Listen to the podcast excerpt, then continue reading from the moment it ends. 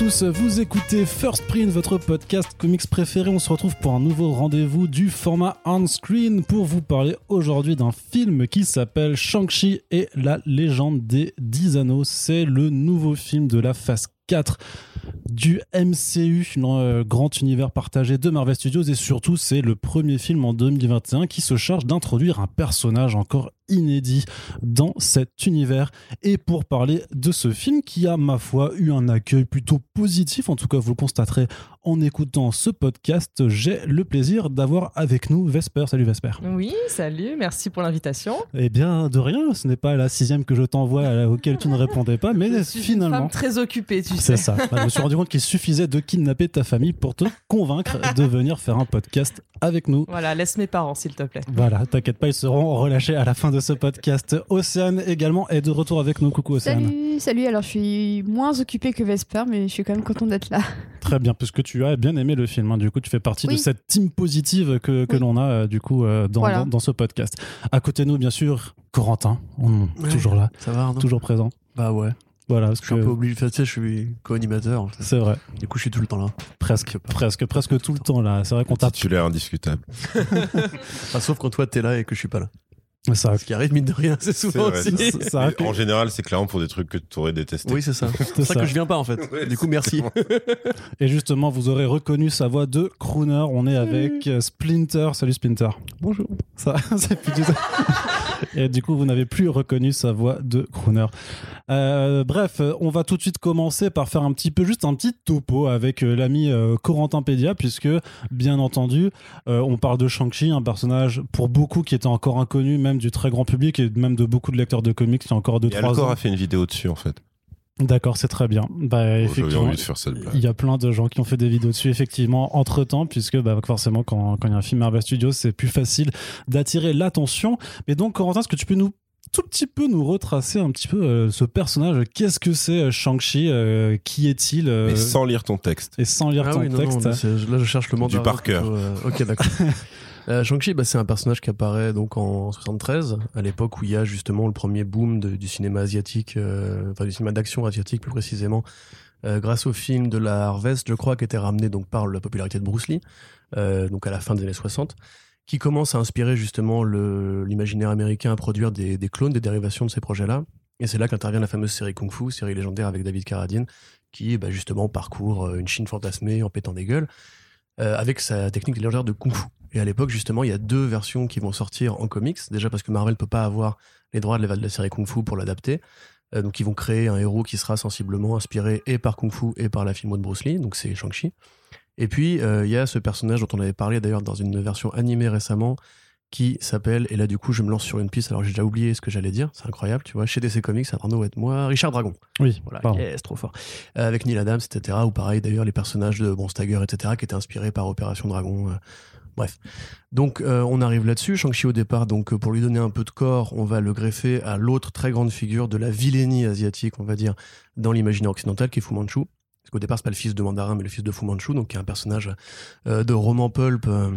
Euh, inventé au début des années 20-30 et qui est vraiment en fait un stéréotype raciste comme vous avez pu en voir dans bah, c'est un personnage qui a inspiré en fait plus tard le mandarin qui a inspiré Dr No qui a inspiré le personnage du mandarin dans Richard enfin Jack Burton euh, de Carpenter Euh, même il y a, un, il y a un, un volume de Spirou Spirou à New York où il y a une sorte de Fu Manchu etc donc c'est vraiment un truc très connu Puis même dans le Lotus Bleu aussi, par exemple. le chez Lotus Bleu euh, ouais tout à fait mais en fait c'est c'est un truc qui est tellement populaire Mm. tellement connu en fait que c'est un peu écrasé C'est vraiment la, la figure du, euh, voilà, du, de, de la- du personnage asiatique avec les yeux très bridés, les Voilà. longs cheveux, la, La longue moustache mou, euh, qui maîtrise les arts occultes que les occidentaux ne comprennent pas. un sorcier Il a été joué par Nicolas Cage dans le trailer euh, pour un film qui est jamais sorti parce que c'était un sketch. Les, femmes, les femmes euh, DSS. C'est ça, voilà. Ouais. À l'époque où, Oh, où c'était. Robert Rodriguez qui avait lancé un concours de faux trailers inspiré ça. par Machete. Et donc, il y Mmh, a effectivement d'accord. cette version bizarre. Mais Fu Manchu aussi était joué par Christopher Lee. Et pour l'anecdote, quasiment en même temps que l'invention du personnage de Shang-Chi, puisque euh, donc il y a eu toute une série en fait de films où Christopher Lee, acteur blanc, jouait un personnage asiatique. Euh, Il s'appelle Lee. C'est vrai, oui, oui, truc, effectivement. tu veux, après, tu veux nous emmener vers 77 et. Non, vers Bruce Lee. D'accord, ok. Ah putain, il est fort. et donc du coup à l'époque ça faisait un petit peu sens de faire ça. Euh, pour le film, ce n'est pas le cas. On a remplacé par le mandarin, qui est une création qui est un peu plus ancienne, qui date en fait de l'époque où il y a de la guerre de Corée et aussi bah, de l'entre-deux, guerre du Vietnam, guerre de Corée, où justement l'Asie était les ennemis des États-Unis et où Iron Man, puissant industriel, était fait prisonnier par des Asiatiques avant que, entre guillemets, euh, les Arabes ne deviennent, enfin le Moyen-Orient ne devienne la nouvelle cible à abattre dans l'imaginaire américain. Et pour ça qu'on a eu des origines vachement remises au goût du jour pour le film Iron Man, où il y a les dix anneaux qui sont mentionnés. Mhm. Tout est lié. Euh, et le mandarin, effectivement, c'est vraiment pareil, une caricature euh, de vilain asiatique euh, manipulateur qui a des bagues à la Green Lantern. D'ailleurs, son origine est vraiment calquée sur celle du Green Lantern, avec Abin Sur qui est remplacé par Axon Carr. Et donc là, en fait, Marvel Studios a fait une sorte de gros, de gros mix-up Ouais. en se disant tout ça est raciste, tout ça est difficilement, va difficile à assumer aujourd'hui. On peut pas juste faire un Bruce Lee avec un père sorcier asiatique fou. Donc on va essayer de faire un truc un peu Après, il plus- pourrait tester, tu vois. Faudrait. Oui, oui. Enfin, je sais, je sais pas. C'est pas, voir- c'est faut voir pas l'accueil après, Kevin Feige, quoi. je pense. mais, euh, Mais ça, c'est G.I. Joe, en fait. Ah, on en reparlera. euh, Snake, Eyes. Mais du coup, voilà, enfin, j'ai un peu la fin. Après, du coup, oui, pour le personnage de Shang-Chi, donc il a été espion au départ pour le MI6. Euh, Marvel a un peu eu du mal à le caler. C'est vrai qu'il a toujours été moins populaire que le Iron Fist, qui est pour le coup un héros blanc qui fait des arts martiaux et qui a une mythologie à lui. D'ailleurs, on pourra en parler euh, quand on parlera du film en lui-même par rapport au, au côté ville secrète, etc. Euh, il a été beaucoup dans la ligne urbaine justement de Marvel, avec les, les héros alloués, avec euh, Luke Cage, Misty Knight, euh, etc. Et puis là récemment, c'est devenu un des, des membres fondateurs des héros d'Atlas, enfin des, des agents d'Atlas, qui est la nouvelle équipe d'Avengers asiatiques, on va dire, qui a été créée récemment, aussi pour plaire justement à un public local, puisque Marvel essaie de s'implanter un petit peu en Chine, petit à T'as à la petit. fois, t'as à la fois une envie de, conqu- de conquérir le lectorat chinois ou asiatique et aussi simplement de séduire la partie asiatique de la population des lecteurs fait, et voilà. des Avec des lectrices. personnages euh, comme Aero et Swordmaster, qui sont des créations récentes faites sur place. C'est ça. Et surtout, euh, enfin ouais, t'as White Fox, c'est ça, qui sont en fait des personnages qui ont d'abord été créés pour des jeux mobiles Marvel, en fait, qui du coup qui se téléchargent aussi beaucoup euh, bah, en Asie. euh, et en fait, ils ont créé des personnages asiatiques, donc coréens, chinois et tout ça, dans ces jeux-là, avant maintenant, ensuite de les transférer ça, voilà. dans les comics canon, pour ou- justifier le fait d'avoir des agents d'Atlas avec des héros que t'as jamais connus pour avant. nourrir justement. Et Mm. maintenant, on voit qu'à chaque crossover, justement, les, euh, les Atlas sont là pour défendre la partie asiatique lors des grandes invasions et tout. Donc Shang-Chi, c'est un peu le père fondateur, parce qu'il n'y a pas non plus 40 héros asiatiques au départ. C'est un petit peu le Black Panther, justement, de, de l'Asie pour les comics de super-héros, euh, avec Richard Dragon, etc. Mais lui qui est vraiment beaucoup plus proche de Bruce Lee. Donc euh, voilà, c'est la fin du Corentin Pétain. Est-ce que c'est un peu comme ça que tu peux euh, justifier le- le- la gestation du projet Shang-Chi au sein de Marvel Studios, notamment parce qu'on a quand même dit beaucoup après le succès euh, planétaire qui a été Black Panther, qui a quand même fait plus d'un milliard de dollars au box-office, de dire une fois qu'ils avaient annoncé le projet Shang-Chi, de dire bon, bah, en fait ils essayent de réitérer la recette, c'est-à-dire séduire le public sino-américain ou asia- asiano-américain euh, pour refaire vraiment le- la même chose que Black Oui, Panther. À, à ceci près que aussi dans la part des spectateurs qui vont voir les films Marvel Studios, on sait que la Chine compte beaucoup. La Chine va beaucoup compter pour le succès, le succès de Endgame notamment, et qu'il y a aussi ce calcul-là de dire c'est pas c'est pas juste le Crazy Rich Asian de Marvel, c'est vraiment aussi un film qui est tourné vers cette partie du monde, d'ailleurs qui lutte complètement tous les débats qu'on peut avoir maintenant aujourd'hui sur la Chine, comme Mulan le faisait déjà, puisque c'est pas une première pour Disney hein, de faire ça.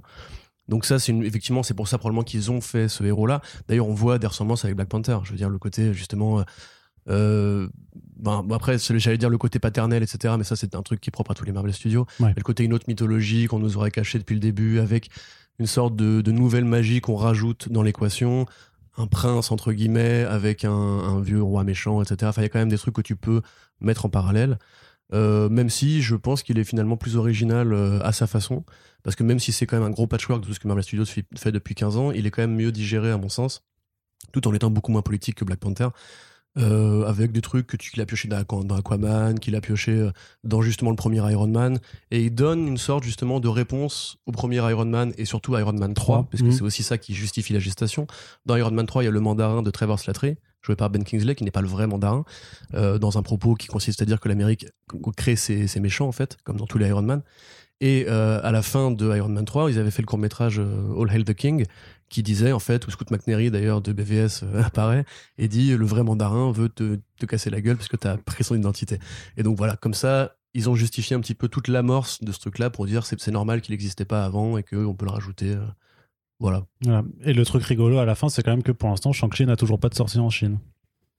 Il n'y a pas. Oui. Voilà. Donc C'est vrai que c'est rigolo. Pour l'instant, on, Tu veux qu'on en parle de ça? Parce que, on en reparlera après. les- Je pense que ouais. pour, pour l'extra, le en dehors du film, on verra ça euh, plus tard. ça Mais pour l'instant, on va, euh, après voilà, ce, ce préambule, commencer avec le traditionnel. Il faut préciser que Tout. c'était une vanne au départ, mais il a pas regardé une seule fois son téléphone. C'est vrai, c'est c'est vrai, c'est vrai. Il a réussi à le faire de tête, mais c'est euh, c'est un peu son talent. C'est vraiment son, son, son talent à lui. Du coup, Océane, je me tourne vers toi. On va commencer par toi. Mhm. Est-ce que tu peux me dire, bah déjà, quelles étaient tes attentes pour Shang-Chi, qui est quand même ce que j'ai dit un petit peu avant, bah, euh, la, vraie nouvelle IP de, Marvel Studios, euh, parce que c'est vraiment un personnage complètement inédit. Parce que même du côté des séries télé, c'était des personnages qu'on connaissait déjà, qu'on avait vu pour le moment. Donc là, on est, on est vraiment, voilà, t'avais des attentes et quel était ton ressenti euh, global sur le film?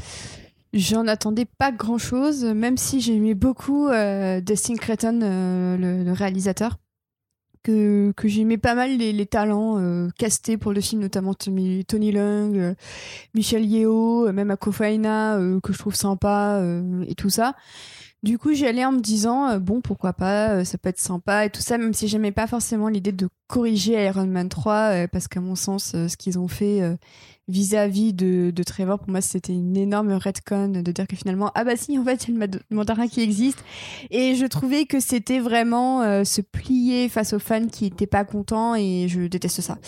Et du coup, j'y allais en me disant, bon, bah pourquoi pas en plus de ça, on t'annonce euh, Bill Pope euh, à, à la direction photo. Donc Bill Pope, c'est quand même le mec derrière Matrix et la trilogie Spider-Man, notamment, hein, pour citer ses, parmi ses plus gros blockbusters euh, de ces dernières années. Donc je me disais, ah pas mal, il y a quand même quelques talents derrière, ça peut être sympa.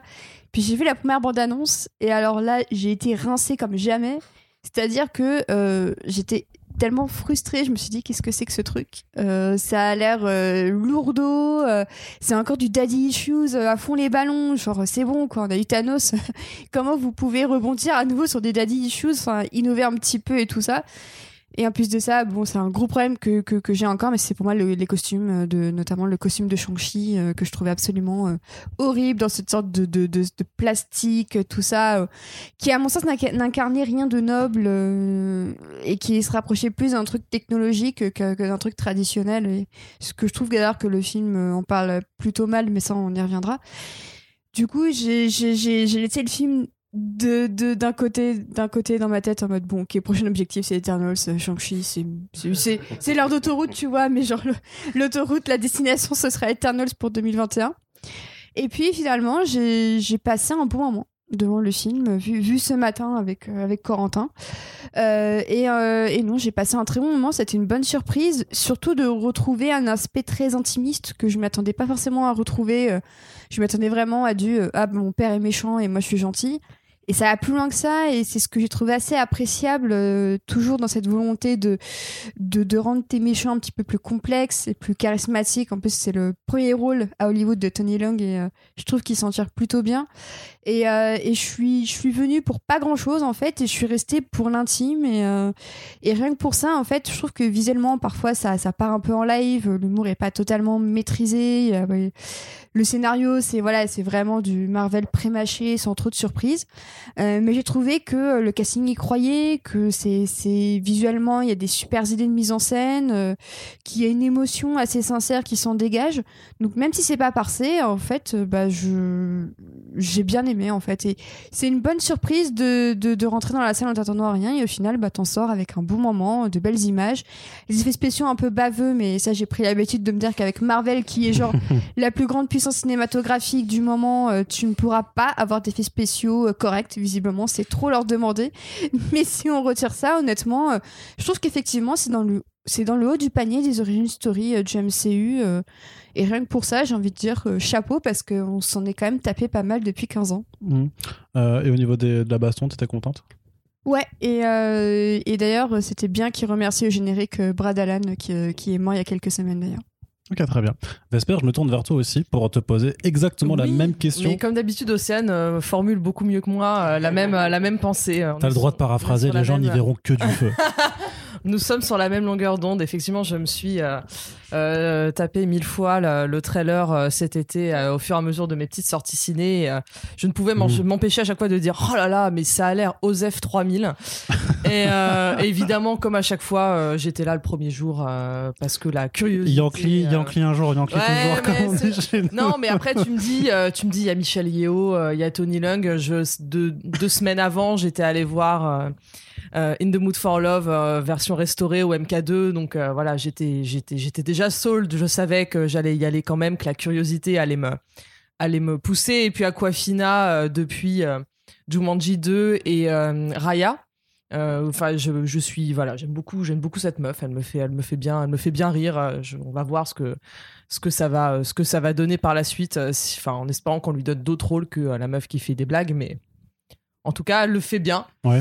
Euh, donc effectivement, j'ai passé un bon moment. Vraiment, le, le- quand le, le générique, euh, le générique est apparu, on s'est un peu regardé avec mes potes. On s'est dit ah non, mais en fait, euh, ouais, en fait, c'était bien. Et euh, enfin, j'ai, ouais, j'ai kiffé en fait. Je, vraiment, j'ai bah ouais, j'ai passé, j'ai passé une bonne séance et euh, et c'était, c'était, c'était bien sympa. ce qui n'était pas le cas quand on est allé voir Black Widow par exemple. Et Ouais. pourtant. on sortait de d'un an de, de diète de ciné, donc j'aurais pris un peu n'importe quoi pour me remonter le moral et ça n'avait euh, ça n'avait pas suffi. Euh, James Bond arrive. Ouais, c'est bon. Ah là là, j'en peux, j'en peux plus. Moi, mes, mes deux, mes deux marottes de, de 2020, euh, c'était vraiment euh, Fast 9 et, et James Bond. Donc là, une fois que James Bond sera sorti, je serai enfin une femme comblée. Bref, pour Il en revenir faut à peu. Daniel Craig, voilà, il a mon numéro, j'espère, je lui donnerai un jour. Et euh, donc oui, donc pour revenir à Shang-Chi, euh, vraiment, enfin, enfin, c'était euh, c'était super, hein, comme tu dis, C- CGI dégueu, mais bon, à la à la fin, euh, c'est toujours comme c'est tout le temps dégueu, je voilà, on est on est habitué, mais tu mets euh, tu mets de la bagarre, euh, tu mets des petites blagues sur du karaoké, tu mets Michel Yeo qui qui tape des gens, enfin moi je suis heureuse en fait, tu mets des dragons, enfin moi tout moi tout ça c'est bon, je suis je suis je suis cliente. En vrai, j'aurais même préféré que ce film ne soit même pas du tout lié au MCU parce que j'ai l'impression que les les, les les petits euh, les petits ajouts euh, euh, de ce côté-là au niveau des, des persos ou autres, en fait, ça, ça j'ai l'impression que ça peut arriver. Ouais, Ouais, ça ça, fait forceur, même, ça fait forceur de fou. Euh, sans être sans être justifié donc moi je, vou- je voulais bien moi voir ma petite franchise euh, à part où ils font leur vie euh, parce qu'ils ont en même de base des petits refs en disant bah oui voilà on a peur du blip et tout mais bon c'est bon ça y est c'est juste voilà juste mentionné comme ça enfin on s'en fout faites faites juste votre truc et c'est c'est vraiment c'est vraiment super quoi. Donc euh, si j'avais pu voilà le, le voir euh, à part je pense que ça aurait été euh, ça aurait été encore mieux. Et effectivement moi aussi le mandarin j'ai eu j'avais vu quelques quelques avis quand même de personnes qui l'avaient vu en avant-première avant la sortie du film. Et je cringeais déjà par avance du oui, voilà, ça y est, c'est la, c'est la lettre d'excuse de Marvel après ce qu'ils ont osé faire dans Iron Man 3.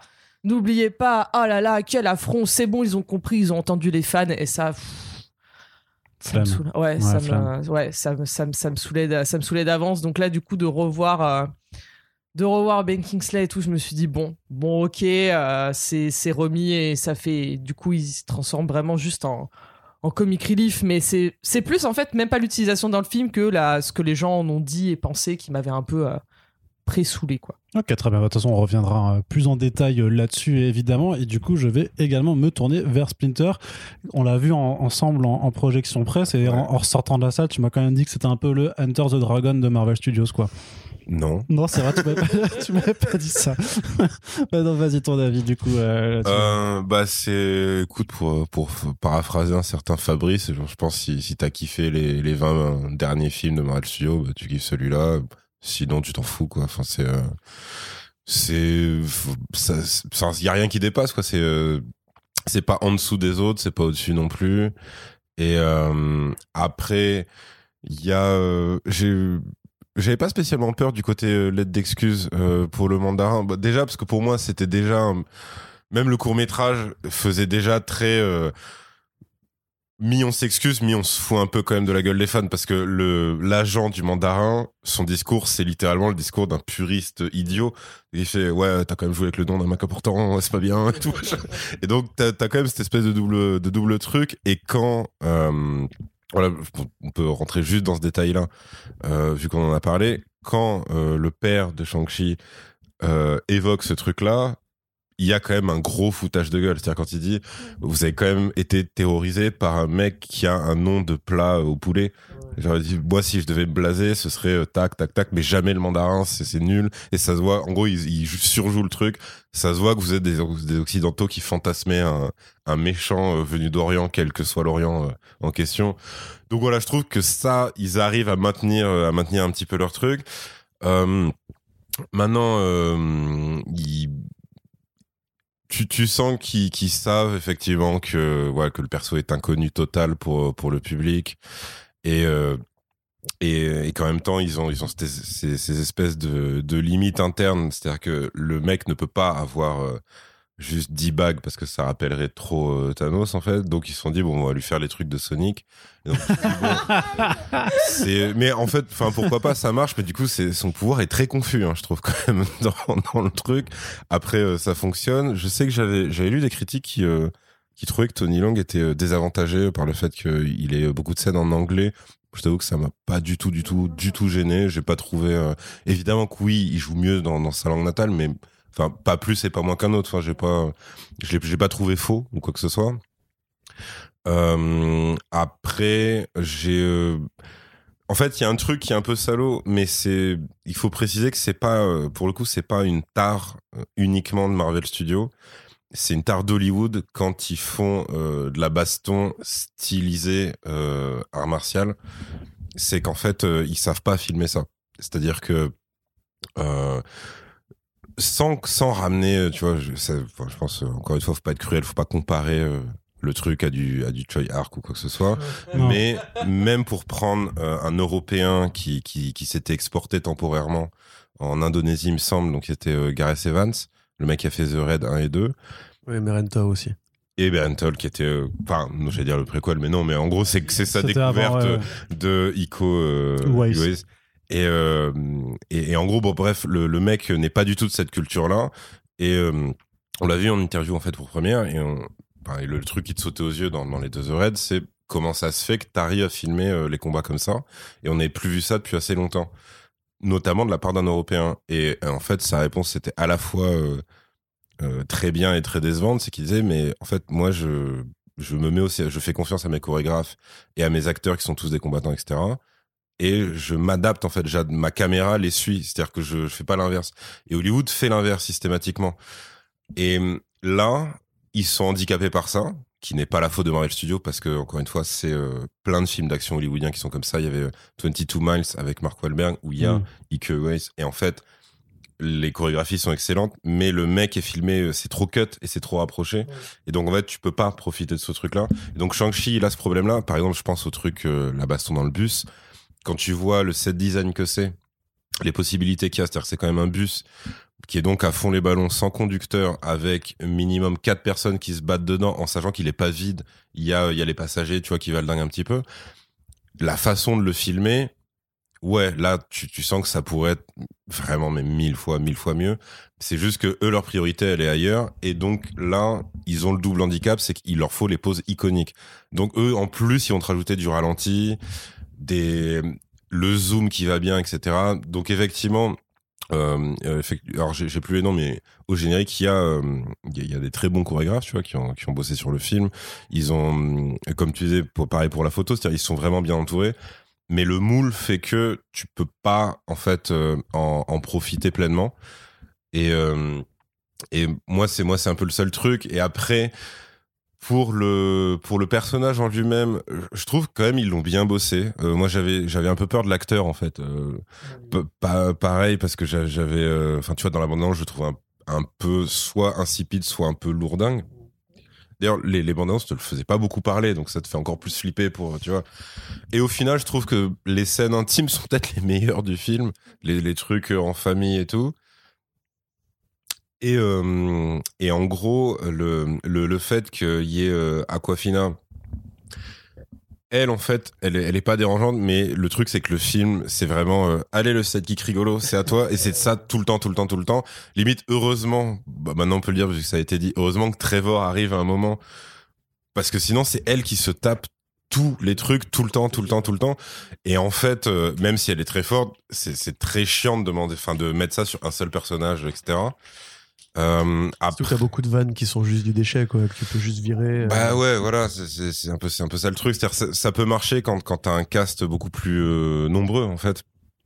Là, pendant une partie du film, c'est un buddy movie, et là, tu, tu le sens un peu passer, quoi. T'as as vraiment ce truc-là. Euh, après, j'étais agréablement surpris parce que j'avais très très peur que ce soit vraiment littéralement le Black Panther asiatique, asiatique, ouais. et en, en sachant que moi, en fait, euh, Black Panther, j'ai j'ai pas aimé. pas aimé, ouais.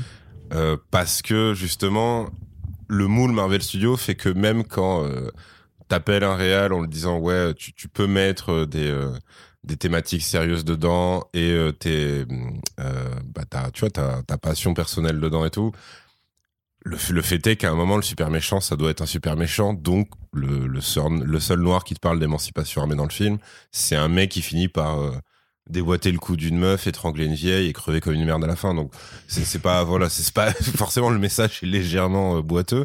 Et là en fait le le truc intelligent c'est que c'est un bah c'est un immigré concrètement, c'est un c'est un c'est un asiatique mais de New York. Et tout le truc, c'est euh, de renouer avec ses racines. Et ils en font pas des caisses sur euh, sois fier de trucs, machin, montre à tout le monde que non, c'est bon. Genre, il y a une allusion au fait qu'à un moment dans sa vie, il a été victime de racisme et que du coup, t'as le gag d'Aquafina euh, qui, qui en qui est filé dans le film parce qu'il y a tout un truc avec le karaoké. Et euh, et je trouve ça beaucoup plus malin parce que ça ça les met pas dans un contresens en fait. C'est-à-dire que là, ça va. Après, effectivement, c'est très grossier. C'est-à-dire que le personnage, euh, quand tu veux voir comment un, un, un réal et un scénariste euh, caractérisent un, un héros, tu, tu regardes où il vit. Et là, le mec, en fait, il est défini par trois posters qui sont euh, Stankonia d'Outcast parce qu'il est cool et euh, Kung Fu Hustle et euh, The Warriors. The Warriors, ouais. Tout à fait. Et, et c'est en fait quand les, les deux, Stankonia et The Warriors, pour le côté un peu à l'ancienne un peu cool, ouais. Kung Fu Hustle, je trouve ça, euh, je trouve que ça dessert quand t'as vu le film. Tu dis, si c'était une note d'intention de la réal, ouais, mais là, enfin, il, il- il faudrait que vous soyez beaucoup plus fou et beaucoup plus décomplexé que ça. Je pense quoi, ça parce qu'à mon avis, il est juste fan, tu vois. Il a dû se faire un petit, pli- un petit plaisir. Ouais, ouais, ouais. Enfin, au niveau mise en scène, ça a tellement. Même au niveau esprit. Oui, ça a des années-lumière, hein, à clairement. euh. c'est, euh, Mais Kung Fu Hustle, c'est une parodie méta. de Bien film, sûr, bien sûr. Mais la mise en scène est quand même méga virtuose et ça s'amuse et tout. Là, je trouve que ça s'amuse très peu. Enfin, pareil, euh, si, si tu prends le set design, euh, ça on peut le dire parce que c'est dans tous les trailers. Euh, l'échafaudage euh, devant un immeuble, le set Mm. design est excellent, le décor est excellent pour des combats comme ça. Tu, tu pouvais limite refaire du du Choi Arc ou, ou n'importe quel truc de Jackie Chan, tu vois, avec les planches qui volent et tout. Ouais. Mais clairement, ils ne veulent pas ou ne savent pas le faire et c'est- pas leur truc. Moi, c'est voilà, c'est juste ça, Ok. mes impressions. De longues impressions quand même, hein, mine de rien et tout. Ouais, mais- toujours. Ouais, Ouais, ouais, c'est- ouais, je- me suis trouvé pas mal fortiche euh, sur ce coup-là. Corentin, du coup, faut que tu me poses la question, parce que c'est un peu la, la- la tradition. Mais dis donc, Carnot. Voilà, merci. Mais En fait, moi, en fait, moi, je pense que je vraiment. je- Ah oui, mais c'est vrai, t'as Ah pas parlé. Oui, mais pardon. on Dis en donc, oublie. Arnaud. On en oublie. Non, mais C'est quoi coup, mes impressions sur Shang-Chi? Voilà, je, pose la question, tu vois. Corentin, j'aimerais bien connaître tes impressions sur Shang-Chi. Euh. Surtout à chaud, du coup, parce que, comme, comme l'a dit Ossan juste avant, vous deux, vous ressortez sort de, la séance. Moi, je pense que c'est une sorte de melting pot de ce qui a déjà été dit, c'est-à-dire, euh, effectivement, moi non plus, j'avais zéro attente. On en a déjà parlé à plein de reprises. hein. Pour moi, c'était vraiment euh, le passage forcé parce qu'il faut, euh, voilà, il faut faire justement. Enfin, Kevin Feige s'est engagé à faire de la diversité. Donc, il faut le héros le plus connu entre guillemets dans les héros asiatiques, c'est Shang-Chi. Les latino-américains attendent depuis très longtemps. Quand même. Oui, euh, alors, du coup, je crois que c'est pas Ils encore ont prévu, Louis, ça. qui est un cambrioleur, pote d'Antoine. C'est vrai. Ils ont, bah, ils, Attends, ils ont euh, Ghost Rider, hein, le dernier Ghost Rider. je suis en train de me dire, du coup, c'est vrai qu'il n'y a pas de Personne ne veut y encore. penser. Si, t'as Echo, t'as la série Echo sur Disney Plus qui arrive. Bah non, non, c'est pas- c'est une latino, mais Bah, Il y a c'est. Danny Ramirez dans Falcon et Winter Soldier. Ouais, mais une série avec un personnage au centre, tu vois. Bah, Mais tu vois, t'as- tu fous la merde avec tes questions. Il y, a Comme dit. pas- il y a pas une nana dans Doctor Strange 2 Si, bah si, il y a Oui. America Chavez. ah oui, c'est vrai, tout à fait. ouais. La série a été annoncée d'ailleurs? Euh, je me rappelle plus, mais en tout cas, elle est dans. Oui, elle le sera dans, dans, dans tous Ouais. les cas, quoi. Donc grosso modo, voilà, c'est pour ça un petit peu que moi j'étais en mode. euh, Sinon, il y a Reptile aussi. Je sais pas si tu connais ça, un super et héros. aussi. justement parce que, t'as vu, je te réponds pas. Euh, Mm. Justement parce que euh, J'ai pas la ref. il y a, ce- il y a ces, euh, ces liens de proximité entre euh, l'Occident et euh, le marché chinois. Je me disais que ça allait être justement un produit très consensuel, qui allait bien brosser le public chinois dans le sens du poil. ce qui moi a tendance à m'énerver. Enfin, on sait par exemple maintenant que le grand ancien de Doctor Strange, qui au départ justement est un personnage tibétain, qui n'est pas tibétain dans le film Doctor Strange parce qu'il fallait pas surtout donner la parole à un tibétain pour un film qui allait sortir en Chine parce que la Chine a conquis le Tibet pour les sources d'eau, voilà. Euh, Oh, tu politises tout, Corentin. mais le de fait, c'est Est-ce politisé. que ce film Ouais. te. Bravo, les gauchias. Ah, tu sais. ah, le journalope. Non, mais tout ça pour dire que voilà, du coup, j'étais quand même assez méfiant, vraiment même très méfiant. Je m'attendais vraiment à, à- au pire truc. Au, depuis le début de la semaine, il y a des bons retours dessus. Même justement récemment, on vu un coup avec Ossel, on me disait ah ça a pas l'air si mal et tout. Et je lui disais ouais, on va voir quand même parce que tu sais les retours etc. C'est souvent euh, assez mixte. Après voilà, dans les combats, on va dire que euh, pour le coup, je suis d'accord avec toi. C'est même parfois un peu pas très lisible. Alors soit c'était le projecteur qui était déréglé, mais tu vois la scène avec les échafaudages, je trouve ça trop trop sombre. On comprend pas trop ce qui se passe. T'as des, des, des cheminements entre les étages qui me paraissent un peu superflus. Je crois qu'Aquafina manque, se euh, téléporte clairement. à un moment. Ouais, ouais. mais Aquafina, tu vois, c'est pareil. Moi, j'aime bien Aquafina. Mais par contre, tu vois, je trouve que c'est une vanne sur deux qui marche. Et bah, Oui, encore, parce qu'il la bourrine totalement. C'est qu'elle a un talent en comique naturel. Tu vois, en plus, Oui, elle a sa voix, ses postures et tout. Genre, quand elle dit un jour, t'auras ton permis et tu pourras faire comme moi, garer des bagnoles et le rêve de la vie, tu vois, c'est ça, c'est hyper marrant. Et deux secondes après, ils te refont une vanne et t'es en mode genre, ouais, celle-là est moins marrante, tu vois, tu pouvais t'en passer et tout. Donc, ça, c'est les, les gimmicks Marvel Studios. Comme je disais aussi pour la bataille finale, tu vois, t'as toujours cette espèce de côté pyrotechnique.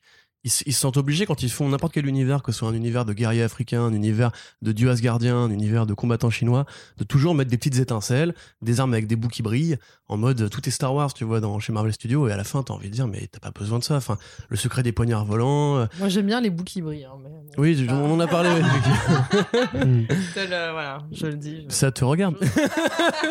Est-ce que tu veux tout dire dans ce podcast Non, bah écoute, euh, on, on en est là maintenant, on est intime maintenant, donc euh, je peux l'avouer, ouais. Donc ça, tu vois, par exemple, ça me fait un peu chier. Après, je trouve quand même qu'on est un peu dur avec les FX. C'est-à-dire qu'on a, dit qu'il y avait un dragon, il est dans la bande-annonce. Ça, pour le coup, je trouve ça plutôt réussi. Euh, graphiquement, c'est un vrai parti pris d'avoir justement cette incarnation-là du dragon euh, à l'oriental. euh, tu vas rigoler, Arnaud. Rigole, vas-y. Non, je T'as pas une, t'as une vanne raciste à faire, c'est ça Absolument C'est pas. sûr. Non, non, c'est parce Que du qu'en coup, fait, en sortant. On, on s'en est déjà parlé avec sortant, on s'en est Splinter, c'est pour ça. Vous trouviez ça naze En fait, le truc, c'est que ça fait très euh, mythologie asiatique vue par Ouais, c'est ça. Hollywood. C'est ça, ça fait calendrier chinois de restaurant, tu vois. Ben, les, ouais, les, du coup, le léger souci, c'est que il y a eu Raya and the Last Dragon avant. Effectivement, t'as ce truc de si le dragon est gentil, il est blanc, il a des plumes multicolores. C'était là. Comme dans Shihiro. C'est vrai. Mais, qui- J'ai mais- quand même préféré Shang-Chi à Raya, qui a été pour moi une grosse déception. Mais moi, c'est plus la mise en scène qui m'intéresse. Parce que le dragon, effectivement, il a un design générique. Mais tu sais, t'as vraiment des plans à la God of War 3 où les mecs, ils sont sur des putains de. le, Ouais. le jeu d'échelle, pour le coup, est quand même assez travaillé. Et puis, je sais pas, voir ça, c'est comme dans la fin d'Aquaman, justement, d'avoir ce combat avec une vraie grosse bête géante. Tu profites de l'expérience cinéma. Enfin, tu kiffes un petit peu ce truc-là. Ou pour le je coup, trouve ça, ça euh, aurait pu être mieux filmé quand même. bah, moi, je trouve ça mieux filmé que les rhinocéros avec la corne en vibranium Ah, de oui, Black ça, Panther. tout est mieux filmé que cette merde. Le combat final de Black Panther, il est quand même assez dégueulasse. Mais non, euh, mais c'est surtout que t'as ce truc. Pourquoi un pays si, si évolué utiliserait des putains de rhinocéros Mais C'est vraiment ce truc. Genre, Hollywood, Ouais, ils sont trucs. Ouais, mais ils vivent quand même dans des huttes parce que c'est quand même typique et tout. Ils ont, ils ont des lances. Mais c'est des laser. huttes au vibranium. Ils ont des lances, laser, des trucs. Mais oui, c'est ça, quoi. Mais ça, tu vois, c'est- effectivement, ça Mm. M'énerve, mais en fait, n'attendant rien et euh, comprenant aussi le, la, les- les- la, la poussière dans les rouages de Marvel Studios avec le temps, bah mine de rien, je trouvais ça assez sincère.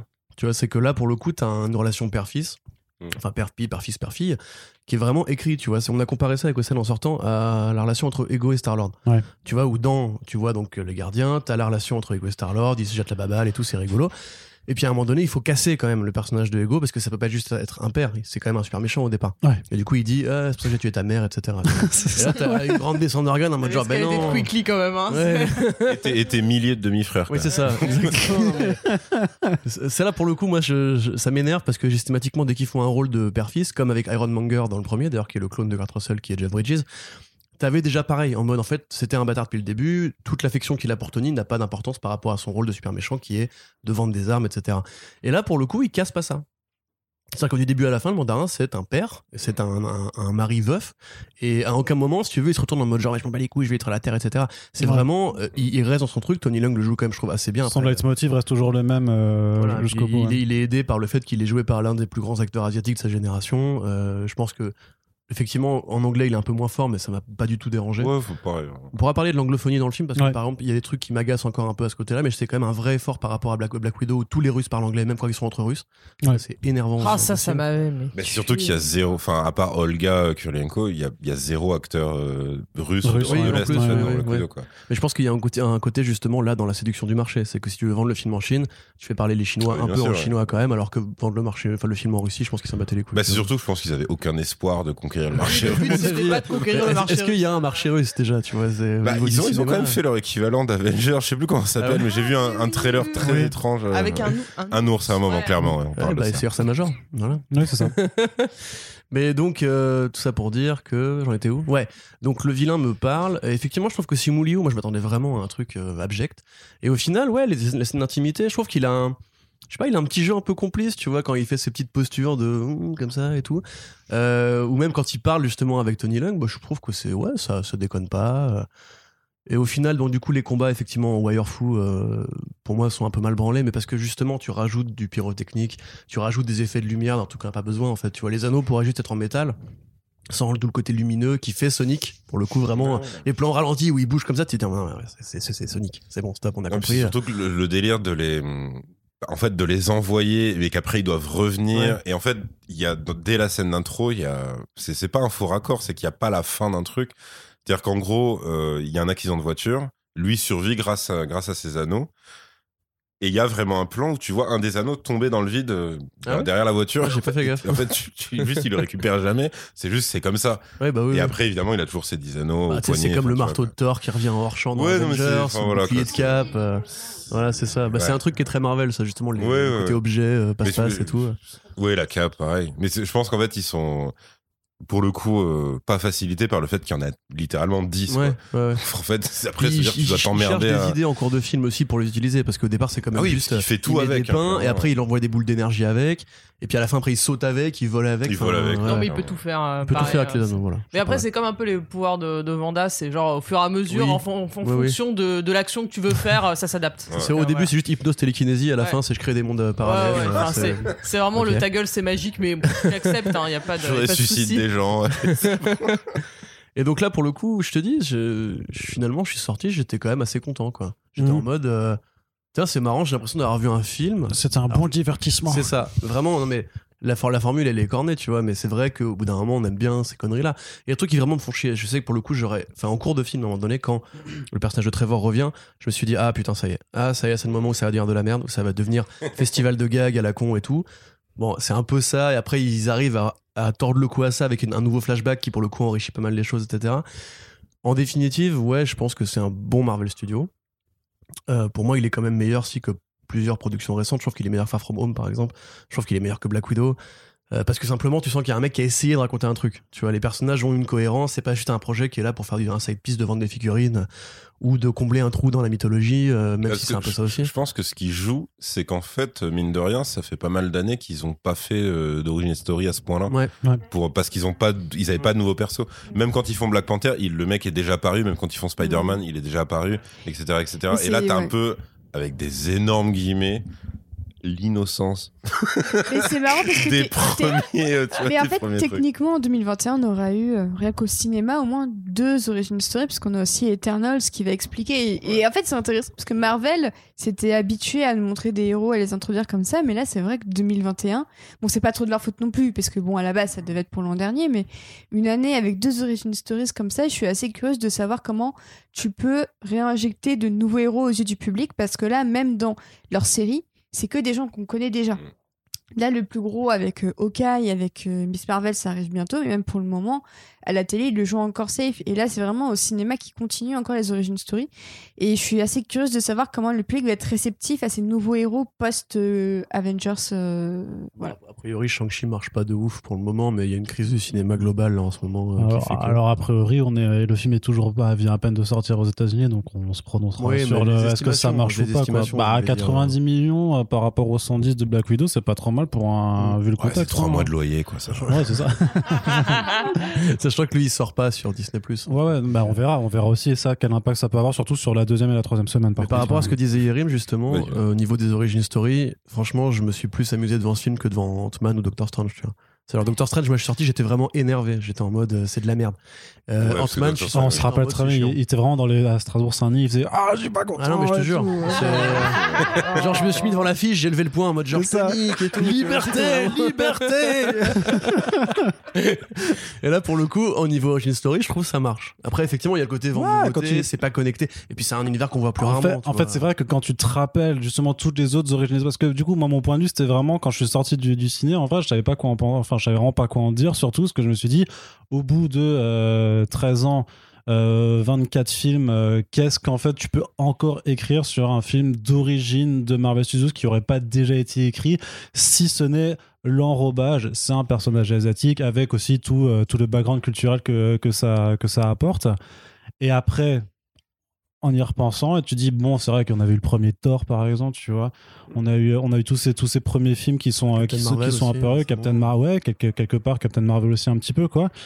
Bon, en fait, il est, ouais, c'est vrai qu'il est quand même euh, mieux foutu que, que plusieurs des origin stories qu'on a Et eu au, il cours- au des vois, dernières Il années. raconte un. Enfin, c'est, c'est, c'est- ça Ouais, après, à dire, mais euh, maintenant, on arrive à un point, on demande plus à Marvel de raconter des trucs, en fait.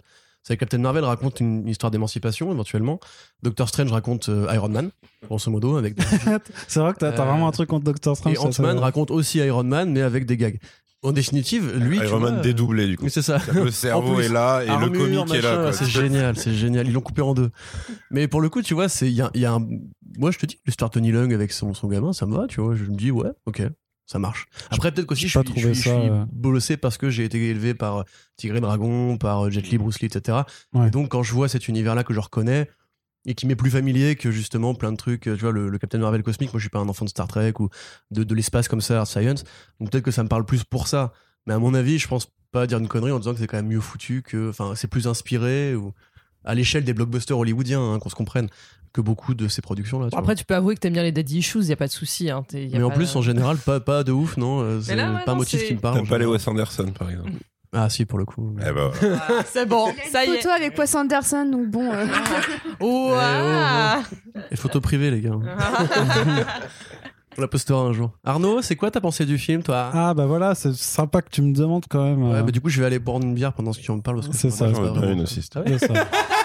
Bien aussi, s'il te plaît. Mais par contre, non, parce qu'au début, tu- t'as tu- dit. J'adore euh, être respecté dans ce podcast. Non, mais parce que c'est c'est une vraie question, parce qu'au début, t'as dit. Pour l'instant, ça sort pas en Chine. Est-ce Ouais. que c'est toujours en discussion Bah, le truc, c'est que le, le- euh, bah, pour moi, le film ne va pas sortir en Chine parce que, enfin, je, je vois pas, le film là sort aux États-Unis au moment même où on enregistre ce podcast. Là, il y a les premiers, enfin, il y a, les- y a eu les avant-premières hier Ils ont soir. clairement attendu. Donc, euh, et pour moi, ben, j'avais vu un papier, c'était euh, dès genre mi-août. En fait, il y avait eu un papier où Kevin Feige avait une discussion avec justement les représentants du comité de d'approbation des films ou comité de censure, je sais pas. J'aimerais tellement mettre une caméra dans ce genre de réunion. T'appelles ça comme tu veux, mais en gros, il avait une discussion avec justement les représentants de- du, du cinéma en Chine, justement pour expliquer que non, vous inquiétez pas, Shang-Chi, c'est pas stéréotypé, gna gna gna, c'est, euh, on, va, on va vous mettre bien et tout ça. Donc, euh, peut-être que ça va finir par sortir, mais le truc, c'est qu'ils ont quand même en fait un, tout simplement un nombre de créneaux limité pour des productions euh, occidentales Oui. et, américaines. Et bah, a priori, celui-là est éternel, je crois que c'est, que c'est loupé, hein, vraiment. Donc, peut-être que le- les prochaines semaines me donneront tort, du coup, sans jeu de mots, mais je suis vraiment pas certain qu'il euh, qu'il- qu'il sorte. Quoi. Mer- Merci d'avoir un petit peu, Ah ouais, un petit peu J'ai rigolé j'ai- soufflé du nez très fort Ouais, hors c'est euh, micro, voilà. comme quoi, comme quoi, il y a quand même des gens qui apprécient encore ce genre de Ouais, trait. je suis bon public, de- ouais. de d'humour. hein. En gros, mais du coup, c'est une intox le fait que, que ce fameux comité aurait dit euh, en fait, c'est pas possible parce que certes, votre héros est chinois, mais du coup, le méchant aussi. Mais il y a- si, on ils ont- pas par ça. contre, ils ont un problème le fait avec effectivement que le fait qu'il y ait un personnage du coup qui soit méchant et qui soit effectivement chinois. Ah oui, donc ce qui est, c'est ce qui un est stupide, ce qui est stupide, mais euh, Bah oui, concrètement. Oui. Bah oui, mais c'est un film de super-héros, donc un super vilain et. Ouais, euh, bah, surtout qu'en plus, enfin, on va pas spoiler, c'est un poil plus complexe que ça. Oui, oui, et en plus, il est, il est même euh, pas vraiment vilain. C'est ça, c'est c'est pas euh, oh je suis le Je méchant. trouve que c'est justement en plus c'est le trope du gars qui fait de mauvaises choses avec de bonnes intentions. Voilà, quoi, tu vois. Donc euh, et justement. Non, je, pense- je pense qu'il parle de, du dernier acte du film. Parce que toi, tu vas dire, au de base, c'est pas un mec Il comme a ça. quand même pendant mille ans massacré des gens. Oui. euh, Oui, voilà. Oui, on te raconte quand même qu'il est pas bon, ultra bah, sympa. C'est hein, vrai que c'est un peu. Mais un- en gros, que- c'est un mec, il est méchant, rédemption, amour, et deuil, reméchant. En gros, c'est ça. C'est ça, voilà. Oui, il a été sympa pendant euh, 10 10 ans, non, c'est ça Non, ouais. c'est depuis les années 492, je crois qu'il se calme. 93. Ah, sa femme 96. meurt. 96, C'est en pardon. voilà. 96 qu'il rencontre sa Voilà. C'est en 96 qu'il rencontre l'amour et que ça lui fait revoir sa perception des choses sur des millénaires. Du coup, quoi. ça Ouais, signifie qu'en fait, Shang-Chi est plus jeune que nous tous. Voilà, bonne, bonne C'est tellement triste. Le héros Alors qu'il qui est est- plus vieux que Si, nous. si, si, si. Alors qu'il Qui est joué par un acteur qui est plus vieux que nous. Non, il est juste plus stock. hein. Il a notre âge à peu près. Il a notre âge. Ouais. Ouais, mais Spider-Man, c'est un gamin. juste Là, qu'il a une hygiène de vie qui euh, est cool. mais- Il a la vingtaine, tu C'est sûr que c'est pas ce même euh, genre d'hygiène de vie. Donc du coup, pour dire ce que j'ai pensé du film, parce que là, je savais pas trop quoi en penser. Après, je trouve vraiment, c'est vrai que moi, j'arrive toujours, à, enfin, j'essaie de, de dissocier le produit de l'intention. Mhm. Et dans l'intention par rapport au truc sur Black Panther, alors toi et moi, voilà, on est, on est opposés là-dessus. Moi, je trouve que Black Panther, c'est bien fait, avec des bonnes intentions, parce que tu mets un réalisateur afro-américain. tu kiffes Christian Taubira, donc à partir de- un- Effectivement, tout est lié, tout est lié. Black Panther, Christine Taubira, c'est euh, exactement la même continuité thématique. Mais je veux dire que là, c'est pareil, en fait. Le réalisateur est aussi euh, d'origine asiatique, le scénariste aussi. Il y a quand même eu des longues interviews où ils, ont expliqué qu'ils avaient limite une liste, en fait, de tropes, euh, justement, de clichés anti-asiates qu'ils ont voulu juste exploser dans, dans le film. Et, et je trouve que par, rapport aussi au, casting, au fait d'avoir recruté voilà, Tony Leung, Michel Yeoh et tout ça, Aquafina, que je connaissais pas forcément plus qu'avant, mais voilà, t'as l'intention elle est la même. En fait je trouve qu'elle est faite effectivement avec une certaine sincérité une certaine, une certaine honnêteté dans ce rapport que tu as très particulier avec Marvel Studios sur on sait qu'on est là quand même pour faire du, euh, de l'entertainment de masse. Et en même temps on a un discours un peu plus engagé un peu plus pro euh, pro euh, représentation.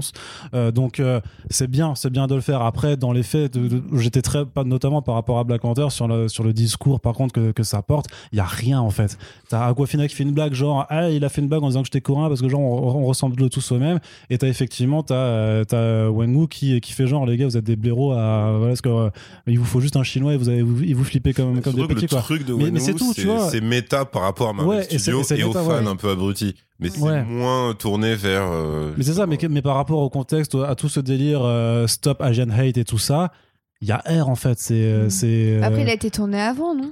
Non oui non mais le je veux dire la, la haine anti-asiate elle, elle date pas d'hier quoi enfin notamment sur Oui. l'histoire des Mais chinois après, ce qui s'est passé avec le Covid et tout, enfin, Ouais, il y a quand moi, même à mouvement lancé. Moi, en fait, je me suis demandé si ça allait pas impacter les performances du film au box-office, Ah. notamment aux US. Parce que quand tu vois le nombre de même d'acteurs qui sont juste attaqués, enfin, les gars, ils sont plus assez prêts pour euh, dire qu'ils sont juste des grosses merdes humaines. tu Non, mais je veux dire que le truc, c'est que les États-Unis ont vraiment un passif, enfin, avec le Asian Exclusion Act, euh, qui justement limitait Oui, le nombre sûr. de migrants qui venaient pour, euh, bah, pour vivre ou pour travailler aux États-Unis. Enfin, il y a, il y a vraiment un... Et sur le fait que, enfin, c'est vachement intéressant. Alors, vraiment, je me base beaucoup là-dessus, parce qu'il y a un triple papier qui est sorti dans, dans, dans le média Inverse, qui est, qui est vraiment un entretien avec notamment le scénariste euh, du film et, et qui retrace aussi tout ce, bah voilà, tout, tout le trope de, euh, des, des stéréotypes du péril jaune, en fait, depuis euh, voilà, les années 30 jusqu'à jusqu'à maintenant. Et tu t'aperçois vraiment que ce film représente quand même un enjeu pour cette communauté euh, par rapport au fait que c'est des personnages en fait qui sont jamais représentés, vraiment qui sont pas Mhm. forcément beaucoup en tête d'affiche. Et c'est pour ça que notamment c'était super important pour eux que le film sorte au cinéma et surtout pas sur Disney parce que ces personnages-là aussi ont droit d'être découverts sur le grand écran comme l'ont été Captain America, comme l'ont été Spider-Man ou, Bla- ou Black Panther. Et, là-dedans, que tu dirais que ça prouve que Marvel Studios méprise plus les femmes que les Chinois Alors attends, parce que Mulan, c'est sorti sur Disney Plus c'est- aussi. hein. c'est rude. C'est vrai que femmes chinoises, attention. Ouais. Bah oui, elle est le cumulé. hein. Ouais. C'est vrai, bah, après, on n'est pas, on n'est pas un, un cas de dissonance cognitive près non plus, tu vois. Et ouais. cla- clairement, et, Disney, non, et je- et je le suis aussi euh, malgré tout parce que voilà, je vois les intentions et je trouve que c'est bien dans mon cerveau de SJW gauchiste, mes couilles, tu vois, tout ça, je trouve ça bien. Dans les Je faits, lis trop les commentaires. hein. dans les, dans les Je faits, te confirme. je me suis pas forcément éclaté de ouf quoi ça m'a un peu emmerdé je, je suis conscient des efforts qui ont été faits sur ces questions de, de représentation et d'avoir des en fait des personnages vraiment c'est vrai que c'est des, c'est des personnages ils ont leur motivation propre ils sont plutôt bien écrits tout ça mais euh, je m'en enfin l'histoire d'un enfin ça, ça reste éculé C'est- c'est- c'est- non non non non non mais je m'en branle de, leur- de son, son, son, son histoire de ouais ma meuf je vais la récupérer et du coup je vais faire des, des mauvaises actions pour ça on l'a dé- The Mood for Love, on, mec. on l'a déjà on l'a on l'a déjà vu Mais Euh, le pauvre, il a, il a toujours. Moi, des- j'aime beaucoup ces Il scènes. est toujours malheureux en amour, tu vois. Moi, je suis triste pour lui. Mais Oui, grave. J'ai bah, envie de l'aider. ah, j'ai il peut pas ken sa voisine, il peut pas ken sa femme parce qu'elle est morte, c'est quand même tragique. En l'occurrence, euh, je trouve que Simon lui il joue pas bien. Enfin vraiment, je le trouve vraiment. euh, je- je- vraiment- Oh, il fait le taf. d'accord. En fait, je le trouve plus incarné dans les scènes de combat où on sent qu'il a, il s'est entraîné. Ah non, mais dans les dans- et des non non heures. non Mais pendant dans les scènes intimistes, j'ai eu beaucoup plus de mal. J'ai eu l'impression qu'ils faisaient la même gueule sans nuance. ah non mais dans les scènes de combat, ces trois doubleurs euh, bâtons le, le font très bien pour le coup. euh, Euh, en hein. fait, alors, parce que justement, ça, c'est le truc, je t'avais dit en sortant que j'ai vraiment fait gaffe à ça. Ouais. Non, c'est plus que 3. Ah, c'est plus que trois Ouais, en plus. c'est Bah plus voilà, que bah, c'est trois. pour ça Je que crois que c'est. Maintenant, je me foire, mais je crois que c'est soit 4, soit 6. Et c'est là que je me suis dit, putain, non, c'est abusé en fait. Non. Et ça explique les plans, les angles de caméra. tout, c'est ça. Que Jet Li, il aurait fait ses cascades tout seul. Comme un grand, putain. Ouais. Ça a changé le cinéma. Et Tom Cruise aussi. non, mais après, je trouve qu'il y avait, il y avait quand même un effort qui est fait sur l'esthétisation des, des bastons. Je trouve que t'as quand même plusieurs inspirations qui arrivent. Enfin, on parlait de Shurak avant. T'as quand même une scène qui est vraiment là pour faire un peu à la Tigre et Dragon et tout ça. T'as des Alors scènes ça, de, de coup, mais Hein oui, pardon, oui, Ang Lee, rien à voir en plus, euh, complètement. Bah voilà, ça c'est Eh ben, mes- mes bravo, propres hein. stéréotypes, voilà. Non, mais. Taïwan en PLS. Hein, euh, Hein T'as dit Taïwan en PLS. Ouais, complètement. Non, mais voilà, de. euh, Mais Choi Ark fait pareil du Wire Fu aussi. hein, C'est ça, voilà, mais, euh, mais j'ai confondu les titres, c'est pas grave. Merci de m'humilier dans mon propre ça me podcast. fait tout plaisir. Je t'ai fait cancel. hein. Ouais, complètement. Bon, c'est pas la première fois. Euh, Qu'est-ce que je veux dire? Là aussi, voilà, t'as des trucs plus urbains, t'as un plan scrolling euh, horizontal pour faire un peu street, street fight et tout ça, ce, ce genre de choses. Donc il y a, il y a des idées, puis il y a ce point effectivement un peu plus mythologique et du coup empreint de culture asiatique qui arrive Ouais. sur, sur la fin, qui je trouvais bienvenu, qui est pas exceptionnellement fait. C'est vrai que maintenant tu mentionnes God of War 3, j'ai pas du tout pensé, mais c'est vrai que c'est quand même plutôt cool d'avoir. Alors c'est vrai que t'as quand même le combat de, du, euh, du, du, du, du, héros contre le méchant qui a les mêmes pouvoirs grosso modo. Sauf que là en fait c'est même le gentil qui acquiert les pouvoirs entre temps du, du méchant. Donc ça, vous faites chier les gars, vous êtes du chiant, arrêtez de faire ça. Le combat du fils contre le père. Et puis après, t'as le euh, combat du gros monstre contre du gros monstre gentil contre le gros monstre méchant, on va dire, mais quand même, ça essaye de varier un petit peu, euh, un petit peu les plaisirs. Donc, il y a des choses à dire. Après, je trouve, et ça, c'est vrai que Vesper l'avait dit avant, les raccords, par contre, au MCU qu'ils essayent de faire, oh là là, ce non, genre de le- forcing. Le, thérapie blip là. Oh, Genre, oh là là. Ouais, Ah, ouais, cer- c'était certaines gênant, apparitions ouais. aussi. euh. Ah, non, et puis, ouais. et puis on, on en parlera juste après, mais la scène post, la première scène post-générique, mon dieu, quoi. Scène post-gène, elle est. ah, tu veux. Attends, la. La première scène post-générique, Avec la première, euh, la voilà, première. une sorte Ah. de visioconférence. Avec les, ouais, la, la- Le- le zoom du utile, futur. c'est ça, le zoom Marvel Studios. C'est quoi. genre même moi j'ai enfin j'ai pas compris ce qu'ils essayaient de me dire euh... Mais rien, mais il faut rien. le karaoké il faut c'est cool rien. tu vois faut le dire Non, Ouais. mais ils en Bah, font disons rien. qu'en fait, le gag karaoké marche. Ouais. Le truc avant, tu dis, ouais, bon, ok, allez, Ils c'est bon. Mais surtout qu'ils apportent rien, ils apportent aucune Bah, réponse. t'as la, t'as petite quoi. vanne entre les deux. En Ouais, gros, mais c'est c'est- Oui, bah, c'est c'est- c'est une en excuse, fait, voilà, ouais. c'est- c'est une excuse. attends aussi Eh non, la, la oubliez pas, deuxième c'est dans aussi le elle est abjecte hein. Hein la deuxième elle est abjecte hein. Bah non. Doctor Strange all over again euh, oh ça m'énerve Bah, ça veut juste dire que dans C'est Shang-Chi The 2, Book il va. Boba Fett all over again. Non, mais ça veut juste dire que dans Shang-Chi 2, dans... pardon, dans Shang-Chi attendez, 2. enfin, elle de- enfin, ce personnage ne devient pas méchant pour moi. Juste, elle entraîne des gens et elle inclut les femmes dedans. C'est ça que ça veut mec, dire la la, posture Bah, elle a quand même une posture euh, de vilaine, quoi. On est déjà un emprunt à conquérir et tout Bah, non mais euh. non, ce que, ce que je veux dire par là, c'est que c'est une possibilité spoiler. là où dans Doctor Strange, c'est une certitude que Ah le mec oui, oui, devient oui. méchant, tu vois. ouais bon Et on se demande d'ailleurs ce qu'il a, a frère. foutu dans tout, bah rien tout ce temps. ouais, ouais. c'est fini ça Bon. Mais après, après, par contre, là où c'est un peu accablant, c'est qu'il se trouve que cette semaine, il me semble, euh, l'épisode de What If qui est sorti, c'est littéralement que ferait un homme qui a autant de pouvoir s'il perd la femme de sa vie. Et en 30 minutes, ça explose en intensité euh, tout, Parce tout que arc c'est. narratif. Ouais, dans le mais film, parce quoi, que c'est de l'animation et que tu peux. Et ils ont plus de euh, liberté, voilà, donc tu peux avoir euh, un non happy end total, je suis d'accord. Mais c'est- enfin, tu vois, c'est c'est- quand même toujours dérangeant ce manque de- d'enjeu, quoi, quand même. Du coup, je propose qu'on passe en partie spoilers. allez Complètement. Donc, euh, ici, c'est la partie spoilers. Voilà, c'était le, faire un what le générique. Un quoi? Un petit un petit solo de saxo. Allez, je sors mon saxophone, je fais un solo et puis après Alors on là, passe à, 15 à la minutes pour partie spoiler. C'est ça, pour mettre l'embouchure, le, be- le bec et tout ça, ça, ça va être très très long. Donc non, on va juste dire que c'est la partie spoilers. Maintenant, sur l'histoire quand même en détail, qui veut qui veut commencer pour dire point par point ce qui lui a plu, ce qui lui a déplu? Moi, je trouve ce que Ouais, je disais ouais. avant. Enfin, Euh, je, peux faire je peux faire l'amorce du mec blasé et tout. Je fais quand même. C'est de l'origin stories qui ne sortira pas qui ne sortira pas des sentiers battus, qui va pas marquer les esprits. Son histoire d'amour pour sa meuf, je m'en branle. Je trouve que c'est bien d'avoir des motivations, mais on a déjà pas de vu ça. Mais non, je n'ai pas de cœur, effectivement. Dans je le Doctor Strange de cette semaine, t'as pas de cœur. C'est ça. Voilà. Et Bah, en c'est- plus, fort. En plus, j'ai pas de pouvoir magique, donc j'ai vraiment rien, quoi. Tu vois, c'est- et, non, T'as mais- rien pour rattraper. Et en plus, il me semble que quand t'as le combat de début qui se transforme en danse, avant, t'as as eu genre une sorte de soufflement euh, très méprisant par rapport à la scène genre... T'es vraiment le truc, oh, Ouais, j'ai fait. Mais moi, je l'ai trouvé très mignon. euh, non, mais j'ai soufflé je parce trouve qu'à un c'est moment, un il lui peu fait, je sais différent. pas, il lui fait un, un point et puis t'as ce Oui, après, ralenti. ils se regardent. ils se et du coup ils se battent en même temps. Ils font un je te veux comme ça. Tu fais non, mais c'est- c'est c'est- c'est pas, c'est pas Mais beau. ouais, c'est- t'as ja- t'as jamais Mais vu tu- de, de film où les gens ils se battent et qu'il y a une tension sexuelle en mais même t'es temps mais t'es fan de James Bond, évidemment que t'as vu ça. Mais moi, ce que j'aime. Ouais, mais je trouvais que du coup, c'était. euh, Enfin, je veux dire, alors, soit on fait un vrai film sérieux où il y a de la tension sexuelle, mais du coup, c'est de la tension sexuelle façon Marvel Studios. Moi, ça me plaît pas, quoi. Parce que c'est. Mais non, mais Oui, parce que je bah trouve. oui, tombe non, mais amoureux c'est- c'est petit du à respect. petit, c'est pas en pour moi, c'est du respect. Ouais, c'est c'est genre, j'ai trouvé. Encore sexuel. pas Pour tous, moi, pas c'est- tous en même temps, c'est Pour moi, c'est autant une question de- d'attirance que de respect. Genre, il, est, il, il, il respecte ce qu'elle lui apprend et c'est ça qui en fait euh, un, un personnage qui devient plus intéressant. C'est parce que d'un seul coup, tu le vois pétri d'orgueil et, de, et tu penses qu'il est au sommet de tout. Et en fait, il réapprend l'humilité avec la nana. Et je pense que c'est ça. C'est qu'il est à la fois admiratif, respectueux et qu'en plus, il est amoureux. Tu vois, c'est c'est le tiercé gagnant. C'est ça que tu veux quand t'es amoureux. Mais en plus, voilà. c'est- T'es c'est jamais tombé vraiment- amoureux d'une meuf avec qui tu te bats Non, mais c'est la. Dans un jardin. Quelle En horreur. général. Quelle horreur, t'imagines En général, Comment je lui cassé la gueule et Jean-Marc il avait un Ce joli qui est bien, c'est que dans cette question, les deux réponses sont mauvaises. en général, elles appellent la police en fait. hein, voilà. Non mais regarde, c'est c'est typique de les mises en scène asiatiques, ça justement. C'est comme dans Tigre et Dragon. il est d'abord impressionné, et il réalise petit à petit que, eh, vas-y, pourquoi Puis pas. C'est une, tu vois. c'est- c'est- c'est une technique, c'est une technique de setup euh, classique, c'est le ralenti avec la musique très poétique. qui J'ai bien aimé la musique tout. par contre. Franchement, la musique était vachement cool, je trouve. Moi, la limite, j'aurais un hein. reproche à faire au décor, et cela, je suis d'accord avec toi sur le côté, ils savent pas filmer ça. Tu vois quand même que c'est un bon gros fond verras, et qu'en fait, t'as juste un rocher qui sert à ce que la meuf se, la meuf se mette dessus. Ouais. Et du coup, bah, ils sont toujours dans le même précaré, euh, alors que tu vois, Oui, parce que même quand le village magique apparaît, enfin, tu fais, waouh, ok, Ouais, c'est c'est une ça. plaine, quoi. C'est. C'est- c'est un jardin. C'est comme le avec, Wakanda, euh, voilà, tu c'est dis d'accord, donc il y a une avenue principale, le palais, et puis à un moment, on sait pas pourquoi, il y a des montagnes enneigées, Voilà. et puis le désert, quoi. Enfin, Mais le c'est- GPS là-bas, c'est facile, tu vois. c'est- c'est ça. Mais là, Tourner pour à le- gauche pour, Pour le coup, en plus, si tu veux, c'est que chez Angli, typiquement, les combats ils se déplacent, tu vois. Dans Tigre et Dragon, ils montent sur des bambous, ils commencent en haut de la forêt, ils finissent en bas de la cascade et tout.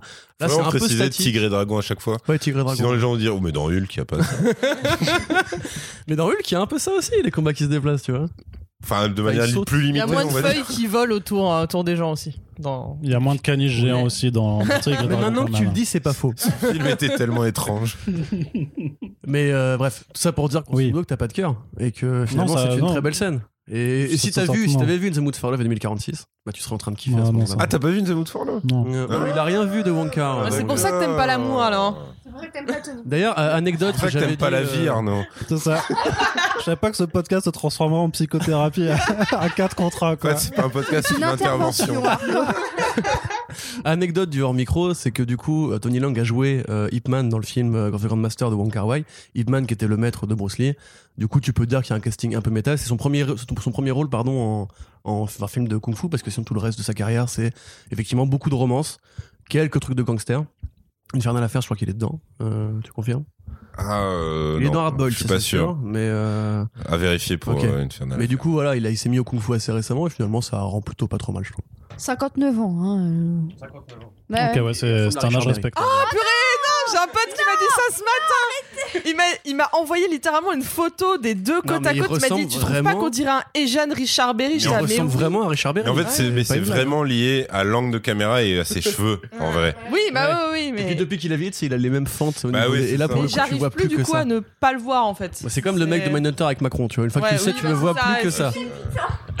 Commentaire cinéphile incroyable. Mais moi, j'attends. Matrix 4 que pour voir Macron se faire taper par Keanu Reeves. hein. il, il va jouer un agent, du coup, c'est confirmé? Parce que moi, j'ai. Moi, je pense, moi, je que les Wachowski ont pas tant d'imagination que ça, qu'ils l'ont vu porter très bien le costard et qu'ils se sont dit oui, Ouais. c'est lui. Mais Voilà. là, ça pourrait rendre bien. Dès, que euh. l'agent Smith initial leur a dit non, j'ai pas envie de revenir, en fait, ils ont dit ouais, ok, ce sera lui, quoi. Ah, pour je moi, suis, c'est ça. ouais. Moi, je suis quand même chaud. hein. C'est ma théorie, je le défendrai. Jusqu'à la mort. Bah, je suis pas d'accord. Arnaud, tu veux intervenir? Non, parce que j'étais en train de manger un morceau de fromage, donc euh, pour l'instant, je vous laisse Ouais, parler. Déguste un morceau de fromage parmesan. le fromage, c'est des Ouais, morceaux de ça Ah fromage. merde, non, je croyais que c'était des trucs sucrés. Non, non, Non, non, Ah, c'est pas des marshmallows. de euh, ouais. Ma vie est en train de changer. Ce podcast se bat en couilles. Mais c'est un- Vas-y, re- recentrons les débats. sur l'histoire toujours. Donc, on parle de sur l'histoire. les Eh ben, développements, parce que je trouvais que c'était quand même plutôt éculé comme façon Tu vois, de faire dans un ça, ancien mais- podcast, t'avais dit, euh, ils font pas ce film-là juste pour plaire au marché chinois, ils le font aussi pour plaire aux, aux gens qui sont justement asiatiques d'origine, enfin, qui ont grandi Non, aux euh, États-Unis. Euh, ouais, aussi La communauté asiatique, diaspora. quoi. Façon Voilà. Fresh of the Boat, Crazy Rich Asians et tout. qui est vachement plus facile à atteindre que le public chinois sur lequel t'as quand même toujours ce- Ouais. ce- ce- Bon, après, cette qui aussi, euh, mais, euh, de la censure quoi tu vois Mais typiquement, ça, la partie justement qui est consacrée à ça avec euh, le côté, bah, ils bossent dans des boulots de merde, ils ont des potes euh, Mm. qui justement avancent dans la vie, et la grand-mère qui dit vous vous mariez quand, tu vois. Ça, c'est vraiment des petits trucs que tu vois souvent dans les films de, bah, ouais, d'expat, entre guillemets. Bien sûr. Euh, typiquement Fresh of the Boat, la série de Randall Park, qui parle justement d'une famille euh, de boat people qui sont arrivés aux États-Unis et qui montre bien le décalage euh, culturel en fait qu'il peut y avoir avec ce, cette génération qui refuse de parler anglais, qui continue à mépriser un peu les us et coutumes euh, locales et qui vit un peu en quartier. Bon là c'est pas hyper poussé, mais tu vois je trouve ça bien foutu et je trouve que les deux le jouent assez bien ça par exemple. Mais c'est marrant parce qu'en fait, euh, Aquafina a joué dans un, dans un film dramatique qui s'appelle The Farewell de Lulu Wang, que je vous recommande vivement. Elle a eu le Golden Globe de la meilleure actrice dans un rôle dramatique pour Mm. ce film. Et c'est vraiment une pépite où en fait on suit euh, bah, justement euh, quelqu'un qui a d'origine chinoise qui a vécu aux États-Unis et qui en fait doit retourner au pays parce que sa grand-mère est mourante mais qu'elle ne le sait pas. Voilà. Et en fait, bah, c'est inspiré de la propre histoire de Lulu Wang qui elle-même a vécu cette histoire. Et il y a un truc très intéressant dans le film avec Aquafina qui justement joue cette nana un peu paumée entre tradition familiale parce qu'elle doit pas décevoir sa famille, elle doit se marier, elle doit rentrer dans chaque case que sa famille lui indique. Et que voilà, ça fait partie de la culture euh, traditionnelle et tout ça. Et c'est vrai que on sent qu'elle a du mal, qu'elle galère un petit peu dans la vie pendant que Un peu comme Irine pour choper voilà, exactement. Et ce qui est marrant, c'est que en voyant Shang-Chi, j'ai eu l'impression de voir Aquafina jouer dans une version euh, vraiment comédie de The Farewell, ce qui est à la fois est plutôt mignon et en même temps, je me suis dit c'est dommage parce que j'aimerais bien l'avoir joué autre chose. Mais du coup, si vraiment euh, tout cet aspect un peu euh, euh, comment on essaie de s'en sortir dans une famille chinoise qui essaie de s'adapter aux us et coutumes, mais qui garde quand même une sorte de certaine traditionnalité dans ce qu'ils font, je vous recommande vivement The Farewell. Mais Voilà. j'aimais bien l'idée dans le film qu'on ait vraiment deux personnages différents, que elle, elle est de deuxième génération, Ouais. et par exemple, elle ne parle qu'anglais, et C'est de, ça, de le, elle de parle le montrer. quelques mots de chinois, mais sans ça. plus, ouais. ouais. Et que du coup, elle est effectivement un peu paumée, et ce, ce côté, bah justement, lui. Merci, euh, Merci, Arnaud, qui a Merci apporté beaucoup. le fromage euh, dans une petite assiette. Et, euh, et donc, du coup, de, de voir, euh, de voir effectivement euh, Shang-Chi, en plus de, de, de cette histoire où euh, il lui explique son, son changement de, de prénom. Enfin, du coup, elle- il s'appelle Sean quand il arrive en, Ouais. quand il arrive aux États-Unis et de tout, tout ce qui est tout ce qui est lié à ça et c'est bien d'avoir les deux euh, les deux points de vue et de voir bah, effectivement quand ils quand ils arrivent euh, quand ils quand ils quand ils vont voir euh, Michel Yeo euh, à la fin et- Mais ça d'ailleurs c'est rigolo parce que c'est aussi une tactique pour eux pour s'autoriser à parler anglais dans le film parce qu'ils vont pas faire tout le film en chinois. Enfin, en- alors je sais pas si c'est mandarin ou cantonais la, la langue euh, dominante de Chine actuellement, je sais plus. Mais grosso modo ils vont pas faire tout le film soit en mandarin soit en cantonais. Et du coup en fait souvent Michel Yeo quand elle les accueille tu vois, elle leur parle à tous les deux en chinois. Comme elle voit que l'autre parle pas euh, chinois, du coup elle passe à l'anglais et du coup ça justifie qu'en fait de manière fluide tu passes à l'anglais dans les dialogues euh, quotidiens, même si c'est un peu une tactique euh, de lâche à mon avis parce que en vérité, non mais il n'y a pas de honte à ce que des Chinois parlent chinois. Les mecs qui sont là depuis 4000 ans dans leur village à la con, a priori l'anglais n'avait pas encore été inventé comme langue quand ils sont Ouais, non, arrivés. mais là, là, oui, là, c'est la partie euh, incohérence. Mais ça m'énerve. Ouais. Franchement, je trouve que pour un blockbuster, ils font quand même un effort. Il y a une grosse partie du film qui ne parle pas anglais, quoi. Ouais. Et c'est on demande, on beaucoup à des à des gens qui ne d'habitude, euh, enfin à des Américains qui ne lisent pas, savent pas lire des sous-titres. Ouais, non, c'est sûr. C'est vrai, vu comme ça. franchement, c'est vrai. euh, pour un Snake blockbuster, il y a euh, quand même un beau- euh, Non, dans Snake Eyes, c'est clairement, on est, on est sur du pur G.I. Joe, donc les mecs parlent n'ont rien à anglais. branler. Il y a des ersatz de début de conversation et dès qu'un seul perso se met à répondre en anglais, tout le monde parle anglais. C'est fini, quoi. C'est, voilà. Limite, ce qui est intéressant, c'est de voir à quel moment ils parlent anglais ou chinois. En fait, j'ai eu Mm. l'impression que dès que euh, Tony Leung était vraiment en mode hyper méchant, notamment dans le dernier acte, il ne parlait que chinois. Ouais. Et en fait, je trouve ça hyper intéressant de voir que quand tu veux faire passer un message gentil, tu parles en anglais. Et dès que tu viens en mode full méchant, tu te mets à parler chinois. Et ça, par contre, je trouve que c'est encore un léger défaut, c'est de dire on utilise la langue pour montrer s'il est gentil ou méchant. Oui, parce que du coup, dès qu'il a des a- excès de colère ou des il- trucs, voilà. forcément. Et ouais, genre, ouais, dès qu'il met son plan, c'est tout en chinois, alors que là où il veut expliquer un truc en mode un peu cool, je veux retrouver ma femme, truc mignon et tout ça, il parle en anglais. Ouais, mais ça, je trouve ça. Alors, alors, effectivement, je m'étais, je m'étais pas fait la réflexion comme ça. Après, l'idée de switcher dans ta langue maternelle quand c'est tes émotions qui parlent, Oui. ça à la rigueur, je le, je le comprends. Puis, mais oui, Il y a quand même des contre-exemples. Quand il voit son fils et qu'il lui fait un, un petit câlin de front, il dit euh, Tu m'as manqué mon fils en chinois, tu vois. c'est D'ailleurs, franchement. Moi, j'ai l'impression qu'ils mettent, ouais, plus comme tu dis, peut-être toutes ses émotions, mais vu que le mec est très froid en oui, général. bah c'est ça, ouais. Ses émotions, c'est soit il est vénère euh, et du coup, enfin, Bah, c'est un super il est méchant, même temps, voilà. Ouais, ouais. Donc ouais, effectivement, il y a ça. En fait, c'est Ah, tout ce qui est de l'ordre de l'intime, enfin, ou qui est Ouais, plus ouais. personnel et moins dans l'exposition. En fait, c'est toute l'exposition est faite en anglais, en fait, grosso modo. euh. Il y a- il y a beaucoup d'expositions dans le euh, film, quand même. hein. bah, la, la première la rencontre. Ah non, pardon, non. Non, À partir après l'intro, je veux dire. Oui. Ok. La voix off ok. du début, c'est Ouais, après l'intro. Je veux dire, tu vois, typiquement, il faut justement, quand il explique à Aquafina son truc, il le fait en anglais, tu vois, par exemple. Et quand ils expliquent le plan, la montagne, etc., ils le font, enfin, ce qu'il y a derrière la porte et compagnie, c'est en anglais. ouais, Après, euh, Après oui, est c'est l'espèce d'astuce à la con, c'est-à-dire qu'en fait ils le font en anglais parce que dans l'assistance t'as Trevor et Aquafina, et inversement quand euh, Tony Long donne ses instructions, c'est sous-entendu. Ouais, que ces hommes. Il y a euh, Razor Fist qui est au milieu, ça. qui n'est pas du tout asiate, et donc genre ce serait pour ça que ça, c'est pas, plutôt futé, je trouve, parce que les anneaux sont pas justement une sorte de secte asiatique de ninja, tu vois. C'est vraiment juste des mercenaires. Ils viennent des quatre coins du Bah, monde. ceci donc, dit, euh, c'est également une incohérence parce que clairement, l'intro du film, c'est pour dire. Mais regardez, c'est pas du tout incohérent qu'il y ait eu Trevor Slattery qui existait, mais que le truc existe quand même et ça s'appelle quand même Les Anneaux. Et tu fais, alors, ça peut marcher sans Iron Man 1. Mais c'est ça. Parce que- que j'allais dire. Quand le mec dit, je me suis arrêté en 96, Bah tu es oui. d'accord. Comment t'expliques qu'il y a des mecs terroristes Il y a les dans un pays, ensuite, euh, qui- un pays oriental qui n'est pas asiatique, qui s'appelle littéralement Les Anneaux avec ton logo, avec le truc. Oui, tout à fait. et ouais. que juste euh, t'as pas spécialement bougé à l'époque. Parce que c'est euh, parce qu'ils euh, expliquent quand même qu'il reprend du service quand sa femme meurt.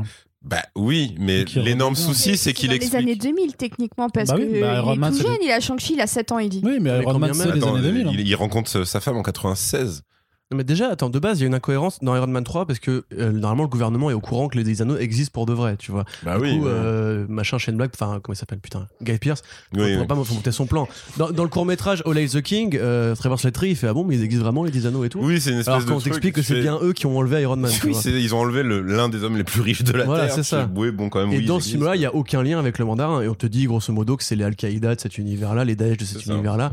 On te dit si c'est des mercenaires qui prennent un peu à droite à gauche des différentes Bah, factions. c'est euh. surtout qu'il y a aussi le problème, c'est que vu qu'ils doivent justifier le fait que le mec et son organisation aient rien branlé en fait dans l'univers Marvel jusqu'à présent, en tout cas à vue euh, ouverte, qu'on va dire, enfin à la vue de tous, euh, il, il lui casse la phase. On fait ça dans l'ombre, genre on soulève des pays mais dans l'ombre, tout ça Ouais, machin. alors c'est dans Iron Man 1, complot. ils font une vidéo. Oui, clairement, les mecs Voilà. dans Iron Man, c'est pas ça le plan du Bah tout, oui, du oui, oui. tout, du tout.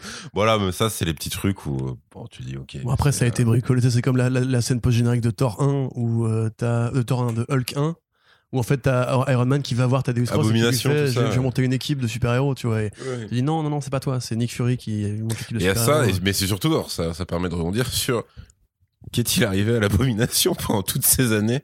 Parce que du coup, il est impliqué dans la scène post-générique euh, de, de Hulk, euh, de l'incroyable Hulk. Ouais, Euh, en fait, quand il me semble que Stark dit à. hum, Thaddeus Ross.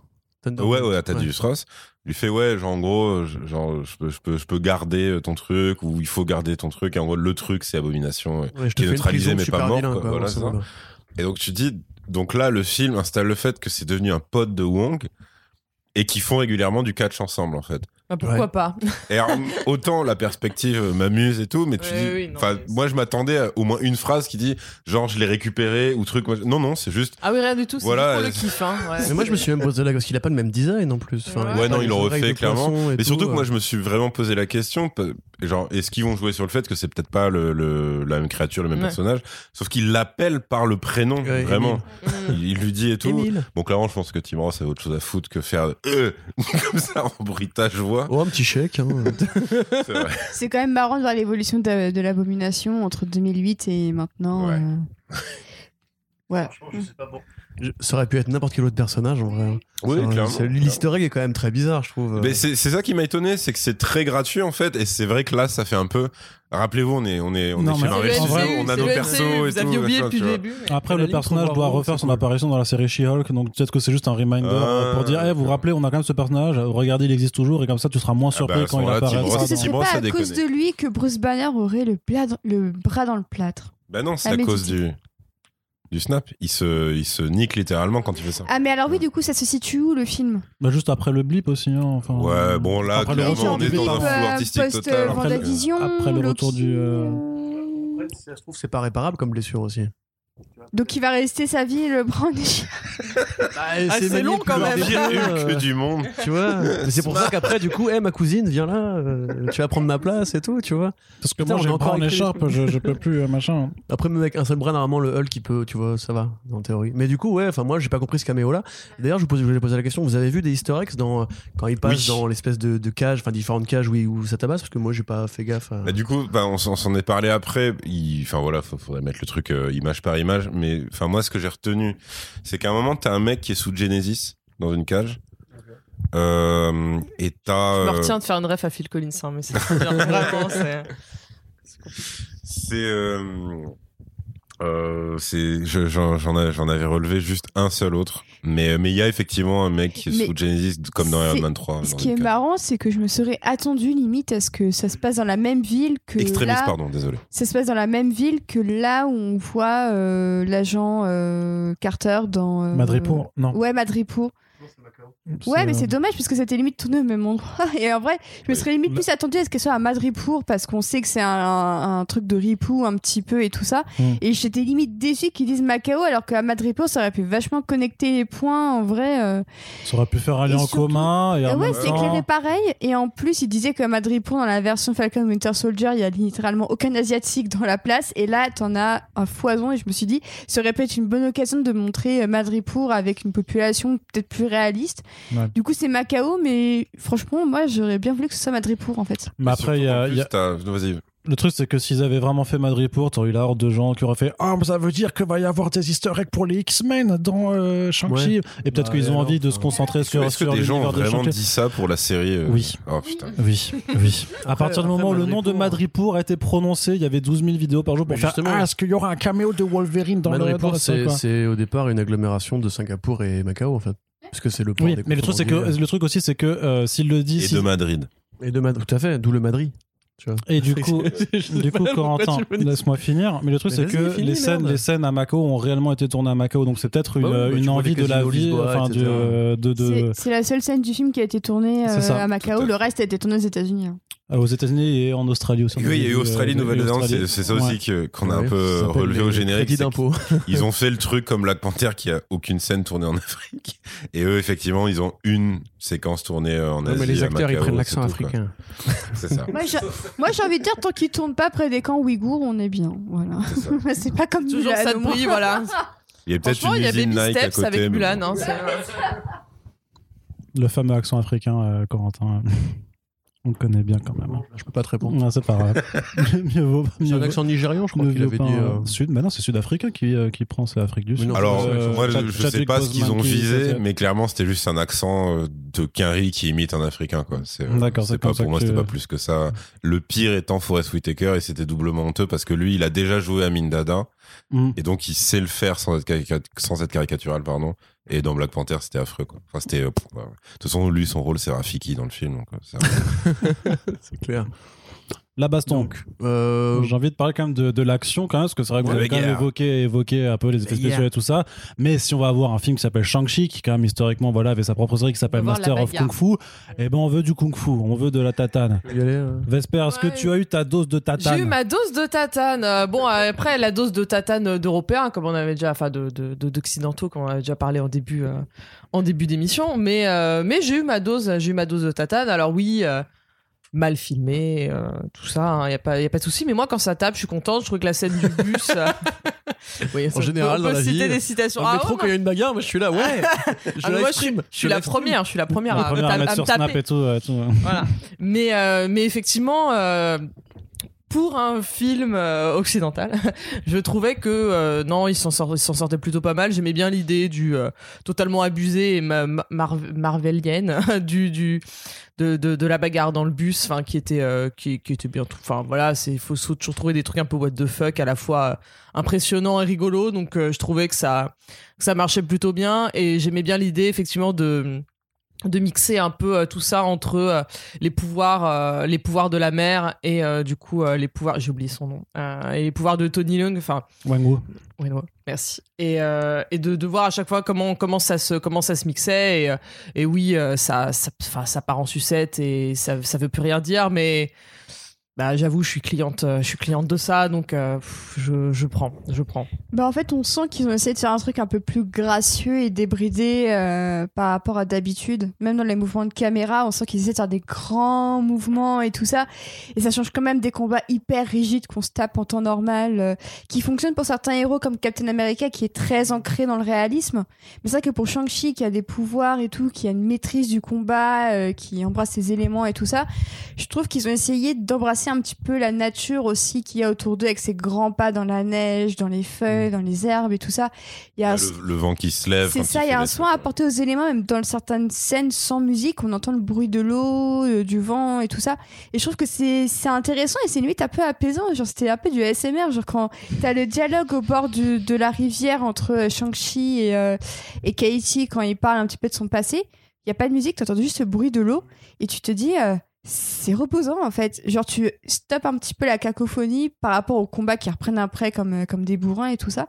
Mais euh, j'ai trouvé qu'il y avait quelque chose même de très euh, agréable à regarder parce que euh, tu sens qu'ils ont essayé de faire autre chose. Et j'ai envie de dire que au moins ils essaient de faire autre chose et que même si ça fonctionne pas forcément, j'ai pas envie de leur jeter la pierre pour avoir tenté même si ça fonctionne pas entièrement. J'ai envie de dire que limite, si ça peut leur prouver qu'ils peuvent essayer de se dépasser, de faire appel à des techniciens, à des artisans qui sont experts dans ce type de choses, ça ne peut que relever le niveau en fait. Et en soi, moi j'ai envie de dire que c'est limite une bonne nouvelle que Marvel se dise, ah bah tiens, si on prenait les meilleurs de leur catégorie pour faire des shows, au lieu de se contenter du minimum syndical. Donc là, on se contente parfois du minimum syndical, mais il y a de l'idée quand même. Et honnêtement, euh, ça change quand même du, combat de, Black Widow, de Ant-Man, ou même de... J'aime beaucoup Spider-Man, mais ces combats encore à corps, là, avec euh, la saga Tom Holland, c'est pas ouf. Et je trouve que Shang-Chi nous console de beaucoup de films où tous les combats sont, sont foirés, quoi. Après, je trouve qu'il y a quand même eu un effort euh, notable fait sur les chorégraphies, et même sur des chorégraphies de groupe dans les scènes d'entraînement que tu vois dans les, dans les flashbacks et tout ça, dans, euh, dans, dans certains passages. Alors, c'est vrai que tout n'est pas forcément lisible, mais même sur la scène des échafaudages, t'as quand même un petit peu des passages qui sont faits. je Bah, trouve dès qu'ils ont le plan large, ça marche. Ouais. C'est le, le- leur problème, c'est qu'effectivement ils, ils doivent taper leur truc un peu plus rapproché pour être iconique.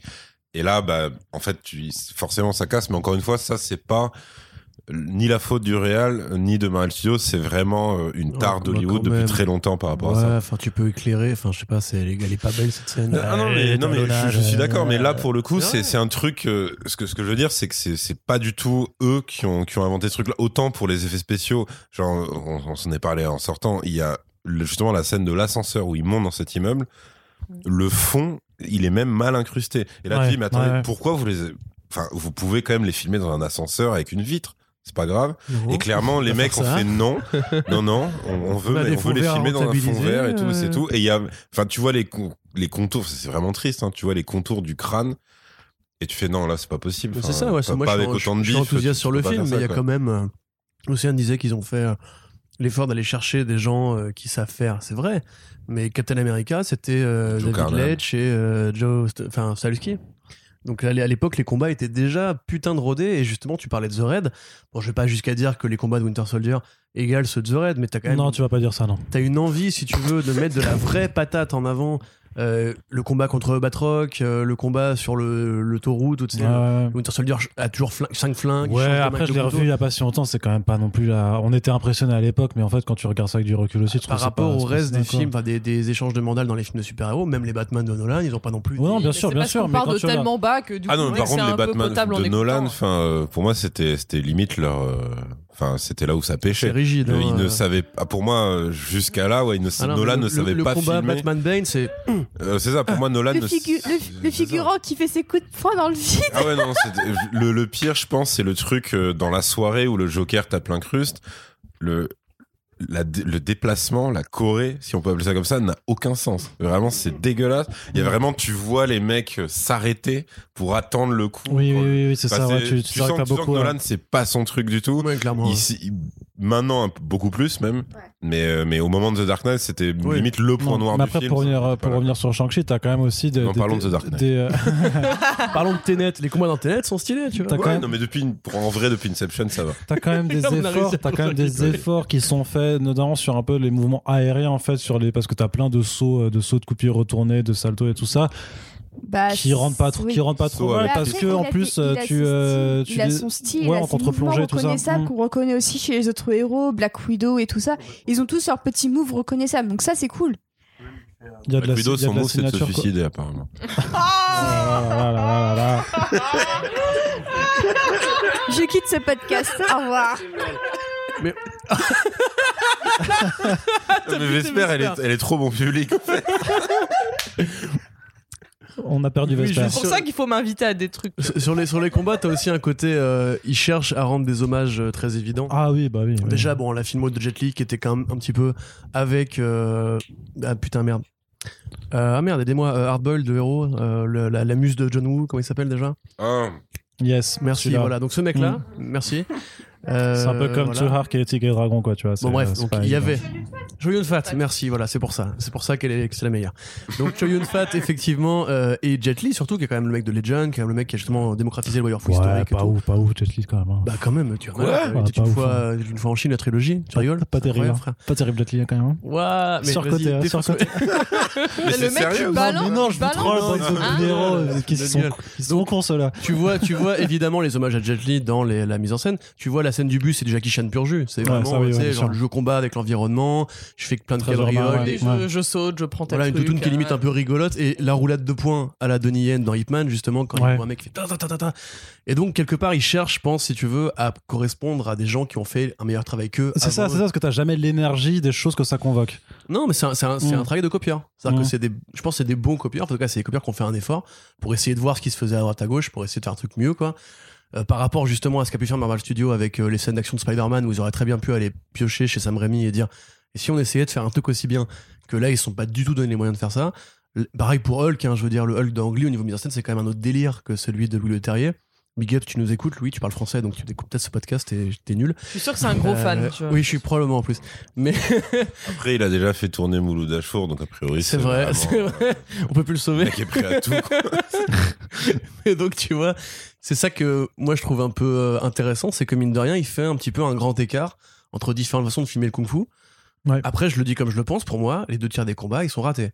C'est vraiment euh, le combat contre l'espèce de kabuki, là, le, le deuxième henchman du. Ah oui, le Ah euh, oui, oui. Death, Death, euh, Death Giver, là, je sais C'est ça, pas, voilà. Ou là, pour le coup, c'est un reveal en plus. et- Ouais, juste- non, en fait, non, Ouais, ouais, C'est juste le random, random méchant masqué, quoi. Non, c'est le. Taxmaster Ouais. en fait. Non, mais tu vois, là c'est l'inverse, c'est qu'il l'éclaire trop. C'est que t'as t'es genre, ah, t'as vu, il y a une publicité qui fait un grand écran et tout. Et du coup, ils ont compris ça, donc ils le mettent quasiment que en plan circulaire, Ouais. en mode, allez, vas-y, battez-vous dessus. Et puis en fait, t'as rien, alors que ce vilain-là a l'air d'avoir de la gueule et tout. Bah, en fait, il sert à R et il meurt limite en hors-champ, tu vois. Oui, non, c'est ça, c'est, ils, font un build-up de ouf pendant tout le film sur ce gars, et quand il retourne à la fin, je me dis, ah, ça y est, ça va être... Et non, il est mort. En plus, Ah, il meurt, il meurt, euh, il meurt façon Jurassic World, euh, l'assistante quoi. Ouais, Il se fait. soulever. Oui. et c'est tout. c'est vraiment un truc. Tu fais bon. ouais, bah, c'est un peu triste, non, mais je pensais qu'elle allait ouais, vraiment avoir une, Bah, la, Fist, la hein, vengeance, quoi, tu vois. Razor Fist, quand même, bon, bah, qui est un vilain qui existe dans les comics, qui est un vilain ridicule, mais qui existe dans les comics. Que là, pour le coup, t'as vraiment cette scène qui est affreusement mal écrite à la Marvel Studios, où elle fait, il faut qu'on s'allie, il faut qu'on, qu'on- qu'on s'allie. Et il fait quoi? Et il commence un monologue, et tu te dis, ok, je vois comment ça va finir, il va se faire buter, au mec, ça va se faire va se Oui, faire il buter. va dire, ok. Voilà, et après il va faire ouais, on devrait s'allier. Et t'as envie de dire mais ça c'est ça c'est mal écrit, ça c'est horrible d'avoir ça dans un film comme ça. C'est comme quand à Aquafina, il y a un ninja qui arrive devant elle et qu'elle se met à chanter Hotel California. Dès qu'ils ont Ça, fait la vanne, je savais qu'ils allaient Mais ça, ça Ouais. tient. Non, ça, ça tient. Ça, ça tient. Ah, si. Non mais si encore ils avaient fait une petite pause pour lui laisser Ouais. le temps de réfléchir à ce qu'elle allait faire et là elle aurait réagi comme ça. Bah non, parce Mais là, que c'est justement, on t'explique. Bah oui, mais parce qu'elle re-raconte euh, l'anecdote euh, la veille. Donc, ça vous euh, a fait rire ça vous? Bah oui, moi ça me fait rire. Elle est euh, vraiment public California. madame hein. Bah après, si t'aimes pas Hotel California aussi, on peut en J'adore Hotel. California. Mais non, mais Bah, elle l'a Là, raconté. Elle l'a raconté la veille. Donc ça, la rigueur, ça va. T'as- tu fais ça, t'es en danger de mort là, c'est pas un bully qui va te casser la gueule, Mais non, mais c'est. un ninja quoi. Mais oui, mais écoute, euh, tu peux pas te battre. Excuse-moi, tu peux pas te battre, donc tu tentes des Mais tu trucs. tentes de pousser, je sais pas. Mais tu peux pas tenter de le pousser. De toute façon, c'est un ninja, donc euh, t'essaies de le déstabiliser. Le débat de collégien.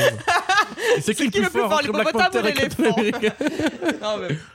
Donc, Non, mais en soi, c'est quand même c'est super ramené. Effectivement, ça fait partie de toutes ces répliques qui, de toute façon, à chaque fois, à chaque fois reviennent. C'est-à-dire qu'à un moment, on te sort un truc, un trait philosophique, il interviendra à la fin.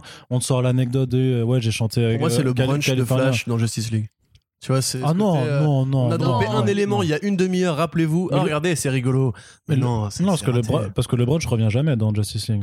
Il est juste droppé. là, Mais c'est le top heureusement. 50 de, Ouais. de Doctor Strange au début de Écoute, il Doctor n'y a pas de Strange, saucisse qui vole dans celui-là. C'est vrai que tu m'as convaincu. Il n'y a pas un grain de sésame qui tombe Oh, au ralenti euh, d'un burger. Moi, je pense que ce affreux sésame pourrait aller aux Oscars. Et quelle la façon de filmer le burger chez Snyder, tu vois, c'est un vrai délire. quoi. C'est mieux filmé que Shang-Chi. C'est c'est clairement la meilleure pub McDo que j'ai vue Bien toute ma vie. hein. Ils vont faire de- Mais après, je suis d'accord. En fait, Razor Fist, euh, bon, qui est clairement ouais, un méchant ultra mineur euh, dans les comics et tout, et assez. enfin, ça a toujours été un plouc, quoi, clairement. Et ce qui est drôle, c'est que moi, je pensais qu'ils allaient surjouer. Parce qu'au début, il ne parle pas. Juste, il se tape. Il a Un l'air, peu, euh, tu sais, un peu à la, à la. Jay Courtney en Captain Boomerang, quoi. C'est un peu ça. Je pensais qu'ils allaient. Déjà, quand tu allaient... dis Jay Courtney, t'as tout compris, tu vois. C'est ça, tu vois, c'est pour pour le coup c'est c'est pas contre l'acteur qui est qui est pas connu qui a pas qui a pas fait des merdes comme Jay Courtney et tout mais juste le côté redneck et tout J'adore ces scuds gratuits comme ça. Non, mais- La gratuité de la violence. mais non mais, ça- non mais le truc c'est qu'en plus j'ai c'est pas gratuit. c'est en plus j'ai vu euh, il y a- j'ai- genre il y a un mois j'ai vu un truc euh, qui s'appelait genre euh, Jolt où il est encore dedans avec Kate avec Kate Beckinsale Beckinsale qui a Et- besoin d'électrocution pour pas s'énerver Voilà, et qui enfin, tué des gens. Et bref Le pire, c'est que tu me l'as vendu là, comme ça, tu vois. C'est sur Prime Vidéo, il est, franchement bien. il est, il est super gogol mais c'est c'est honteux tu vois Ça ressemble à Hypertension, le synopsis, Ouais. du coup. ou alors mais vraiment en version en version pas marrante en fait version Wish. euh, Continue, continue Splinter du coup. Euh, Donc, et en fait, je pensais qu'ils allaient surjouer son côté redneck. Ouais. Parce que surtout quand tu vois la gueule de sa caisse, quand ils doivent prendre une caisse, Ouais. et que le mec C'est la a un graphe, wagon. Ouais. un graphe Razor Fist écrit dessus. Parce que sinon. sur, le, sur le pare-buffle aussi. Hein. Oui, non, mais clairement, c'est ça, tu vois. Il y a, c'est, l'énorme 4K du bon gros beauf texan et tout. Et je dit, ah, bah, du coup, ils vont le jouer. Et en fait, ils le jouent jamais.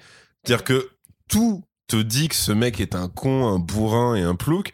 Et en fait, le seul moment où ça aurait pu être marrant, c'est euh, le, justement la réplique euh, foireuse où tu dis, ah ouais, non, mais ça, ça c'est, même pas écrit, quoi. C'est en gros, euh, c'est A plus B égale gag, mais du coup, ça, ça marche qui- pas, quoi. Ce qui est marrant, c'est que c'est un des premiers héros du Marvel Universe qu'on voit et à qui il manque un membre. C'est ce que je me suis dit. Et qu'en fait, il est capable de s'adapter en toute situation. Oui, C'est-à-dire qu'on va il prend le- avoir- la lame magique à Bah la oui, place, en fait, il est clairement, il est dans un coin de l'écran. Il est méga déter. Et ça aurait, pu, furieux, ça aurait pu être un plan un peu plus classe pour lui. Quoi. Mais je me suis dit, en fait, c'est un, un des rares. Une des rares personnes j'aime qui a en fait euh, qui qui euh, qui a un handicap physique. Et je me suis dit en fait c'est marrant parce que c'est à la fois un méchant en même temps à la fin avec ses lame et tout je le trouvais hyper badass et tout. Genre c'est un gros beauf mais euh, En plus, clairement, le mec serait Mais le voilà. genre de mec à avoir un t-shirt avec un graphe handicapable. Mais oui. Évidemment. Un hashtag devant. et mais je trouve ça trop cool en, en vrai je trouve ça trop cool de, de parce qu'en plus je trouve que son design est stylé genre il manque un bras mais il s'en fiche le gars il va quand même tu vois et euh, c'est un peu l'henchman et ça m'a fait dire qu'en fait bah, le MCU incorpore aussi de plus en plus de héros qui ont parfois des, des invalidités type euh, être sourd-muet il y a Echo il y a la, la personne là dans Eternals aussi. Et je me suis dit c'est sympa. Voilà il y a Matt Murdock mais bon version voilà et du coup Bah, je me suis dit de plus a- en plus il y a Il y a War Machine, techniquement. C'est juste qu'ils Oui. ont, ils ont grave triché parce que. Et en fait, je suis pote avec Tony Stark, donc C'est ça, mais de voilà. plus en plus, il y a aussi des héros un peu euh, qui ont des infirmités comme ça. Et je me dis, en fait, c'est sympa de, voir que le mec, il peut quand même casser des gueules euh, en faisant ça. Je me suis dit, c'est plutôt cool, en fait. Et puis t'as le- la- l'ablation de l'utérus de Black Widow aussi. Non, mais c'est bien, c'est que t'as mis ta main au niveau de Non, tes. Je cherchais le mot. Mais non, mais je cherchais Alors, le mot. Corentin, on va t'expliquer où se trouve l'utérus. Je sais très bien où se trouve l'utérus. parce qu'a priori, me faites Il y a chier. quelques leçons d'anatomie qui sont pas passées en cinquième. Vas-y, montre-moi. Chacun son tour. hein. Chacun son tour, Corentin. Non, mais je, je cherchais le mot. Oui. J'ai la main parce que je cherchais le mot. Donc, Vous n'avez utérus. pas la vidéo. Ah. Non, mais ce que je voulais juste dire, c'est que du coup, ça faisait déjà une héroïne qui avait, entre guillemets... euh, mais pas forcément une infirmité, mais un truc qui, justement, la, la, la décale un petit peu du côté euh, bien portant. euh, Oui, oui, Après, ça euh, avait, après, ça avait créé une horrible polémique pour Avengers 2 sur Oui, la bien réplique. sûr. Oui, Moi, je suis comme je suis toi. un monstre. Ouais. Oui, tout à Alors, il lui dit pas je suis un monstre, mais quand le mec dit déjà, je suis un monstre, Ouais. il fait ouais, mais en fait, moi, on m'a fait ça, donc je suis comme toi. Oui, bon. Voilà, il y a quand même une diff entre un mec qui a un, un Mm. couteau à la place du bras et une nana à qui on retire l'utérus et qui dit je Puis peux pas faire d'enfant et je suis un monstre. T'as aussi les paluches de Doctor Strange. C'est vrai. Techniquement, Ouais, au départ, part comme un C'est C4, comme- War Machine, voilà, c'est vrai, ça. Ouais, voilà. c'est- Mais c'est-à-dire que dans, dans Falcon et Winter Soldier, ils en parlent même pas. Enfin, le, le handicap de War Machine, c'est genre, il est en costume debout. Ça a disparu. Tu vois même pas qu'il a une sorte de prothèse ou quoi, c'est genre non, c'est bon, c'est réglé, voilà. Comme Felicity Smoke dans Arrow. Tu sais, en fait, il lui met une puce limite dans le Ouais. vertébrale et ça y est, c'est réparé, frérot. Allez hop. Bah, tu Ouais. savais pas bah oui, j'ai pas découvert les puces. Il aurait pu être une très bonne oracle. euh, Mm. Voilà. Ou- oui, c'est un point de vue. De toute façon, même techniquement, euh, ça, ils peuvent, ils peuvent le faire à qui ils veulent depuis Black Panther, puisque t'as littéralement Oui, Martin c'est ça, Freeman ouais. Ouais. qui est en mode genre, je ne sens plus rien. C'est pas grave. boule de Wakanda, de On Wakanda, va te mettre une euh, boule le de dos, vibranium et c'est bon. complètement, Bon, ok. complètement. Euh, Après, dans, je sais que dans les trucs euh, en non dit, hors écran, on va dire, mais qui auraient pu être faits et qui auraient pour le coup donné beaucoup plus de d'intensité, de profondeur. Là, pour le coup, au héros, parce que Razor Fist, ça reste un mec d'arrière-plan et tout, donc en vrai, voilà, ça, aurait pu être mieux fait, mais c'est pas c'est pas handicapant de fou, mais c'est surtout, je m'attendais vraiment, et je me suis dit, ça c'est quand même super paresseux. Quand il admet euh, face à sa meilleure amie, donc euh, qui est Aquafina, que en fait, euh, il a tué euh, l'assassin de sa mère et que t'as zéro flashback. Bah oui, oui. Et tu dis, mais en plus, là, tu, tu peux même pas te dire, ok, ils veulent pas le montrer parce que ça handicaperait l'image du super-héros. Non, parce que ce serait lui version jeune. Donc en fait, t'aurais pas ce truc d'imagerie euh, qui craignent. Parce qu'en fait, c'est ça qui craignent à chaque fois qu'ils disent, quelqu'un a fait un truc méchant, mais c'est quand même un super-héros, on vend des figurines, etc.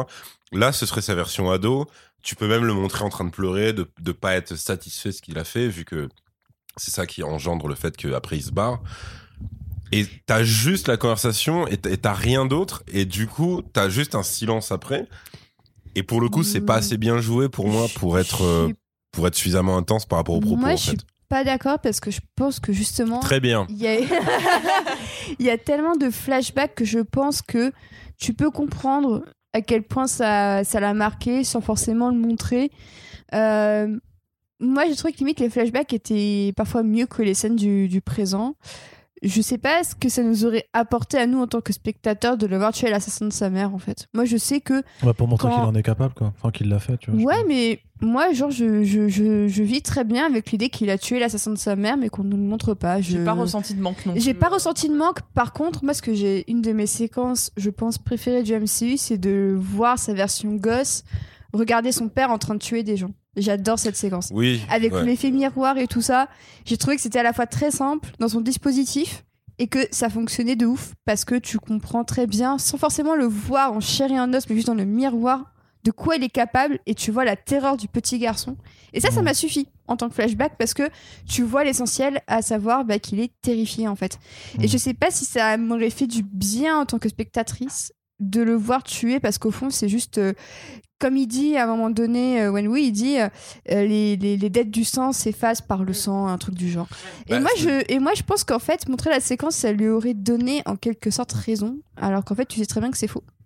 Bah, c'est-à-dire après, ça dépend, euh, ça dépend comment il l'aurait mis en scène. Après, effectivement, Ouais. euh, je, je suis en train de spéculer totalement, mais pour moi, ça aurait été pas juste euh, un assassinat, machin. Oui. C'est montrer Après, le, tourment de l'ado qui est, qui est. qui Après, peut-être qu'on va le voir, parce que moi, je sens aussi que le film te... est un peu en façon puzzle, en mode, il reste encore plein de choses à montrer, mais qui nécessitent un, un film 2. Et moi, je les vois très bien montrer le meurtre dans le film numéro 2 parce qu'il y a une vengeance de ceux euh, du fils de machin et tout ça. De toute façon, il y aura des- Par rapport à que- sa sœur. Par Ouais. rapport à sa sœur ou quoi, moi je les vois très bien limite se garder cette séquence pour plus tard. Et ça me dérange pas parce qu'en l'état, je trouve que le film fonctionne très bien niveau flashbacks qui sont quand même assez longs en général, qui sont quand même Mm. très étalés dans, dans, dans le film. Et c'est ce que j'ai trouvé assez intéressant, c'est que c'est quand même des flashbacks qui sont pas là en mode de piou, piou, piou. c'est que c'est vraiment des séquences installées vraiment de A à Z avec un point A, un point B, un point C. Mm. Et, euh, et je pense que c'est limite une scène que tu- tu Marvel a dû se dire peut-être effectivement que pour montrer un héros, c'est peut-être pas idéal de le montrer en train de tuer des gens. De Iron Man, on le voit tuer des gens quand même dans le film 1. Mais c'est des. Euh, enfin, on- tu vois, voit côté- Vendavision, on voit, on voit Vanda par contre, on voit Vanda tuer des gens, on voit Captain tuer des gens, on voit Thor tuer des gens. Je pense pas qu'ils auraient ce souci avec Shang-Chi, mais je pense qu'en matière de narration, le fait qu'on te qu'on te, qu'on te dise il l'a tué, je pense que tu, il tu penses pas que s'attendait- niveau image, le fait. Parce qu'en fait, je pense que c'est l'âge qui leur pose peut-être problème dans cette histoire. je sais pas parce que là, j'ai trouvé que Ce serait un mec de 14 ans. j'ai trouvé que les deux jeunes Shang-Chi, les deux petits acteurs s'en sortaient très bien. Ah non, je veux dire, niveau mais, euh, imagerie. Que ça leur poserait Mm. peut-être problème Ah, de un, un d'avoir un ado, 14 ans un ado, tuer quelqu'un, surtout que ouais. c'est- c'est pas un flingue, clairement il va l'égorger quoi, Ouais, euh, ou le planter ou quoi que ce Oui, soit. C'est possible, après il faudrait peut-être voir, mais moi je pense que c'est une scène qui peuvent se garder pour l'avenir. Et en étant en l'état d'origine Mhm. story, on me dit euh, j'ai tué l'assassin de ma mère. Ok, c'est bon, je, je sais que tu l'as fait parce que en Oui, plus c'est legit, ça va. Parce qu'en plus, on va. te- Qui n'a pas tué l'assassin de ses parents Voilà, euh, exactement, genre Bruce Wayne. Bruce Wayne, ouais. Bruce Wayne, il l'a pas fait, ça traumatise pas mal. Mais Bruce Mais- Wayne, si- s'il Mais- l'avait fait, on aurait tellement pas de comics en fait. Voilà. Ça aurait Mais en réglé le problème direct. Hein, Mais en soi, moi, j'ai- j'ai j'ai pas de souci avec ça. Par contre, j'aurais limite aimé que euh, la mort de la mère soit montrée euh, d'une autre manière. Ça, le fait qu'elle se limite, elle se prépare à aller mourir et tout ça, c'est encore une femme au frigo.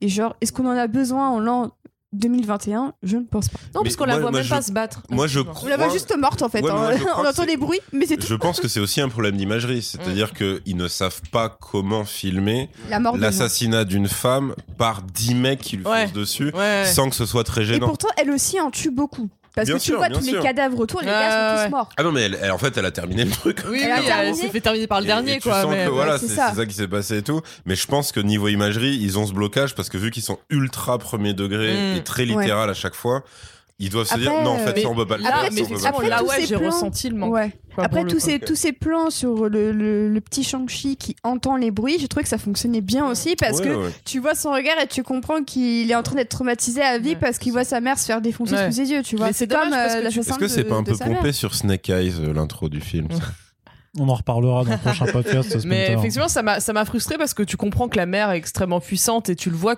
qu'une fois en fait.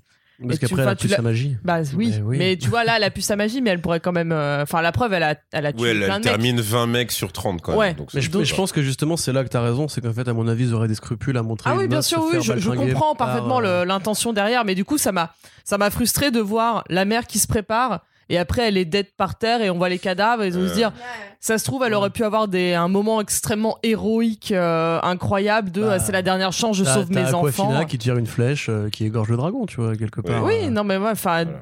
De Après, voir un si, si truc. t'as si t'as jamais lu le Hobbit, ça doit être incroyablement surprenant. T'es un bâtard. On est ça, quand se- même- ça se fait pas ce que tu fais là, c'est pas sympa. C'est moche, c'est vraiment moche. Non, mais c'est- moi, je trouve que le dernier acte, il est grave handicapé, non pas par lui-même, mais par le fait que ça passe Par après le Game, Hobbit. ça Ouais. passe après Game of Thrones, donc Et des après combats dans- Yu-Gi-Oh quand même. Tu Et après, c'est vrai. Et le, le- Dragon blanc aux yeux bleus, dragon dragon blanc. noir aux yeux rouges, mon gars, tu connais. eh oui. 3000. Moi, je- moi, je le connais uniquement grâce au même euh, Exodial maudit.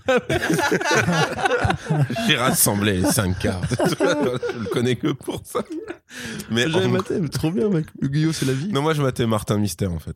Ça Ah. passait juste avant ou juste après sur Canal J. C'était vachement Euh, bien. Canal J, pardon. C'était vachement bien aussi, Martin Mystère. C'était incroyable. Mm, mm, mm. On peut faire un podcast sur Martin Mystère si vous préférez, y a pas de C'est handicapé par Game of Thrones et.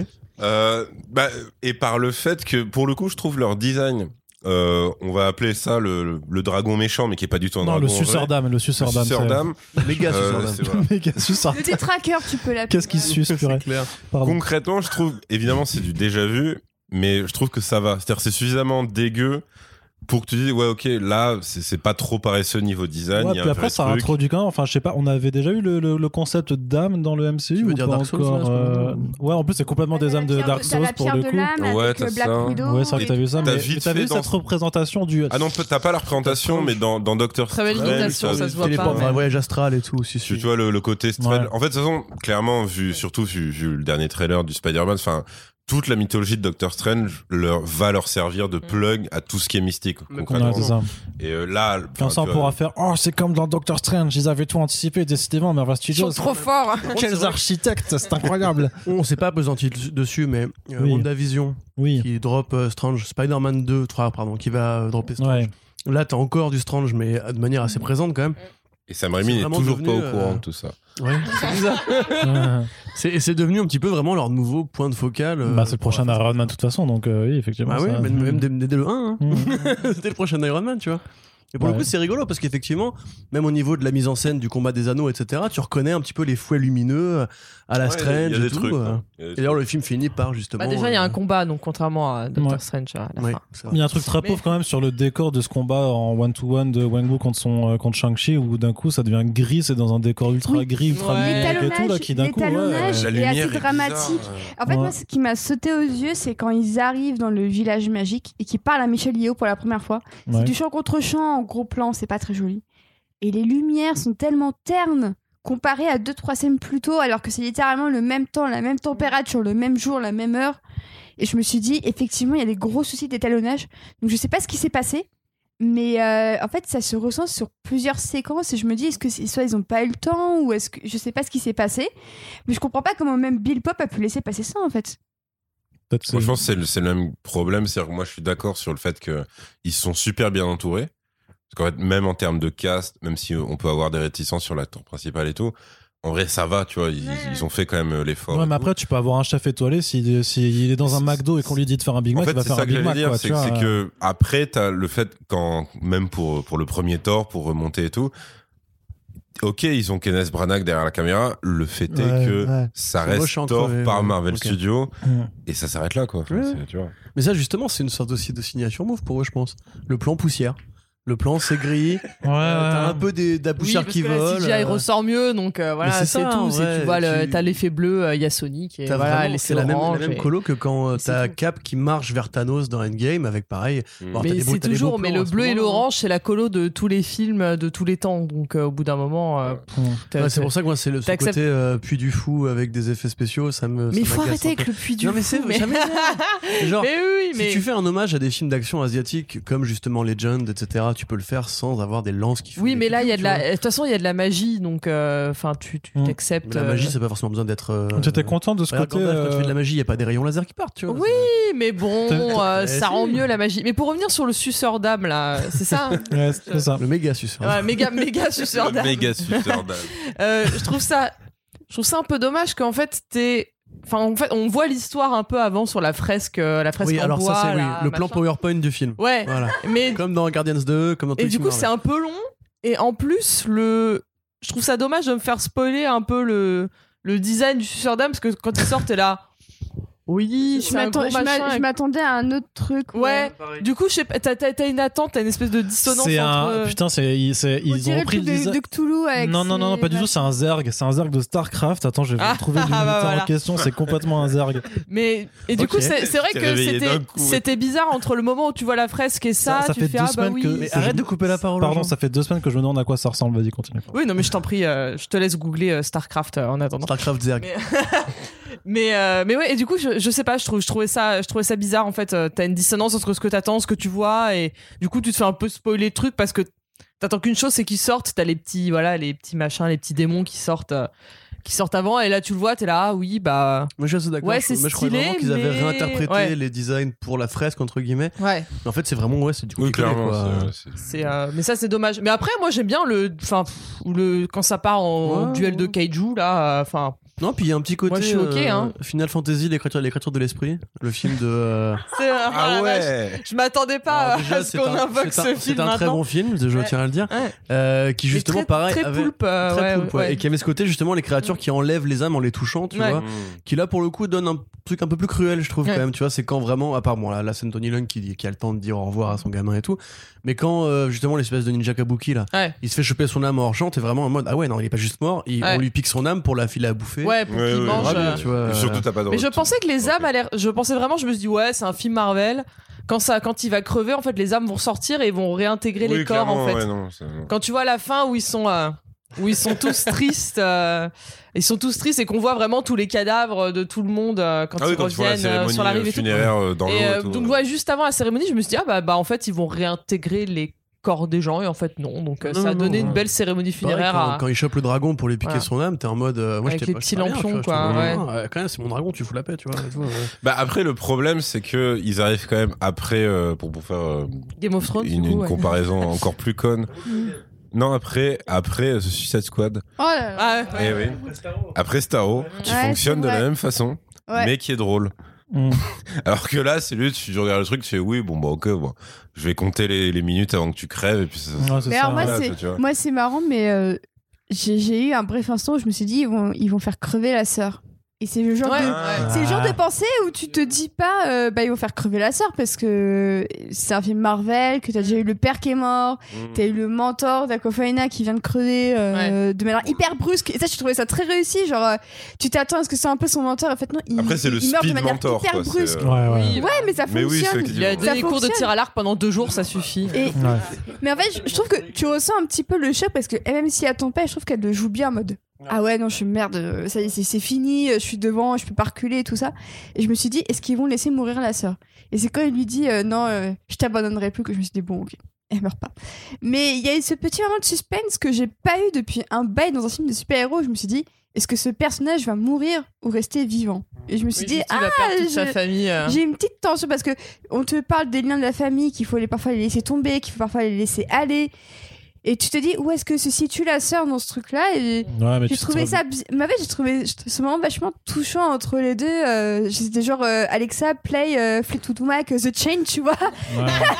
je me suis dit ça pendant ce moment-là, tu vois. Et, et au moins ça, ça a marché, je trouve, en matière d'intensité familiale, qu'au moins ils reconnectent dans ce moment-là. Je me suis dit oh, il y a un truc. Ouais, mais tu sais bien que de toute façon, dans ce genre d'univers, il y a qu'une seule chose qui compte. It's family. C'est la famille. Ah.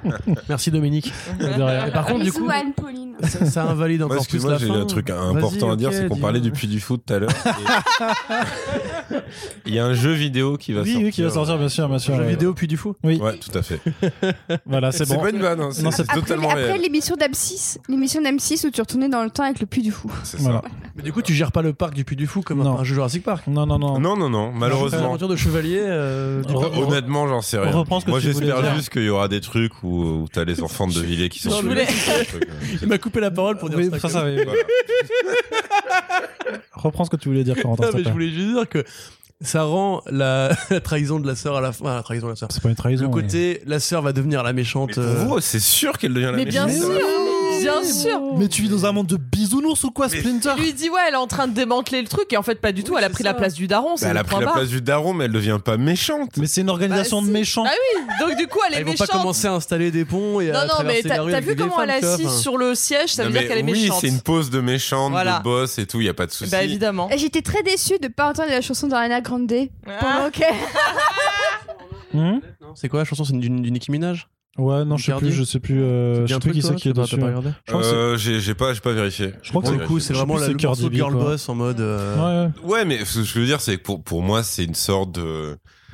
Elle va être dans la zone grise. Genre, c'est- ça va Mais pas non, devenir Non, la elle est, non, méchante. non, elle est méchante. Mais en plus, elle, elle forme des meufs et tout ça, donc ça va clairement être le message genre ah maintenant le C'est pouvoir, girl est- boss, c'est ça voilà, le pouvoir est aux femmes et tout, gna gna gna. euh, Ouais. c'est- c'est Avec sûr. les, avec les, ce qui m'a perturbé, c'est les graffitis où les meufs étaient masquées, mais Ouais. genre vraiment les masques Covid, pas Oui, mais les c'est parce, masques. parce euh, qu'en fait, il joue le truc, bon, qui Oui. est très caricatural, c'est que c'est comme si elle avait étendu sa chambre Ouais. à l'ensemble du truc. ouais, ouais. C'est-à-dire que les trucs qu'elle a dans sa chambre, alors pas les affiches, mais Oui, le côté oui. graphe, maintenant c'est sur Oui, non, mais tout c'est le, temps, fait que ce c'est- soit des meufs masquées en fait. euh. C'est Swahili qui chante du coup. Ah, euh, d'accord. voilà. Qui était sur la BO de Birds of Prey aussi. ouais. ouais. Et de, Ouais. de Spider-Verse aussi. Et qui était dans l'émission Sur, euh, de. Paris Hilton euh, quand elle fait à sur manger. Sunflower, il y a Swaley. Oh non, c'est sur le... ouais, c'est ça. ouais. Ouais. Ouais, elle fait Ok. des tacos avec Paris Hilton sur Netflix. euh, je recommande, c'est une émission C'est- incroyable. C'est n'importe Ouais, quoi ce podcast. C'est n'importe quoi. Mais, non, honnête- honnête- mais honnêtement, moi je suis Désolé enfin, de pas avoir les mêmes références Ouais, culturelles. vous, avez- hein, vous c'est- êtes, vous êtes les Alors que pires nous, on parle invités, du je jeu vous vidéo, réinviterai truc du plus fou, jamais. quoi. Ouais, mais je- Je ne vous réinvite plus jamais Mais, mais ensemble. du coup, euh, non, moi je suis, je suis dans mon innocence. Pour moi, elle est dans la zone grise, elle est pas non, elle est méchante. dans la méchante, zone, euh, euh, noire. Ouais, mais C'est mort. Yerim mais grandit un peu. Bah, je suis désolé. non, Mais alors par contre tout à l'heure je parlais moi de la de la ref à The Book of Boba Fett qui est donc la scène post-gène de The Mandalorian et tout ça mais j'ai l'impression que les deux personnages vont être un peu euh, c'est un peu le même prototype de personnage un peu dans la même zone grise en mode je suis cool mais en fait je suis un peu méchant ce que aime Disney en fait à la, à la fois mettre des personnages un peu anti-héros en avant qui ont un bon cœur mais qui sont quand même un peu méchants Mais- et je serais pas étonnée que la, la sorte de Shang-Chi appartienne à cette catégorie Mais oui, c'est- c'est- mais c'est sûr, parce qu'elle va faire ses exactions et machin, et puis à un moment, il y a Shang-Chi qui va faire Eh, vas-y, ma soeur, C'est pas dire bien. que tu allais voilà, démanteler. c'est euh, deux, ça. et voilà. C'est un, tout. c'est un peu Walton Goggins dans Justified, tu vois. C'est-à-dire que c'est. J'ai pas vu Justified. c'est vraiment bien série. Euh, c'est genre, c'est jamais Moi, vraiment c'est le vilain. Shane de The Shield, euh, donc. euh, Oui, mais je t'ai voilà, déjà dit, Matt Justified. Eh oui, je sais pas Parce que c'est jamais vraiment le vilain, même si Mm. c'est un néo-nazi au départ, c'est jamais vraiment le vilain. Et Ouais. en fait, il revient régulièrement en Très mode. belle phrase. C'est l'allié gangster du flic qui a tous les contacts et qui peut l'aider, mais qui va toujours agir pour son propre compte, etc. Ouais. Le côté, vraiment le personnage gris par excellence, tu vois. Mm. Qui le rend, même il y a un petit côté Turk aussi de, de Daredevil, à la limite, si on prend un comparatif comics, tu vois. C'est-à-dire que c'est pas un héros, c'est pas un gangster, c'est à la fois Mm. le pote du héros, mais à la fois c'est un méchant. Sauf qu'il a, a priori, vraiment se faire bolosser par son, par son frère. Ouais. Mais pour le coup, je l'ai vraiment vu, moi, en mode de Bar- Baron Mordo, quoi. Alors, je voulais juste rebondir euh, sur euh, parce que du coup, Sen tout à l'heure parlait euh, en préambule parlait des costumes et je voulais qu'on Oui, c'est vrai, qu'on on n'a revienne un peu, des costumes un petit peu. un, un peu là-dessus et euh, pour filer la métaphore euh, de, euh, de Black Panther euh, de, de tout à l'heure autant Black Panther je trouve que tous les costumes étaient incroyables enfin le, le- l'afrofuturisme et tout c'était ça a donné des, des, des superbes costumes et là quand tu vois les costumes définitifs Ouais. chacun son avis euh, voilà je, je vois, En je vois un de haussement- dragon, je vois des euh, haussements d'épaule dans l'assistance En Mais- écaille de dragon, visiblement. Ouais, voilà. Et là, les deux, les deux costumes, donc euh, du coup, bah, du, du, du frère et la, du frère et de la sœur, là, enfin, c'est chum. On dirait vraiment un espèce de truc en latex. Ouais. Il s'est mis un t-shirt par-dessus son jean. C'est Vanda, c'est Vanda. Ouais, c'est Scarlet Witch. C'est ça. Ouais, à la rigueur, Scarlet Witch, je peux encore le, je peux encore accepter elle son costume, pas pas le costume de la sorcière qui était horrible, on aurait cru un paillasson. Mais euh, mais mais là, ouais, du coup, en tant que que qu'amatrice de beaux tissus, euh, j'ai été euh, j'ai été un peu déçue. La mère a des a des beaux costumes parce que c'est vraiment le côté ouais, C'est ce la nature. tu vois, c'est le décalage Le truc ancien dans la dans l'ancienne époque en fait par rapport Mais au oui, temps même, présent. même les fringues civiles en général. je veux Ouais. dire, le mec qui habille, ou le mec ou la meuf qui habille Tony Lung, Mm. il s'est fait plaisir. Tu vois, Ouais, c'est oui, la, la oui, oui. moindre scène, il est en petit, voilà, petite chemise. Ouais, ouais, ça lui va bien. Non, mais Même- tout lui va donc. euh, Quand il va est se de sa femme, tu sais, il a son petit costume vert qui est super cintré et tout. Ouais. Franchement, le mec qui porte ça, c'est un putain de dandy, tu vois. Et après, tu le vois en costume de super vilain. Bon, ils ont fait un effort pour lui, je trouve quand même. Mm. Parce qu'après, il a une présence naturelle, etc. Mais tu vois directement, ouais, c'est un, c'est un vilain des Power Rangers, tu vois. Ouais. Enfin, C'est ça, mais même euh, toi, Aquafina, c'est euh, ça, ça me va parce qu'elle a vraiment son outfit bah, de, de, de, de meuf, euh, de meuf de son âge aux États-Unis avec un pantalon, un pantalon Oui, euh, marrant, ça. sa, bana- sa banane et tout, enfin, et des, des vestes très stylées. J'aimais beaucoup ces vestes. Ouais, elle a un petit style mais, sympa. mais ouais. sinon, ouais, tout ce qui devait être un peu sympa en mode, bah voilà, on vient. euh, on vient, on vient d'un pays qui n'a jamais, enfin, du- du- du- d'un territoire qui n'a jamais été découvert, à l'abri de tous. euh, et à un moment, ils se, rhab- ils se rhabillent quand ils font leurs trois jours de training et tout. Et après, ils remettent des trucs moches. Enfin, je. Ouais. J'aime bien la tenue verte euh, de la sœur de Shang-Chi. Ouais, ouais. C'est- Mais en fait, je me suis dit, ah ouais, là c'est bien, il y a un petit effort de fait.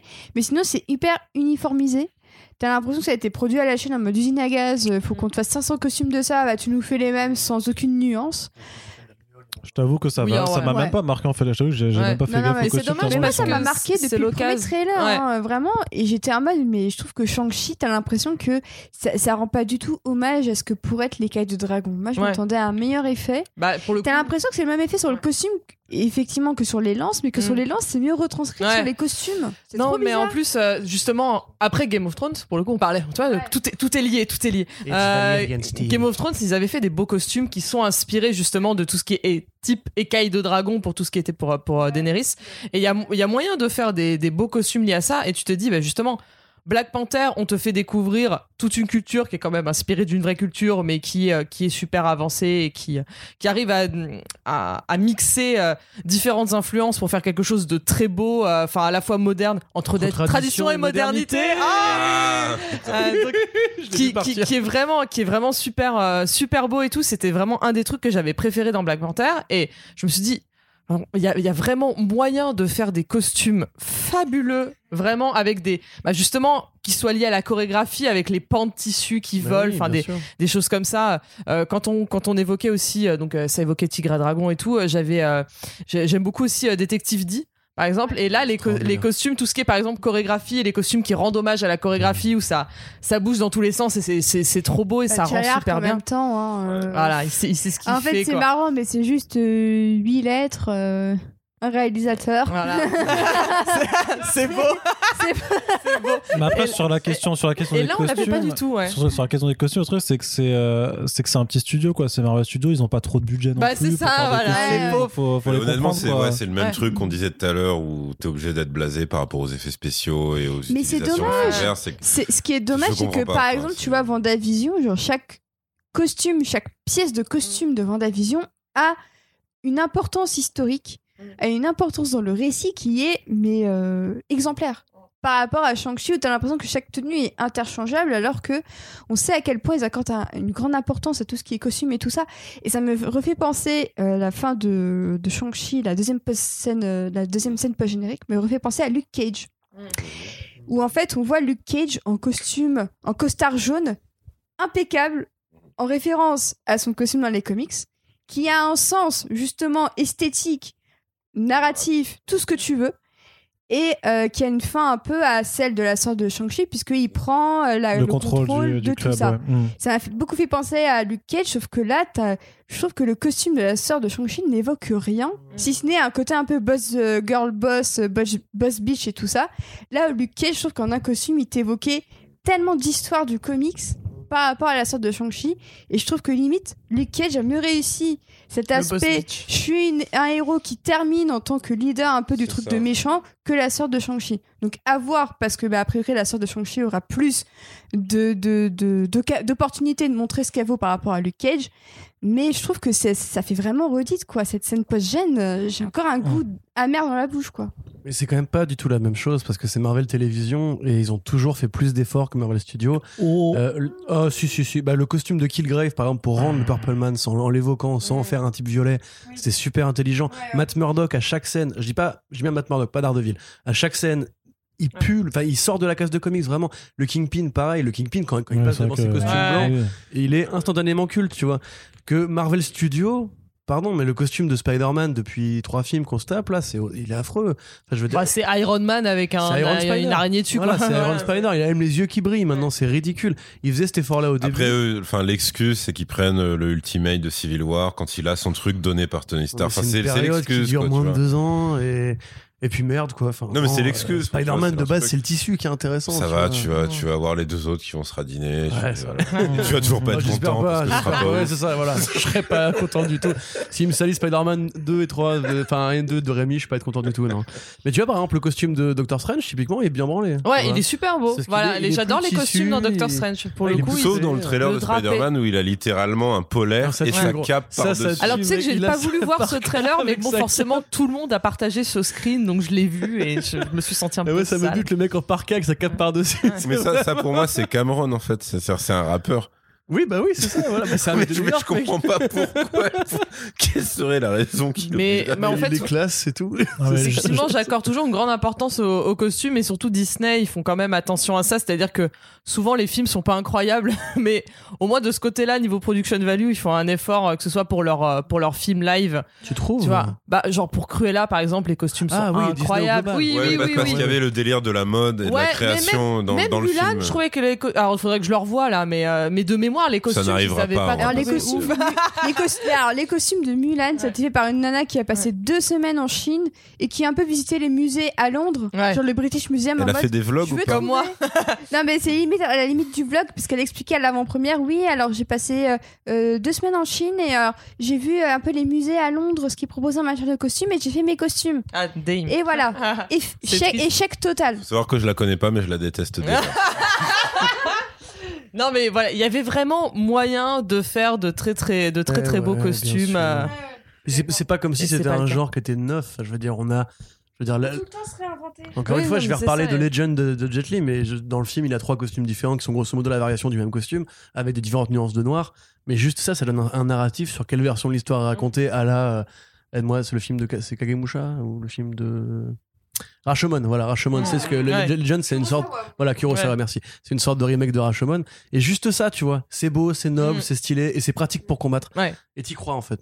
et moi c'est marrant mais j'ai beaucoup pensé au secret des poignards volants j'ai pensé ouais j'ai pensé à Hero aussi avec Jet Li Euh, en fait où chaque séquence a- tous les, les personnages ont des costumes de la même couleur et, euh, et ce qui est marrant c'est que j'ai eu l'impression que le film cherchait à, à obtenir cette sorte de- d'homogénéité de tout- toutes les couleurs mais qui, qui réussissait jamais là où Hero en pendant 30 minutes t'as juste des personnages qui se parlent ils ont des costumes en bleu et puis t'as une scène de guerre, ils sont tous, euh, je sais plus la couleur, je suis vraiment désolée, mais soit en rouge ou un truc du genre. J'ai l'impression qu'ils ont voulu faire la même chose, mais en beaucoup moins réussi et ça m'a énormément frustrée, mais ça m'a donné envie de revoir tous ces films. Donc j'ai envie de dire qu'au moins, ouais, oui, oui. Il y a un effet aussi, positif hein. à tout ça, quoi. C'est que si ça peut amener un public euh, hyper occidental à aller voir ces films-là, j'ai envie de dire que c'est pas forcément perdu. Ouais. Après. Si, tu vois hein, un groupe avec des gens qui sont tous habillés en rouge, moi je peux revoir Roméo et Juliette de Presburvik, qui est à moitié en rouge, à moitié en bleu. Hein, moi je les ai vus. Et, qui chantent euh, bon, aimer. Euh, Exactement. Moi je revois Damien Sarg, il y a pas. C'est Tony Lung qui chante ça en fait. Oh voilà, waouh, je signe direct Tony Lung à la place de Damien Sarg et pourtant j'aime Damien Sarg. Mais euh, ça y est, on l'a perdu à l'entrain Quand il y a des ninjas masqués, euh, ça, ça, peut te faire penser aux gangs des foot, euh, des films Tortues Ninja. Ben oui, non, mais il y a tout un. Bah oui, ouais. Enfin, non, du coup. Pour avoir plein de trucs, mais. Non, je j'allais dire, c'est dans Daredevil, mais en fait, c'est la main dans Daredevil et c'est. Oui, c'est le pied dans le. Oui, oui. Sur les, les Tortues Ninja sont clairement oui, une parodie ouverte. Bien sûr. Jusqu'à l'origine story. Donc voilà pour le pour le petit point costume, mais c'est vrai que. Euh, au niveau des costumes, quand même justement, excuse-moi, mais le, le, ninja Kabuki qui euh, combat, enfin qui est. Il est stylé lui. Voilà. C'est ça qui est. Mais, frustrant. Oui, mais c'est genre c'est Captain Phasma lui, tu vois.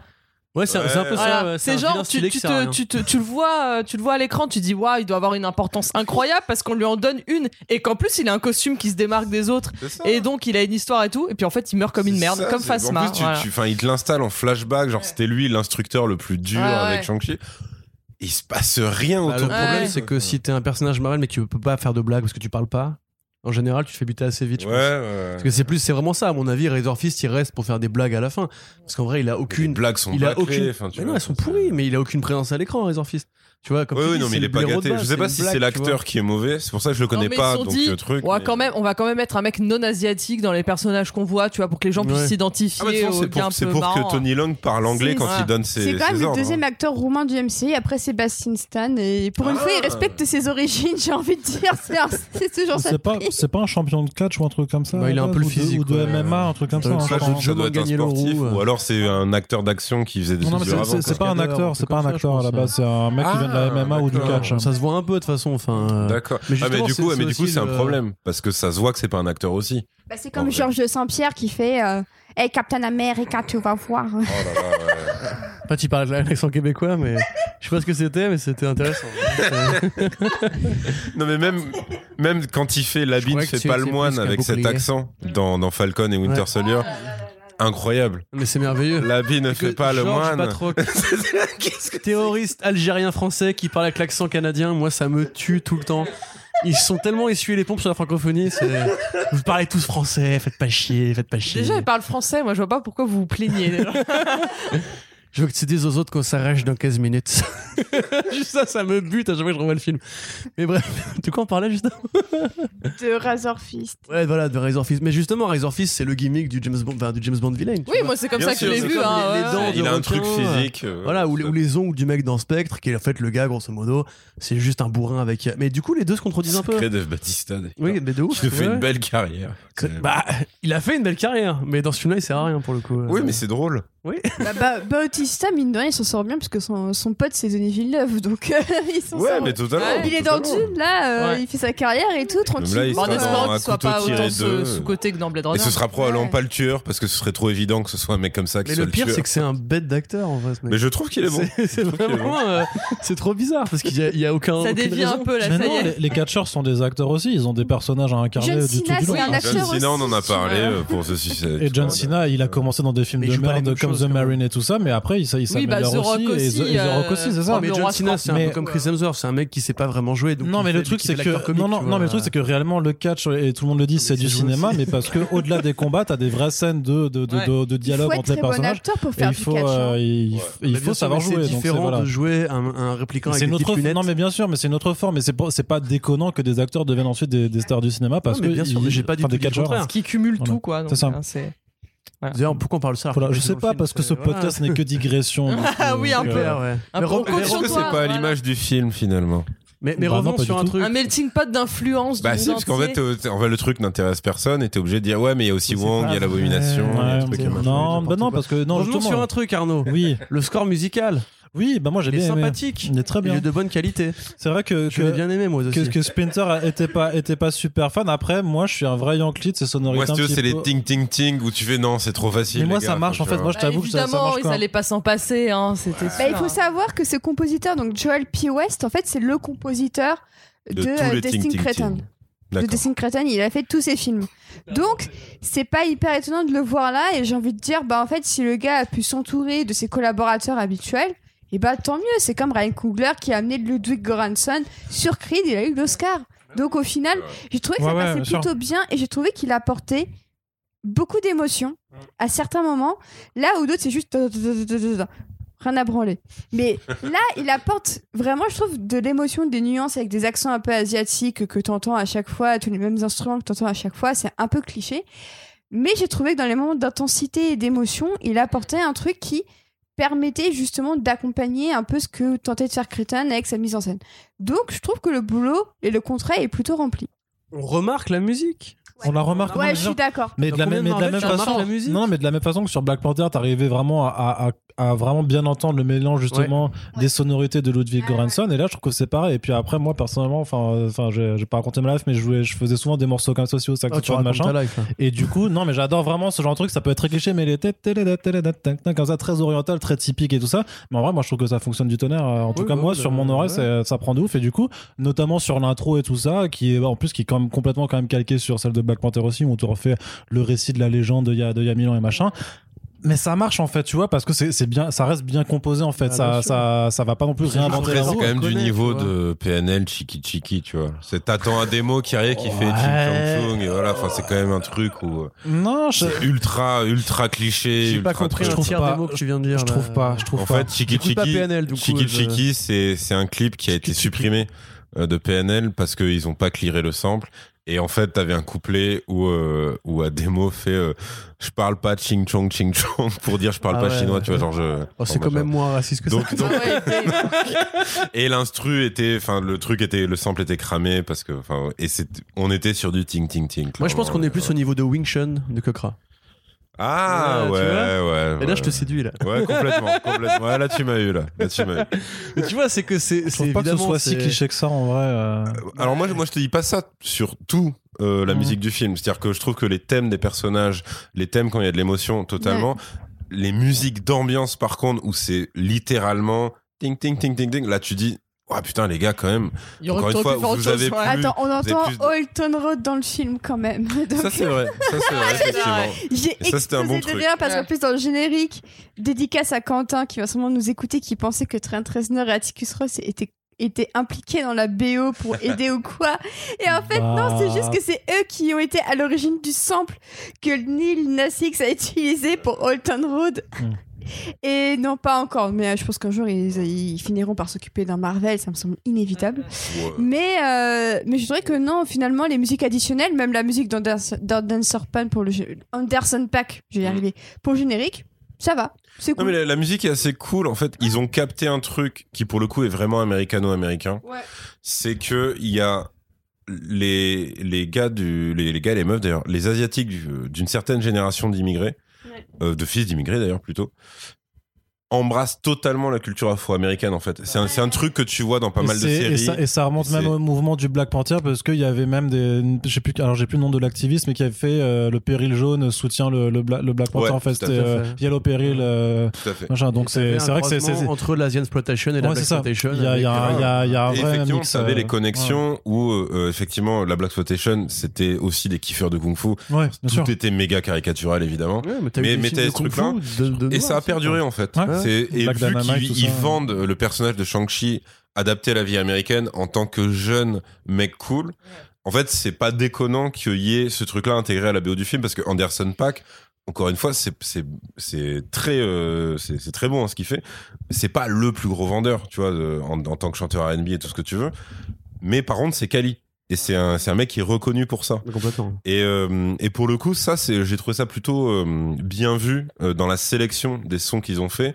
C'est-à-dire qu'ils leur font pas du, du bourrinage de tubes du moment. Non, mais après, ce qui est quand même ils l'ont un peu bien cerné. Ce que je trouve limite dommage à aimer, c'est que ça aurait été pas mal de, de choisir quelqu'un pour incarner aussi un album direct, comme ce qu'ils ont fait avec Kendrick Lamar sur Black Panther. Tu vois, ils auraient pu prendre un artiste C'est qui puisse chapeauter. Ouais, ouais, mais parce que non, mais parce qu'au final, c'était quand même un vrai projet artistique. Il y avait des vrais purs Ouais, euh, bangers dessus, quoi. Et c'était Mais enfin, c'est- c'est quand même très quoi. différent parce que, enfin, je veux pas du coup euh, dire un truc grave ou quoi, mais il y a quand même beaucoup moins d'asiatiques que euh, de noirs aux États-Unis, euh, en tout cas leur présence dans la, dans la pop culture. est Ouais, quand mais c'est pas une raison pour pas le faire. Tu vois, de tête, si tu demandes de me citer cinq rappeurs asiatiques, tu vois, c'est plus compliqué que. Ah mais moi je suis incapable de te le faire, mais j'aurais apprécié justement que Marvel Studios, qui est, on le rappelle, le premier studio du monde, a les moyens d'aller chercher ces, personnes. asiatiques, tu veux dire, en- aux États-Unis Bah, soit soit euh, soit euh, asiatique et mais parce que même sur l'album de Black Panther il y a des il y a des chanteuses sud sud-africaines pardon qui, qui sont dessus donc Ouais. c'est pas Ouais, un- non, je du tout impossible pour eux Enfin, je pense qu'ils ont quand même les meilleurs chasseurs de tête du monde quoi donc Non, ils peuvent très sûr. bien les trouver Après, quand les mecs disent que le Qui film sont- est une expérience, je pense fait, ça résume. non non non non mais non non non non non non non alors attends je t'arrête tout de Non, suite ils l'ont pas non, non, mais que- le commentaire de l'expérience, c'était juste sur le fait que ça allait sortir uniquement au cinéma et pas sur Disney Plus par rapport aux autres films, c'est tout. Il y a rien d'autre là-dessus. Bah, c'est Voilà. déjà un premier. Enfin, genre, il serait pas permis de C'est dire c'est juste, ça. un, c'est juste un modèle de sortie. Non, non, mais c'est juste. Non, il y a- mais y a la pas- façon de communiquer dessus. Tu vois, Non, non. c'est- ils auraient pas dit ça de Black Panther. Non, mais le truc, c'est que si. Oui, non, mais le truc, c'est- Même s'il sortait sur Disney Plus. Mais ça n'a rien à voir, non, mais ça n'a rien à voir, confond pas les trucs vraiment. C'est le truc de l'expérience, c'est un faux bad buzz qui a été orchestré parce que le mec a pas su lire un truc, le mec a juste dit ça va être intéressant de regarder Pas su parce lire que. parce qu'il est asiatique, c'est que- ça que non, non, c'est pas ça, c'est que Shepuk a eu un discours où il a juste dit ça va être une expérience parce que ils ont sorti tous leurs films précédemment sur Disney. Là, c'est le premier Marvel Studios qui sort pas simultanément, enfin, par, juste par rapport à Black Widow. Simulio, il a juste lu le titre du truc, il a pas lu l'article, du coup, il a fait ouais, on n'est pas une expérience, on est les outsiders, je sais pas quoi. C'est c'est- c'est un, misunderstanding complet et ça n'a aucun intérêt. Mais Pardon. quand bien même, le film n'a pas été bossé pour être le Black Panther asiatique. Bah, Une le truc, c'est que t'en sais rien parce que le contexte fait que de toute façon, on pourra la- jamais avoir le recul par rapport à ça. pas la même. Black Panther, c'est un film qui normalement devrait se passer en Afrique, tu vois, typiquement. Mais il regarde quand même très très violemment sur les tueries des Noirs à Los Angeles par la police, tu vois. Le parce que- c'est moins, Panther- c'est moins politique et c'est moins. euh, Bah, le truc, c'est que Ryan Coogler, quand il te fait terminer son film à Auckland avec des jeunes garçons noirs qui regardent le, le vaisseau futuriste du Wakanda arriver, c'est Ryan Coogler qui te dit J'aurais aimé avoir quelqu'un sûr, Wakanda pour m'aider. Mais- euh, Je trouve que Black Panther, malgré tous ses défauts, est un film très personnel pour euh, Ryan Oui. Coogler dans sa manière d'être afro-américain et d'être noir aux États-Unis par rapport à Destin Cretton, que c'est qui est un réalisateur que j'aime énormément, qui a d'ailleurs fait La Voix de la Justice, qui parle justement d'une injustice par rapport à un afro-américain qui se fait accuser de meurtre. euh, C'est Michael B. Jordan en plus. Qui... euh, c'est Jamie Foxx et Michael B. Jordan et Brie Larson, Oui, ce qui va être très important pour ce dont on va parler tout à l'heure. Mais, mais, euh, mais justement, je trouve qu'il y a plus de, il y a un rapport plus intime, je trouve, dans Black Panther que dans Shang-Chi par rapport Oui, à. Cretton, Ah oui, qui est sûr. pourtant un très bon réalisateur. Mais parce qu'il y a beaucoup moins, il y a beaucoup moins de commentaires Moins euh, dans, dans, dans le film. Mais après, de toute façon, enfin, faut pas, on va pas refaire l'histoire, mais Black Panther était quand même ciblé pour le public afro-américain, hein, en Bien premier, sûr. et pas pour le public sûr. africain. hein. Et de fait, ça va avec une culture musicale qui est pas du tout Oui, la oui, même. sûr, c'est sûr. oui. L'implantation asiatique aux États-Unis, c'est quand même beaucoup moins présent, euh, en tout cas dans Bien ces sûr, bien sûr. Mais ce que je veux dire, c'est que quand t'es Marvel Studios, t'as le moyen de mettre en avant les gens qui font quand même partie de cette culture, même s'ils sont moins présents et moins Après, t'as visibles. quand même Marvel qui va sortir un album de chansons Shang-Chi sur le même modèle que celui de, de Ouais, mais Black juste- Panther. ouais, ouais, ouais, Tu mais vois ce c'est que je pas. Non, non, C'est les deux films du MCU qui ont le C'est- droit à cet honneur. C'est quand même pas la même chose parce que c'est pas un album chapeauté par la même personne, c'est plus une euh, Shang-Chi The Soundtrack comme euh, Suicide Squad The Album, tu vois, c'est plein de gens, plein de gens différents. Tortue quoi. Ninja 2 avec euh, l'incroyable morceau Shell Shocked. Non, non, mais vraiment, Avec le truc, c'est que l'album de, de Kendrick Lamar était Damn, vraiment damn, you're about to un get projet très, très piloté par Kendrick Lamar et que c'est vraiment quelque chose de, de Ouais. très particulier. Après, après, bon, pas eu moi, d'équivalent, tu moi, eu d'équivalent, il y a un truc, c'est que dans, je sais plus quel clip tiré de cet album-là, donc qui était évidemment une production, euh, enfin, c'était backé par Disney Marvel. Mm. Et en fait, euh, ils, ils se sont fait attaquer parce que ils ont, ils ont juste pris euh, les, les créations d'une artiste justement africaine. Il lui avait demandé avant, elle avait dit non, j'ai pas envie de participer à votre truc, et donc ils l'ont juste pris. Mm. Et donc en fait, Tout ce en- qu'on aime. Ça, c'est le côté et américain. voilà, c'est c'est le côté Disney Marvel et, euh, et et Kendrick du coup qui, qui était dans la boucle. Et en fait, euh, je préfère qu'ils ne le fassent pas plutôt qu'ils pillent. euh, Non, mais dans ce cas, oui, non, s'ils le font, qu'ils le fassent bien, effectivement, ça, bien sûr, faut, faut, faut le demander aussi, quoi. Et surtout qu'en plus, Aquafina, c'est une chanteuse au départ. Ouais, Bah, c'est vrai clairement, le, le- Bah, la fait- dernière euh, chanson que t'entends dans le générique, c'est sa reprise à elle Hotel California. California, ouais. Pas complètement. Euh. C'est comme dans Free Guy, tu entends la reprise de Jodie Comer de, Ouais. euh, j'ai oublié le truc, mais Fantasy de Maria Carey. Voilà. Ouais, c'est vrai. Ah oui, incroyable moment dans Free bien Guy. Non, c'est de la merde. Gars, c'est horrible. Ah, il a détesté le film. Ah oui. Ah, Bah, moi j'ai adoré la ref à Maria Carey. ouais, bah voilà. Et Channing c'est- Tatum. C'est très bon. Tout ça pour dire que le score est bien.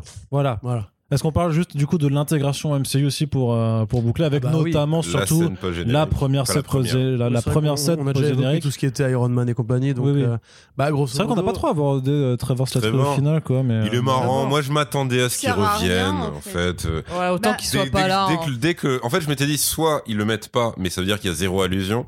Mais quand le mec à table, Tony Long, se met à dire, vous aux États-Unis, machin truc, je dis, ouais, ok, clairement, il Bah, va apparaître d'une façon ou d'une autre.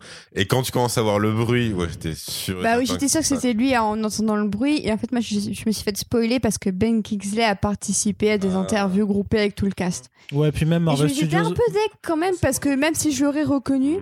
J'aurais bien aimé ne, ne pas forcément arriver dans le film en sachant qu'il arriverait. Ouais, mais même, en fait, même Marvel Studios a été très con là-dessus parce qu'ils ont mis en ligne en fait le court métrage All Hail the King sur Disney Plus avec dans le résumé euh, en attendant le retour de Trevor Slattery dans Shang-Chi. Ah, merde. Ah oui, ouais.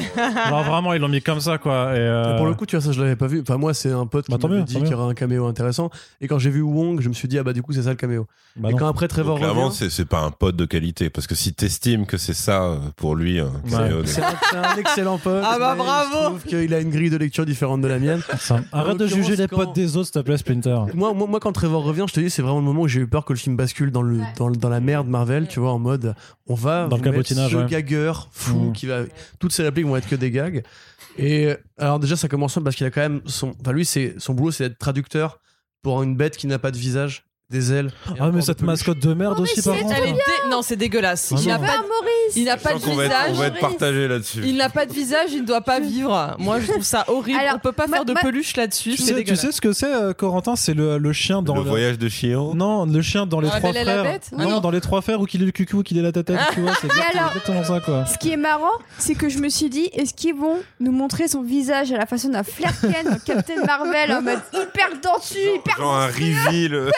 euh, ça. Et j'étais très contente que ce soit juste une créature hyper mignonne. Non, elle est nulle à Mais il a chier. des ailes de papillon, il est trop Il a un Non, non, cul à tu la peux, place tu de la peux pas, tête, tu le peux pas problème. vendre du merch là-dessus. Non, mais le Personne problème, ne veut c'est que, ça. en fait, Non, l'i- non. l'i- l'idée, moi, Tête si tu de veux, je chien, vois, ouais. je vois en quoi c'est, en quoi c'est, cou- c'est weird cute, on va dire, mais Ah non, mais c'est le fait que gênant. ça devienne un, un élément d'exposition qui sert à débloquer le labyrinthe et compagnie, ça m'a saoulé Ouais, vraiment. fuck, ouais, c'est vraiment en ouf, mode. Bah, c'est qu'en fait, euh, clairement, Trevor est tellement chez père qu'il peut, il peut rien faire tout seul et, il- ouais. et vu qu'il il Non, pouvait pas avoir de c'est genre, guide Ah, humain. mais en fait, regardez cette créature trop mignonne. Non, mais c'est Elle- ça, Elle va nous servir de Non, mais guide. c'est clairement ça. Enfin, c'est. euh, Oh, Après- je trouve ça, hein, Après, c'est mignon le truc de Ah, vous la voyez aussi, elle existe vraiment. Ouais, ouais, ça, c'est vrai ça c'était marrant. Parce que clairement, enfin, le, enfin, tu vois, c'est, c'est comme le truc. euh, en fait, ah, c'est, presque un décalque de, du reveal de Trevor dans Iron Man 3 quand il parle de son rapport aux drogues. Il fait ouais, machin. Ah oui, du coup, ils vous ont, ils ont promis de vous faire arrêter. Non, de m'en donner plus. Et euh, là, c'est l'inverse. Non, Mais du coup, le mec est en, est en rehab obligé. Et du coup, il a complètement vrillé. Et du coup, il est plus sûr de Puis en plus, voit, il est seul entend. tout, même sans la drogue. Je pense là, que c'est quand même dingue, dans c'est que-. T'imagines euh, Jean-Michel Kabuki avec euh, Razorfist qui vient le choper pour le tuer et le mec il se met à jouer du Macbeth et du coup ils sont en mode genre putain il joue bien ce bâtard. Ouais, non mais ça, non ça marche pas comme ça la vie. Alors ça quand, ils, ça, quand ils l'ont dit, Mais c'est un film. ça, quand ils l'ont dit concrètement, bah, tu, tu rigoles, mais euh, c'est l'histoire de. Putain, comment il s'appelle? Bref, Ben, ben Stiller dans Tropic Thunder. Oui c'est vrai. C'est exactement vrai, Simple ça. Jack. C'est Ouais, Simple Simple Jack. Jack, C'est-à-dire que le mec se fait soulever par des mecs qui sont là pour le buter. Ouais. Ah, mais attends T'es Oui, un acteur. C'est ça. Jack, on est fan gros. Et donc, le truc qui est drôle, c'est. Trevor qui, qui le raconte. Donc, je dis, ok, donc là, vous en êtes au point, où on en a plus rien à foutre. Mais du coup, de par la ce prisme, de du coup, ça m'a sauvé la scène, tu vois. Si Bah, maintenant j'imagine Simple Jack, ça va mieux. Hmm. Moi j'imagine quand même très mal Tony Lung qui est en face de ce, ce Oui, Ben voilà, ça, c'est un problème, par contre. Tu vois, qui jouerait comme Ben Kingsley joue face à Tony Lung qui jouerait comme Tony Lung joue. Il y a un truc qui marche pas, tu vois, il y a un truc qui. C'est pour ça que la scène n'est pas montrée. Oui, clairement. Là, pour le faut- coup, je comprends que ce flashback je pense qu'il- n'existe Ah pas. oui, c'est une bonne Je, je idée. pense qu'il le garde juste pour le défoncer de temps en temps, tu vois. Non, non, pour se que faire les mains, et du coup, c'est ça qu'il est un peu taré. c'est vrai que s'ils avaient, fi- s'ils avaient montré la scène, je pense que ta suspension de crédibilité, de, de Oui, c'est crédibilité ça, serait, pas passée. Ou alors, c'est vraiment, tu, tu le joues en gag absurde jusqu'au bout, c'est-à-dire Ouais, que Tony Long, Ouais, mais le vrai façon, fa- façon, le- est tellement consterné et surpris qu'il fait c'est ça.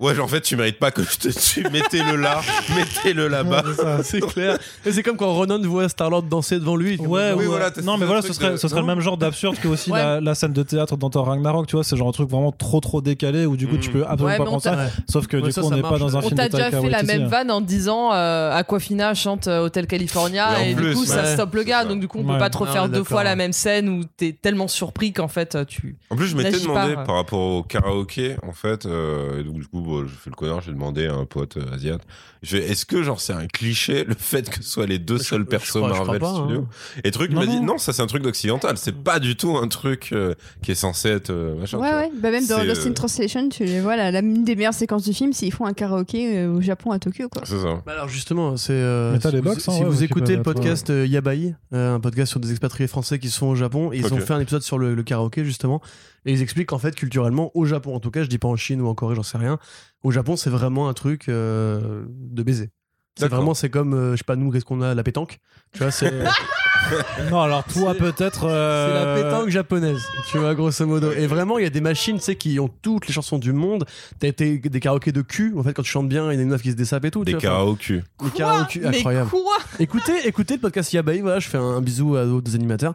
Mais bref, tout ça pour dire grosso modo que ça, en tout cas, s'ils cherchent de ce côté-là, si, enfin, du côté Japon, c'est vrai. Après, au niveau chinois, j'avoue, j'en sais rien du tout. Bah, alors du coup, lui, enfin moi, moi, ce qu'on m'a dit en gros, c'était le côté parce qu'effectivement, c'est c'est pas des japonais dans le film, mais en gros, c'est en fait, c'est pas c'est pas gênant ni choquant parce que c'est un truc d'occidental en fait. Et donc c'est pas euh, effectivement, il se trouve Mais en que plus là. ils chantent aux États-Unis donc oui, euh, oui, c'est ça. c'est- voilà, la fait, euh, c'est c'est pas un truc culturel qui serait euh, lié dans le truc. Mais du coup, moi, c'était le seul ont- doute que j'avais. Ils ont l'air de vivre dans un quartier euh, en mode de Chinatown, mais euh, à, Los- à San Mm. Francisco. Tu vois ouais. littéralement que des, que des Asiatiques Même qui leur hôtel, sortent leur euh, caisse et tout ça pour les, les, les épiciers et tout ça. Donc, euh, c'est quand même, ils, sont quand même, ils vivent quand même dans un quartier très spécifique de, de San Francisco et ça prouve quand même qu'il y a un point d'ancrage pour eux aux États-Unis, à San Francisco plus précisément, qui est bien foutu, tu vois. C'est comme dans Always Be My Maybe avec euh, Randall Park et Ali Oui, Wong, Ah, c'est ça ouais. C'est ça, ou ouais. pareil, t'as ce côté, t'as ce côté Asian troisième meilleur rôle de Keanu Reeves aussi qui sont vraiment Son très apparition. américains. Et d'ailleurs, dans ce film-là, t'as Randall Park qui fait en fait des morceaux de rap justement pour euh, scinder justement le côté les Asiatiques sont fans des Mhm. pop culture et tout, dont le morceau de rap euh, I Punch Keanu Reeves, Ouais. qui est un Ouais. morceau extraordinaire qui fait le générique de fin Ouais. justement. Et t'as tout cas des références rap dans le film, mais c'est pareil, tu vois où t'as le côté. Park euh, qui fait partie du MCU. Oui, tout à fait, Tout qui est l'agent l'agent Wu. Oui, ça qui fait les tours de magie avec sa C'est ça. Qu'il a appris. de- Et qui est peut-être le premier héros gay du MCU au départ, parce qu'il Ah, propose, il propose un date à Ant-Man à un moment donné, dans le... mais il faut, il faut le capter quand même. Voilà, c'est- vrai, c'est vrai, Parce qu'en fait, t'as Ant-Man qui fait une réplique un peu, un peu snarky en mode euh, bah vas-y, on... à la revoyure et tout. Et il le fait, mec le euh, prend méga premier Ouais, il fait, mais tout, tu, ouais. tu veux dire, tu, tu fais un resto ou un truc et tout Tu vois, Vraiment C'est vrai, c'est tout à fait vrai. Arnaud, on te dérange tu, tu nous dis? Non, non, tu ne déranges pas du tout. Continue, continue. Donc, le lien avec Marvel Studios, l'univers. voilà, la fin. Alors, déjà, de base, Première scène pas géniale. T'as un côté. Alors, avant ça, c'est Avant. qu'il il montre l'idée qu'il y a plusieurs cités dans leur dimension euh, magico, dragonique, etc. Kunlun. Voilà, donc c'est la porte ouverte aux cités des armes euh, secrètes à la, à la Kowloon. Ah oui, d'accord. Voilà, donc probablement s'ils veulent dropper le Iron Fist et les différents personnages qui vont avec, Est-ce qu'ils vont vraiment avoir envie de dropper Iron Fist mais bon. bah, moi je pense qu'il serait bien de le réécrire justement en- Ouais. en, mettant de Mhm. côté notre ami euh, Finn Jones. Oh là ça là. Là, il est temps de Ouais, passer à autre C'était chose. compliqué. Putain, le hein. Il y, a, il y a eu un autre trailer euh, dernièrement sur Iron Fist. Ouais. Oui, voilà, C'est tellement dur. fait, ouais. Ouais, c'est co- compliqué. Hein. Ouais. Bah écoute, mais pourtant le personnage est hyper bien. D'ailleurs, bon, euh, Matt Fraction et Brubaker qui ont aussi contribué à réécrire l'histoire du mandarin ont écrit un très bon volume avec David Ara, qui est un peu la préquelle du Hawkeye de David Ara d'ailleurs. Puis avec Harry Andros aussi. Quoi. Tout à fait. Et donc euh, donc il y a ça. Euh, t'as bon évidemment t'as l'abomination.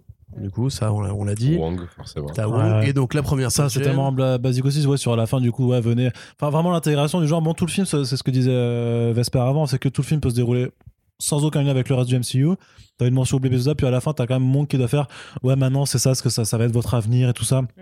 Pourquoi on sait pas parce qu'ils ont peut-être qu'ils ont capté qu'effectivement il s'est battu avec un dragon je sais pas quoi c'est même pas comment ils sont au courant en fait des, des exactions et tout ça Bah, c'est pour ça que je te dis, le- euh, la partie Doctor Strange, ça devient leur plug absolu pour. bah de toute tout, façon tu, euh, tu fais un tu fais un C'est trou ils euh, au courant, parce que quand, quand il active les anneaux en fait il le sent à Oui, il le Shantara. sent Ah à oui, l'autre c'est bout du oui, c'est logique parce qu'il le sent à Shantara quand Shang-Chi les récupère mais pas Ouais. quand le mandarin les utilisait. Ah ouais, c'est juste les anneaux En jaunes. 93, le MCU n'existait pas, monsieur. Mais tu sais genre les grands anciens si ils t'avais Captain Marvel Elle ils n'était pas là, elle était partie dans l'espace. Oui, n'oublie pas Captain Marvel, quand t'es dans l'espace, elle écoute plus personne, elle s'en fout. Tu vois.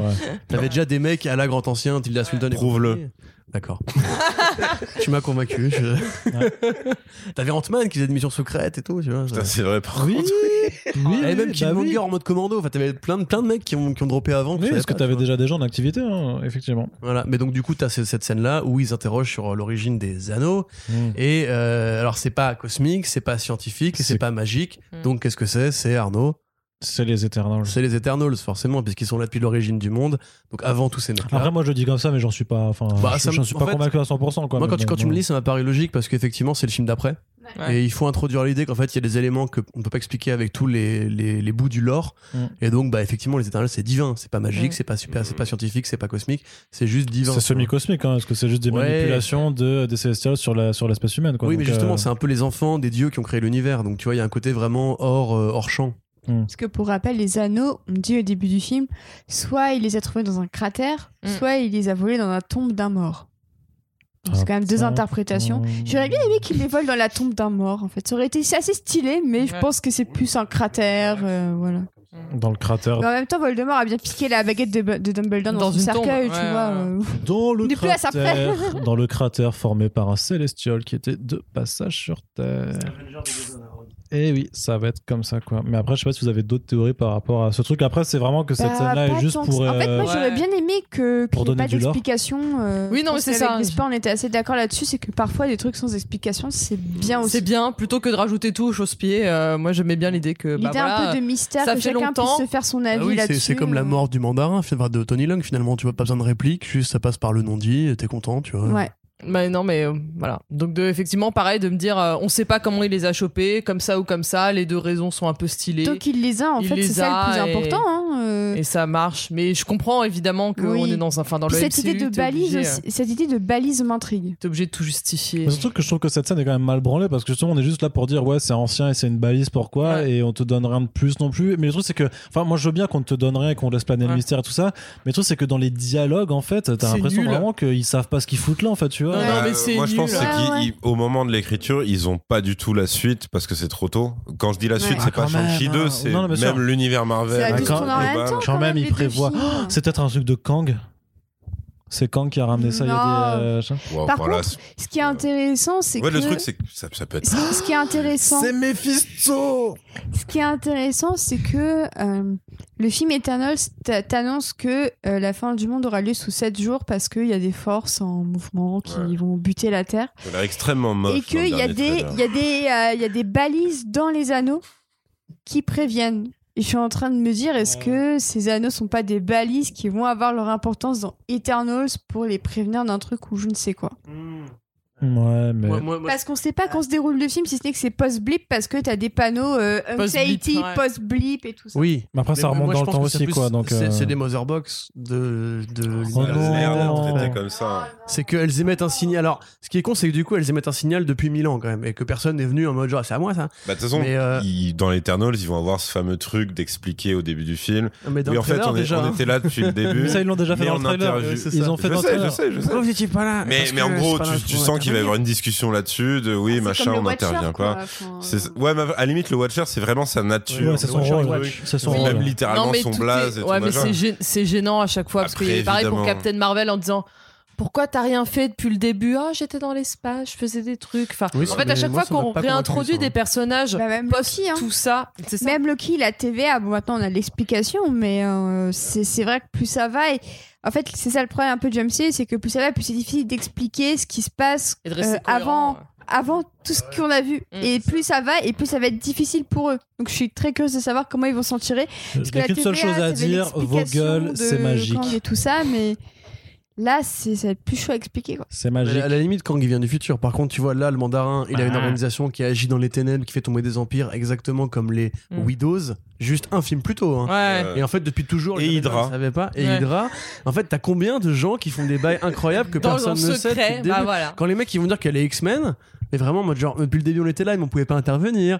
En mode genre, mais arrêtez mais là. Non, mais non, mais parce que tu vas, non, parce que tu vas avoir un événement qui va activer tu vas le avoir un X. pour X-Men, ils peuvent pas faire. Euh, mais, si, mais non, mais ça veut dire qu'il y a les mutants en général, donc ça devient horrible en fait. Mais non, mais tu fais juste un événement qui fait activer le gène X sur la population et d'un coup les mutants apparaissent et puis voilà, c'est tout. Hein. Ça, euh, par contre c'est vraiment une origine de merde. Oui, parce que toute, l'histoire de Magneto. Euh, comment mais non, mais ça y est. Bah, tu, vu que les mecs ils sont à fond sur leur multiverse, euh, je pense qu'ils vont plutôt oui, aller moi, vers là multiverse, hein, que vers ouais. bah, activation du gène X. Ah, alors que un multiverse c'est vachement plus euh, moins de la merde. Mais non, mais ce que je veux dire par là, c'est que le, le côté l'historique des persos peut pas marcher si c'est ce que tu dis. Bon, ça ah dépend qui, que tu, qui mais tu non, intègres. Parce que tout, tout Donc, ça, ça veut dire Xavier et Magneto gros, étaient là au début, façon Ou alors sociale. ça veut dire qu'ils se coupent la jambe sur la moitié des stories X-Men. Non, mais je pense qu'on reste sur le multivers. Si après ils hein. décident de faire des histoires de X-Men sans forcément se baser que sur Claremont, ouais, ça peut être peut-être aussi intéressant de ah pas aller repomper les histoires qui ont déjà été faites. Tu reprends une activation du gène X, les mutants apparaissent pas, ils essayent de faire une nation mutante politiquement euh, ind indépendant de, tout ça. Il est animé là, il ça fait. House of X de Hickman et tout ça. ça n'a aucun fais, intérêt si Magneto a pas vécu ce qu'il a vécu. Mais tu fais, tu fais sans Magneto. mais fais-le sans Magneto. C'est pour ça que je te dis, il y a assez de. Tu te coupes les jambes. Non mais il y a assez de. Non mais après c'est un autre. Là t'es déjà en train de dire, ok tu le fais sans Magneto. Enfin, tu vois t'es déjà sur un truc où tu. Genre on a vu Quicksilver sans Magneto ce que ça. On a déjà eu 15 ans de Magneto. On peut peut-être faire autre chose que Magneto ou pas? Bah non on peut pas. Tu vas te calmer bordel. Tu vas te calmer. C'est comme dire on fait mais pareil, tu fais Wolverine sans, sans les 200 ans d'histoire qui vient avant. Non, mais euh. on fait plus Wolverine, c'est bon. On fait plus Wolverine aussi, moi, je suis vote hein. pour plus faire Wolverine. On fait mais non, ah, c'est bon, non, on a compris. Ah, vous, voulez un X-Men sans, sans, Magneto, sans Wolverine? Non, en fait, avec Xavier, en fait, sert à rien, Xavier. Non, mais en gros, on s'en branle, les gars. En gros, dans ta vision, ça veut dire limite, il démarre Avenger, AVX en fait. Il démarre direct Avengers. Non, mais pas, non, pas forcément, mais juste que bah, tu. Si t'actives le Gen X euh, d'un coup comme ça. Même juste Mystique, toute sa vie, elle a juste son apparence, tu vois. Tu peux pas juste dire d'un coup t'es bleu je pense qu'ils ont. Regarde, pourquoi t'aimes pas Venom par rapport au, fait qu'il n'y a pas Spider-Man? Là, t'es en train de me dire, allez, ça. on vire un bâtard, ça, un bâtard. On prend juste les New X-Men et puis on se démerde avec ça. un bâtard, Splinter. Alors, tu vas faire euh, un truc, waouh, ça va être jubilé, t'as préféré. c'est violent. Après, elle a, un bon design. Ouais. Là, oui. les jupes. Un bon ah, design quoi dans les comics No offense, Ah oui, dans les comics. offense Grand manteau. Oui, parce que je pensais à la, la pauvre figurante qui a joué Jubilé, Ah qui a jamais eu son moment. Euh, tu en vois. parlait de la MU2, parce que t'en as un dans le premier film X-Men aussi. Ah, j'ai loupé. Non, mais ce que je veux dire, ce que je veux dire par contre, c'est que tu peux réinventer ces personnages en fait pour les faire se raccorder en fait à l'univers euh, de, Ma de Marcio. Je suis d'accord que le passé de Magneto est super important, mais il y a peut-être une façon parce que, le, nazisme, le nazisme n'a pas disparu après 45, donc je pense que tu peux peut-être essayer de moderniser des, des origines et refaire des trucs. Comment tu fais Weapon X avec un blip, tu vois, c'est pas possible. C'est ça, tu le, vois. Le, le, drame de Wolverine, c'est Même un des gros méchants, même s'il a été complètement foiré euh, dans le film, pas. Apocalypse, c'est très compliqué je suis de faire faire c'est clair que là, pour, pour l'Égypte antique et tout, on bah, est, on mal par, Dans ce cas, sinon, tu fais juste une franchise X-Men qui, qui, est indépendante je sais pas. Mais, de toutes les tu fais un multivers, tu fais un multivers. Moi, c'est ça, c'est qu'ils sont ouverts cette porte, je pense que c'est aussi pour ça. Est-ce que les caméos de euh, cette scène post-générique étaient nuls? Bah Écoute, quand Hugh Jackman apparaît. oui. oui. Ruffalo et Brie. Larson. Parce que je, je crois ça, ça, a servi à euh, faire, une vanne. Tu te rappelles quand même que dans la salle, on a eu des couinements hein, quand, ils sont apparus. Oui, hein. mais il y a aussi dans la salle, il y, a, quand même eu des gens qui ont applaudi quand ils ont, donné les instructions au début pour éteindre les téléphones portables. Donc à un. c'est un moment, c'est ce une projo En tant que projectionniste, je tiens à dire que je trouve ça très bien, effectivement, de demander ça aux gens. Parce que putain de bordel de merde, ça nous casse les couilles. Écoute, dis-toi que, nous, à l'UGC, la, nana qui gérait la file était tellement à cran qu'elle nous a gueulé un bonne séance avant que ça commence. Et du coup, tout le monde a, crié merci Et c'était tout mignon. Donc, tu vois, des fois, ça. Ah, mais ça, ça- c'est cool. Non, après, il y, y, a clairement eu au moment du premier, euh, enfin euh, du premier, du générique, du début du générique, une tentative de lancement d'applaudissements. Enfin, il y, y a, quand même. Marché. Non, mais bon. Il y a un carré après, de perso, mecs je vois Brie Larson, je queen aussi, mais ça, c'est purement. Euh, Sexuel. Moi, en général, oui, exactement, je vois sur Twitter qu'elle fait la muscu, je queen ouais. aussi. Ouais. Mais là, en non, plan mais là, c'était nul. Non, mais c'était nul. Franchement. C'était nul. Euh, là, ça fait déjà huit fois qu'on voit Brie Larson en hologramme d'ailleurs. À chaque fois, on la rajoute. Tu la stop, stop. Non, mais là, euh, c'est euh, pour dire, c'est aucun rapport. Tu en parler de, de Sincreton et de Brie Larson, je crois. Euh, eh Océane. Eh bien, eh bien, Océane qui s'approche du micro. Attention, ah, qu'est-ce qui se passe, qu'est-ce qui se passe, qu'est-ce qui se passe Attention.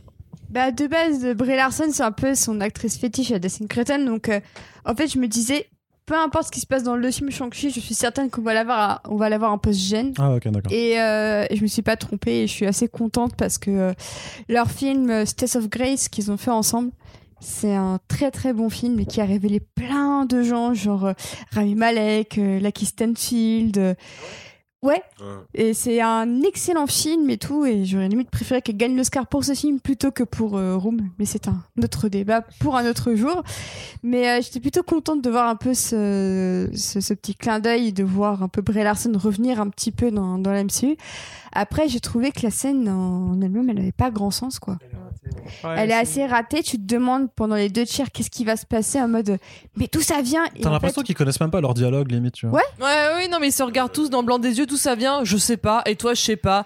Bon, bah, je dois y aller, euh, je te Ouais. donnerai mon numéro. mais ok, j'ai pas ton numéro. En fait, j'ai pas son numéro. Bah, c'est pas grave. Et bah, on va faire du karaoké. Et c'est marrant. Mais je trouve que c'est c'est le MCU dans, dans son pire élément. C'est-à-dire, il y a un truc hyper sérieux, on te vend un peu de mystère, et puis ça se termine sur une blague. Mm. Et j'ai détesté ça, j'ai détesté ça vraiment. Et je me dis que ils auraient pu limite terminer sur euh, d'où ça vient, et tu le coupes. Mm. Et c'est bon. Parce que si on te dit qu'une nana comme Captain Marvel, qui connaît l'espace mieux que personne, Dit, ça qui vient pas de là, dit ouais. ça vient pas de là, Ouais. tu la crois. Banner. Euh, Banner, c'est le mec le plus intelligent du MCU. Il te dit qu'il qu'il sait pas d'où ça vient. Mm. Tu le crois. Mm. Wong, qui connaît un peu tout ce qui est magie et tout, il connaît pas d'où ça vient. Ça te suffit à te dire d'où est-ce que ça vient. Mm. T'as pas besoin d'un truc au karaoké pour. Ah, si, Terminé. mais on a toujours besoin d'une scène au Bah, karaoké. c'est- Mais c'est marrant. Ça n'allait pas. Oui, c'est oui. marrant, mais je trouve que c'est ça, ça annule totalement l'effet de la scène qui est de te dire d'où est-ce que ça vient. Alors que ju- justement, le but de Marvel, c'est de vrai, c'est de vrai de te poser la question en tant que spectateur, Mhm. d'où est-ce que tu penses que ça vient? Et Ouais. tu t'en fous limite en sortant, alors que si c'est Eternals comme on, comme on le pense euh, ici, ça va être super important vu que c'est le prochain film qui arrive dans deux mois. Et je trouve que c'est hyper raté et que limite, la deuxième scène post-générique, qui pourtant raconte un truc plus dans l'échelle de Shang-Chi et encore dans celle des Ten Rings, est beaucoup plus intéressante parce qu'elle te tease un truc beaucoup plus concret en fait. Ouais, bah oui, non, c'est clair. Et je trouve que le fait que l'MC te pose des questions où t'as pas de réponse dans des scènes post-gènes, surtout sur un truc comme Eternals que peu de gens du grand public connaissent en plus de Shang-Chi, c'était vraiment une très mauvaise idée. Bah, surtout que moi je pense que c'est euh, quand tu dis ouais c'est le pire de Marvel Studios, c'est-à-dire que c'est le moment où ils ont leur formule et ils s'y tiennent, mais en fait tu sens que la scène existe. En gros c'est une blague où t'aurais pas la, la mise en place, t'as- juste la chute.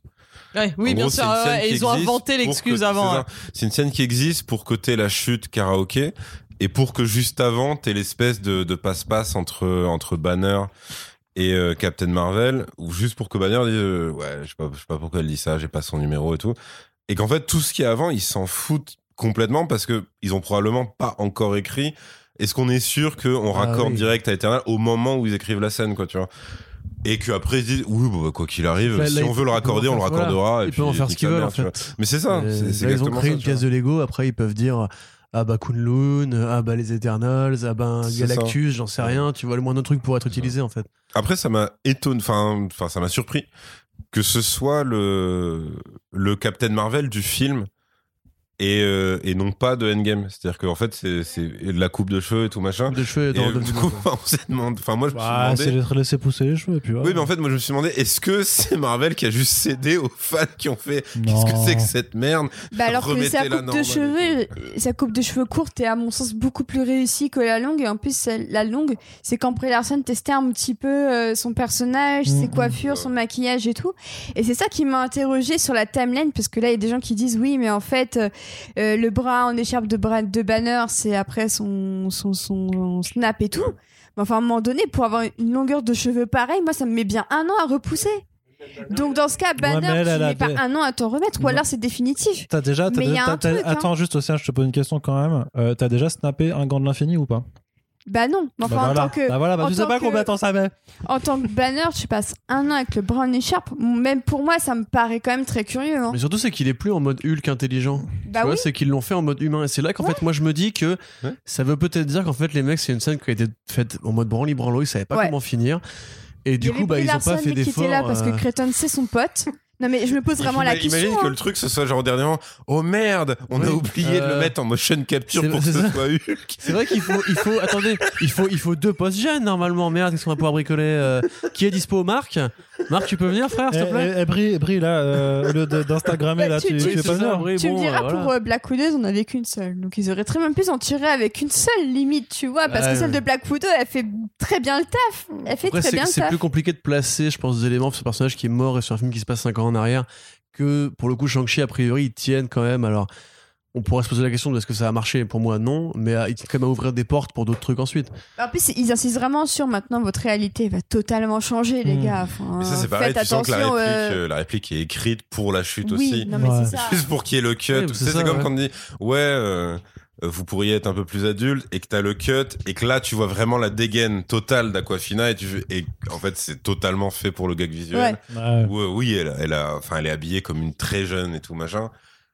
Mais bon, après, ouais, enfin, faut voir. Effectivement, ils sont dans une position où, en vrai, ils peuvent raccorder les wagons comme, Comme ils veulent, ouais. Oui, oui, Et bah c'est- oui. c'était déjà le cas à l'époque du court métrage, c'est-à-dire que les C'est mecs c'est à te la disent. fois intéressant, en même temps c'est C'est un ça. peu déprimant parce que t'aimerais bien un peu de cohérence, quoi. C'est ça. Après, c'est aussi là pour dire Doctor Strange 2 arrive, les gars. Tu, tu, tu, tu. Il y a beaucoup de films qui disent ça. Rappelez-vous, beaucoup de séries aussi. Rappelez-vous. Spider-Man, rappelez-vous même un peu Loki, tu vois, c'est genre on va, on va mettre gros sur Doctor Strange 2 parce que c'est Sam Raimi et que c'est le multivers qui va exploser. Peut-être c'est juste ça aussi. hein. La, la balise est mise pour un truc qui est dans le multivers et un truc tout con. euh, Les Fantastic Four. Alors ça je pense pas parce que la techno fait vraiment quand même plus. Eternal si tu vas au niveau. Moi, genre, je vais dire que j'ai eu des news exclusives et je vais le poster Ah, sur Twitter. hein. d'accord, oui. Daniel, Daniel RPK, bonjour. Daniel moi. RP Kikou. C'est ça. Mais, mais donc grosso modo, moi je, je pense que c'est raté. Après, je suis quand même content de voir Benedict Wong euh, en général. Voilà. C'est parce que Benedict Surtout en train de chanter au karaoké bourré, euh, c'est marrant quoi. C'est déjà de base une vanne assez, Oh. assez drôle en- au quotidien. Tu Ouais. vois. Pareil, il y a- il y, a des mecs qui ont relevé le fait que pour un personnage mineur, il va être présent dans les, bah, il est présent Ouais, ouais. dans les trois euh, prochains gros films. enfin, trois en comptant Shang-Chi, mais du coup, il y a euh, Spider-Man, il y a Doctor Strange 2. Ouais. Effectivement, c'est pas sur lui que tu mises de base, mais ouais, il est complètement le plug Ouais, mais c'est- aussi. c'est- quoi. mais c'est le côté justement comme quand ils font Falcon et Winter Soldier et qu'ils te mettent War Machine. C'est le côté en mode le premier héros asiatique qui a eu droit à plus de, de, de- de répliques dans un film Marvel, c'était lui en fait, tu vois. Ouais, ouais, Et c'est triste à dire, mais jusqu'ici il était un peu tout seul quoi. Hmm. Pour moi, c'est vraiment juste, on ne peut pas avoir Benedict Cumberbatch, donc on a Benedict Wong. Ce qui me déprime un petit peu parce un autre. pas- ça me déprime, on peut pas avoir le Benedict principal, donc on a le sidekick Benedict, tu vois. Mais ça, ça me déprime un peu, mais, mais c'est un acteur que j'aime beaucoup. Enfin, même dans- je trouve dans le dernier Angly, justement, Jimmy Neeman, en second rôle, je trouve qu'il fonctionne de ouf avec euh, Marie-Elisabeth Winstead. C'est les deux rares trucs bien Ouais, j'ai des, j'ai des PTSD de Gemini Man, Ouais, je t'avoue, ouais, c'est remonté d'un coup là. Ça, Mais fait, ouais. ça fait deux ans qu'il est sorti, on a déjà tous des PTSD, mais je trouve qu'en matière de second rôle comme ça, c'est vraiment genre le gars sûr sur lequel tu peux compter quoi. Et en même temps, c'est à la fois c'est enthousiasmant parce que c'est un très bon acteur que moi j'aimerais voir davantage. En même temps, je me dis mais c'est con parce que c'est juste le sidekick qui peut t'arriver d'un point A à un point B. Tu t'en fous de l'explication, il est là quand même. Et son personnage mérite mieux que juste d'être d'être euh, mis ici ou là ou là en fonction de ce que veulent les réalisateurs. Il faudrait un truc plus sérieux et mieux euh, écrit pour lui quoi. C'est pas ça devrait pas juste être un personnage qui intervient d'un point A à un point B en mode euh, il est là donc il est là quoi.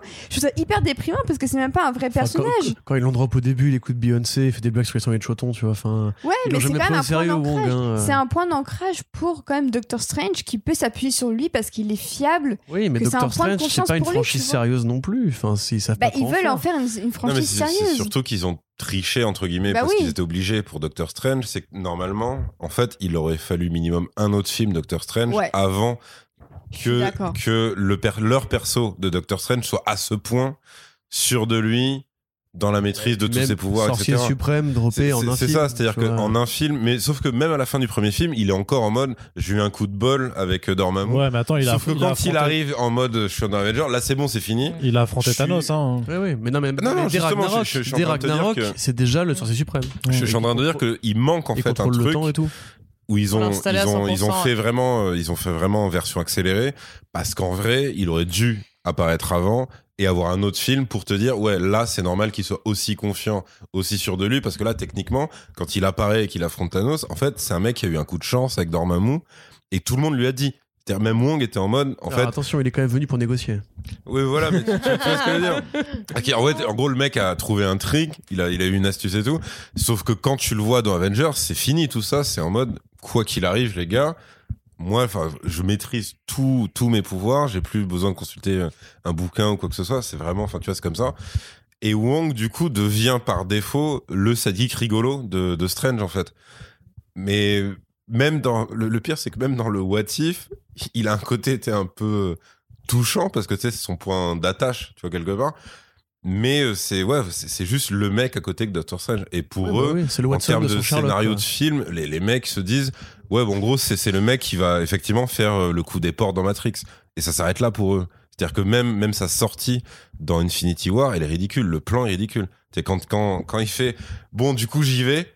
Tac, machin, Ouais, fais, mais qu'est-ce que c'est que ce plan C'est dégueulasse, Ouais, bah oui. ça pue. il Et après, vraiment, dans Endgame, euh, quand il est là pour faire ah, oh, you wanted more, t'étais là, tu ouais, d'accord, donc toi, tu vas être ça, quoi. Ça va être ça, ta, ta Bah, écoute, fonction dans cet univers. En vrai, il est arrivé, ça fait la blague de Always Bet on the Asians, et puis c'est fini, tu vois. Enfin, C'est vrai. c'est juste ça. C'est pour le- ça, je pense que c'est pas juste qu'ils ont pas pu avoir Benedict Cumberbatch. Pour moi, c'est euh, c'est comme ils avaient que ça comme représentation asiatique dans l'univers, il fallait le mettre lui. Et en plus, ça connecte avec le fait que le mandarin, au départ, en plus d'ailleurs, c'est aussi normalement le Ce qui est mandarin. plutôt s'il sera, du coup. le- tout à Parce qu'en fait, les mecs se Bien disent, sûr. du coup, c'est Wong qui va être leur plug à eux ça. parce Ouais. qu'il est asiatique. Parce qu'ils ont, Bah rien, oui. parce qu'ils ont rien de mieux sous la main, tu vois, entre Et- guillemets. Enfin, est-ce est que triste. ça t'étonnerait, toi? Moi, ça m'étonnerait Ce qui pas. est rigolo, c'est que Benedict Wong, il a joué le Kubilai Khan dans la série affreuse de Netflix Marco Polo, qui a des très beaux combats, remarque, et que normalement dans les comics, le mandarin et Fu Manchu se décrivent comme les, les descendants de Gengis Khan.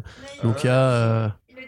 Shang-Chi. Ouais, il est. Shang-Chi, il se dit comme Khan à un moment donné. Ouais, ouais. C'est Ouais, voilà. c'est un, c'est un des noms qu'il a porté euh, comme Ouais, le c'est- cousin ou le descendant de, de c'est un Gengis peu Khan, marrant au du niveau coup, quoi. casting méta. Après, Mm. effectivement, Ouais, Wong, c'est vrai pour moi, qu'il c'est la juste, joue euh, comme Kang quand il dit Mm. j'ai eu, j'ai eu de nombreux noms, on m'a surnommé le machin, machin, ouais, machin. le tu vois. Khan, ouais. Bon.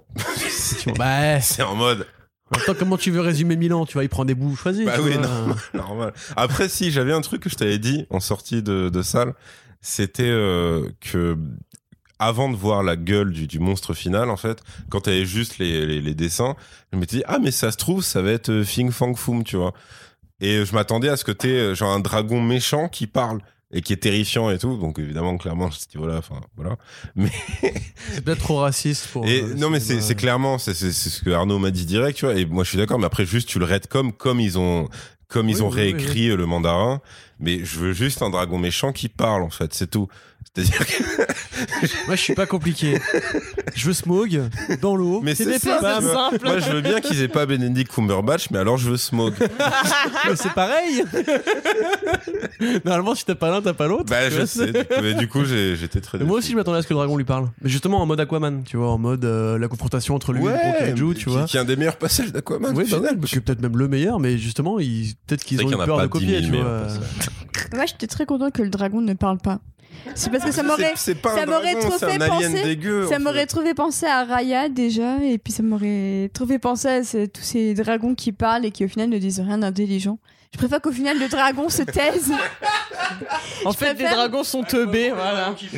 Non mais une, une de valeur actuelle, je genre trouve les que- dragons. je trouve que le, le- le film, la- une des qualités de Shang-Chi réside aussi dans le fait que parfois il y a des non-dits qui sont pas forcément évidents quand tu regardes du blockbuster, mais qui fonctionnent. C'est-à-dire qu'il y a des moments où il y a du silence et tu t'attends pas à ce qu'il y ait du silence parce que c'est censé être un film Marvel où ça blablate ou ça bastonne.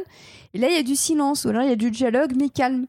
Et je préfère limite un film qui assume que parfois c'est bien aussi de laisser le film respirer, soit dans son dragon qui ne parle pas ou soit dans ses dialogues, plutôt que de les faire bavarder pour rien. Bah surtout que si tu compares, bon c'est un peu triste du coup parce que c'est encore à charge contre Black Widow, la scène de bouffe dans les deux films, celle de Shang-Chi effectivement est beaucoup plus apaisée, beaucoup plus truc, Bien sûr. mais parce qu'elle veut dire plus de choses aussi. C'est-à-dire que dans Black Widow c'est une espèce de retrouvaille ultra bâclée où euh, il, il, Oui. il fourgue des gags euh, vraiment à l'appel. Là où dans Shang-Chi, le simple plus, fait hein. que t'es Tony Long qui, qui s'adresse à Aquafina, il fait c'est quoi ton nom? Genre elle dit Kate ou je sais pas quoi. C'est quoi ton nom- c'est quoi ton nom chinois? C'est quoi ton nom chinois? Et que la même, en fait, à un temps d'arrêt, fait, genre, parce que tellement elle est déconnectée, en fait, de sa culture, Ouais. et que ça dit, en fait, juste en deux, Euh, tiers- deux répliques, Ryu ça dit beaucoup de crois, choses, tu vois. Ouais. Et euh, effectivement, ouais, ils- dans certains, certains cas, ouais, ils prennent leur temps et c'est plutôt appréciable. ouais. Mais même, c'est comme, tu vois, on parlait du, du soin qui est apporté au flashback par rapport au costume. L'é- l'éclairage euh, des flashbacks, justement, de la vie du mandarin avant d'être euh, le mandarin, c'est vachement mieux foutu. À part la scène de, prologue où t'as cette espèce de combat à la, à la roi scorpion euh, qui est pour le coup assez mal branlé. Euh, quand il est avec sa femme en mode vie civile où t'es vraiment devant du Wong Kar Wai et tout, ils font euh, la petite partie de Dance Dance Revolution sur le tapis et Mais tout. oui, oh là c'est des petits détails justement c'est là que tu reconnais le côté ludique de. Marvel c'est pas un truc qui te fait hurler de rire mais t'es en mode genre ah, c'est ouais c'est vivant tu vois c'est un, un mec un, un- un studio normal n'aurait pas fait ça tu vois et je sais pas pour moi tout le truc là tout ce truc là marche en fait et comme justement ce truc de- du prénom asiatique qui effectivement peut-être comme on l'avait dit au début du, du podcast marche plus dans le côté euh, c'est quoi être descendant de chinois aux États-Unis c'est quoi vous qui venez voir le film votre, vos origines etc et c'est comme le fait que Shang-Chi mélange les pouvoirs de son daron et de sa mère pour contrôler les anneaux et battre le dragon. C'est-à-dire qu'il fait à la fois le vent et à la fois le côté les anneaux pouvoir destructeurs et tout. En mode c'est ce que sa mère lui dit tout le film c'est qu'en fait c'est le produit de ses deux parents Des et c'est le produit d'une descendance voilà euh, qui s'affirme à travers eux tu vois. Et ça c'est plutôt bien fichu je trouve. Très bien. Voilà. tu veux faire beau. le bilan Arnaud peut-être? Bah ouais, je pense qu'on peut, on peut faire le bilan calmement, effectivement. On parle d'histoire d'avant comme si on avait 50 ans, sauf qu'on en a que 30 On a pour l'instant, 30 donc ça va, ça va, ça va. Mais dans, la fin, là. dans 20 ans de podcast, on pourra faire cette blague et elle sera accurate. Non, bah. Imagine, il y a encore des Marvel Studios. Ah bah c'est sûr Ah ouais. Moi, j'y crois, hein. Ah, mais il y aura toujours des Star Wars, donc il y aura toujours des Marvel Et Studios. on fera hein. un podcast sur. Et euh, des James Bond. enfin, Ah, mais oui, mais oui. on fera hein. un podcast sur Sweet Tooth saison 10 du coup, tu verras, tu verras. Ah, mon dieu Où Bobby sera devenu adulte. Est-ce et que tout, tu préfères Bobby ou la créature de Trevor Je sais pas, je pense que je préfère Bobby parce que je peux plus m'en moquer encore, tu vois. Parce que je peux, je peux juste m'imaginer des scénarios bizarres où il fait peur à des enfants, tu vois, donc je pense que c'est pour ça. Mais la créature est dégueulasse aussi, quoi, ouais, clairement.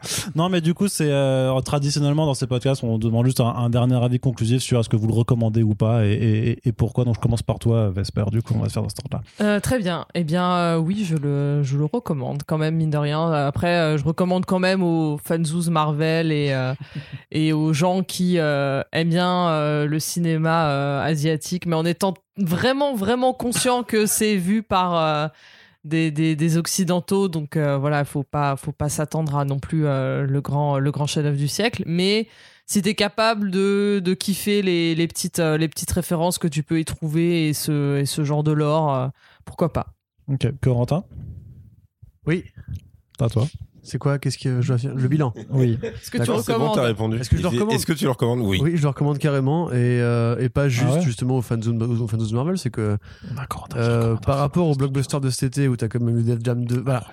C'est c'est quoi vraiment- Jam 2, t'as dit? Euh, Def Jam, Space Jam 2. Space Jam. putain, Def Jam 2. J'aimerais tellement qu'il Def Jam film 2, comme ça. Def Jam 2, c'est un très bon jeu de combat par contre sur PS2. Ouais, Voilà. Def Jam Vendetta et Def Jam Fight for New. Voilà, jouez à ça et vous pourrez jouer. Method Man qui pète la gueule Faites-le en mode rap français. Putain, l'octogone, mec, Ce serait tellement bien. Ce serait tellement bien. Donc, euh, il y a eu quand même effectivement euh, The Suicide Squad qui est beaucoup mieux que ce film-là. Enfin, beaucoup mieux, qui est mieux que ce film-là. Par contre, je pense que pour un Marvel Studio, c'est vraiment un bon Marvel Studio. Que effectivement, c'est pas du grand cinéma et que effectivement, si on le compare et aux films qui s'inspirent, dont il s'inspire, pardon, et aux comics parfois dont il s'inspire aussi, qui sont parfois de meilleure qualité. Euh, oui, il y a un vrai différentiel, mais là, j'ai l'impression qu'il y a un mec qui a essayé de faire un truc, qui a essayé de me raconter un truc. C'est pas un truc très original ni inventif, mais truc qui était incarné avec quand même effectivement un très bon acteur qui est Tony Leung et de bons acteurs qui gravitent autour de lui. J'étais assez content de voir ce film et je pense qu'on a le droit de s'amuser au cinéma. On n'est pas tous aussi cons que les fans de Georges Clouzot. Euh, et dans cette perspective-là, si tu veux, moi, ça m'amuse de euh, redécouvrir, si tu veux, la passion de l'origine story un peu débile, mais comme tu disais, naïf, tu vois, qui, euh, qui aime bien justement croire que c'est vraiment nouveau ce qu'elle fait, tu vois, ce qui est faux. Et bah, tel quel, voilà, ça m'a effectivement donné envie de me réintéresser au cinéma d'action asiatique. Et donc pour les gens qui sont comme moi, bah, c'est peut-être une bonne façon de, de croiser les super-héros avec ça. Ok, très bien. Océane, à toi. Oui, je trouve ça assez recommandable. Euh, autant en tant que film de Marvel Studios qu'en tant que blockbuster euh, estival, fin slash fin d'été. Euh, J'ai trouvé le moment passé assez touchant, euh, très ludique, euh, plutôt agréable. Contrairement à ce que je pensais, donc euh, comme quoi il n'y a que les idiots qui ont tort. Mais euh, non, non, c'est plutôt sympathique. Qui ne change pas Il d'avis. change pas d'avis. Oui. c'est ça, qui ne change pas. voilà, aussi. Il n'y a que les idiots qui ont tort et qui ne changent pas Parce d'avis. que Arnaud allait faire une blague avec Thor de Marvel. Voilà, c'est ça. Ah Non, non, non. On pas vu par No pun Voilà. intended, voilà. I didn't see coming. Voilà, on reste dans le thème. On reste dans le thème. Il faut savoir que Mais- les blagues sur Thor d'Arnaud, c'est l'équivalent de That's What She Said de Michael Scott. Ouais, ouais. C'est clairement- Exactement C'est ça. clair. C'est exactement ça. Pour le coup, Je c'est sais pas si c'est un compliment ou pas. C'est mais- tellement un compliment. Moi, je suis, je suis. Moi, je suis comblé. hein. Il, il le prend, il le prend. Clairement. Donc il n'y a que les idiots qui changent d'avis. Bref, euh, mais non, sinon je, je... Qui Non, change toujours pas d'avis. non. Qui change pas d'avis. tu vas y arriver, Ossam. Tu vas y arriver. Donc, donc on peut dire qu'au bout, on peut dire qu'au bout En de gros, quelques- tu n'es pas idiote. C'est c'est ce qu'on a compris. Est-ce que t'as été surprise Elle a, elle a changé d'avis quand même. justement ce que je j'ai dire. changé d'avis. Donc on rappellera. Donc t'es pas idiote, c'est bien. Donc, je suis pas idiote, c'est ça le. C'est ça le but du jeu, c'est que je ne suis pas. Pour le coup, je ne suis pas idiote. Mais euh, non, non, en, en vrai, j'ai trouvé ça plutôt sympathique pour du Marvel. Euh, et puis ça va être à voir comment euh, l'avenir de Shang-Chi va être géré au sein de MCU, hein, plus sérieusement, parce que c'est vrai que euh, il peut faire partie des Avengers et en même temps, est-ce qu'il a pas une route à tracer euh, tout seul euh, en attendant de les croiser? Donc euh, wait and see, mais j'ai trouvé que c'était un bon film Marvel et que c'était un bon film de, Des- de Destin Cretton.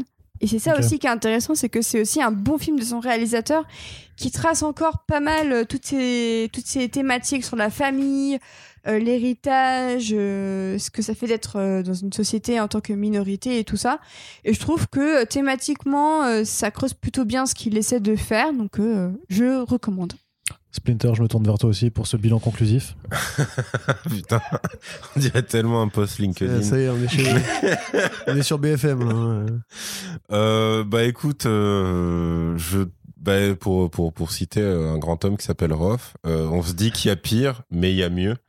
Donc, donc euh, ouais, c'est, vraiment comme ça que je vois ce film, c'est qu'effectivement, ouais, c'est, pas du tout le pire de Marvel Studios. Mais vu que ça réinvente rien, etc., etc., et il y a plein d'endroits où tu dis, ah, mais attends, ils auraient pu faire ça, ils auraient pu faire ça, ils auraient pu faire ça. Donc voilà, après, effectivement, c'est, pas du tout honteux. Je trouve surtout que, bon, à part après, voilà, moi, j'ai, aucune euh, notion de culture asiate et tout, machin, mais ça me semble comme très cheapos, hein, la mythologie qu'ils ont faite, machin. Donc, je dirais que c'est, au moins, ils ont pas foiré ce que pour moi, ils ont complètement foiré, euh, voire euh, fait à dessein dans, dans Black Panther. Là, c'est un truc qui arrive à rester suffisamment correct par rapport à la communauté qui traite. Mais voilà, ça, va pas au-delà de ça pour moi. Quoi. Et, et le morceau, c'est R-O-H-F-F. Oui. Voilà. Pour ceux qui cherchaient le morceau de où ils disent. Très bien. Et ben pour le coup, moi je. Arnaud, c'est quoi ton avis sur euh, conclusif? Je sais pas si j'ai envie de le recommander. en Arnaud Quand même, Quel est votre tout. sur le Je revois quand même ma copie un peu à la hausse par rapport à ce que j'ai écrit notamment sur, sur Comics Blog, parce que on m'a dit que j'avais été un peu un poil sévère. Mais Et on- raciste. et raciste complètement en même Il temps. faut préciser que Arnaud a fait Sexiste. Raciste a fait euh, Arnaud pardon a fait tout le tout le podcast euh, en se plissant les yeux. Enfin c'est vraiment. euh, vraiment- Et que je voulais faire mon intro en disant. euh, C'est ça. C'est gênant. Je hein. voulais faire mon intro en disant Ching Chong les amis comment ça va et tout ça Oh, effectivement il a voilà. Il a d'ailleurs le petit, le euh, petit chapeau. Euh, Il y a un poster de euh, Michel Leb juste derrière lui. Quel enfer. Arnaud est en cosplay Tintin du Lotus Bleu là. Ouais, c'est ça. Bon vous pouvez me canceller écoute je crois que c'est- la fin de ma carrière salut. Par contre, il y avait une des infos dans ce qui, dans ce qui a été dit qui est vraie. On dira pas laquelle, mais. Alors du coup non le truc c'est que ouais je revois parce qu'effectivement quand tu compares à d'autres c'est pas le pire c'est vraiment pas le pire des Marvel Studios après moi c'est vraiment le truc c'est que est-ce qu'on a encore enfin qu'est- qu'est-ce qui peut être écrit encore et qu'est-ce qui peut être dit de ce que tu n'as pas déjà vu? Donc moi je suis je, je reste convaincu que l'intention et que les personnes qui ont été mises sur le projet euh, ça part vraiment d'une bonne intention après on sait aussi que l'enfer est pavé de bonnes intentions et c'est toujours pas pour cela que on est en face vraiment d'un même. d'un d'un énorme non c'est pas c'est pas l'enfer non plus Tu, sûr, tu verras qu'on fait le podcast Snake Eyes, à mon avis, on est plus proche de. Ouais, mais pour le coup, c'est on va podcast. vraiment le faire.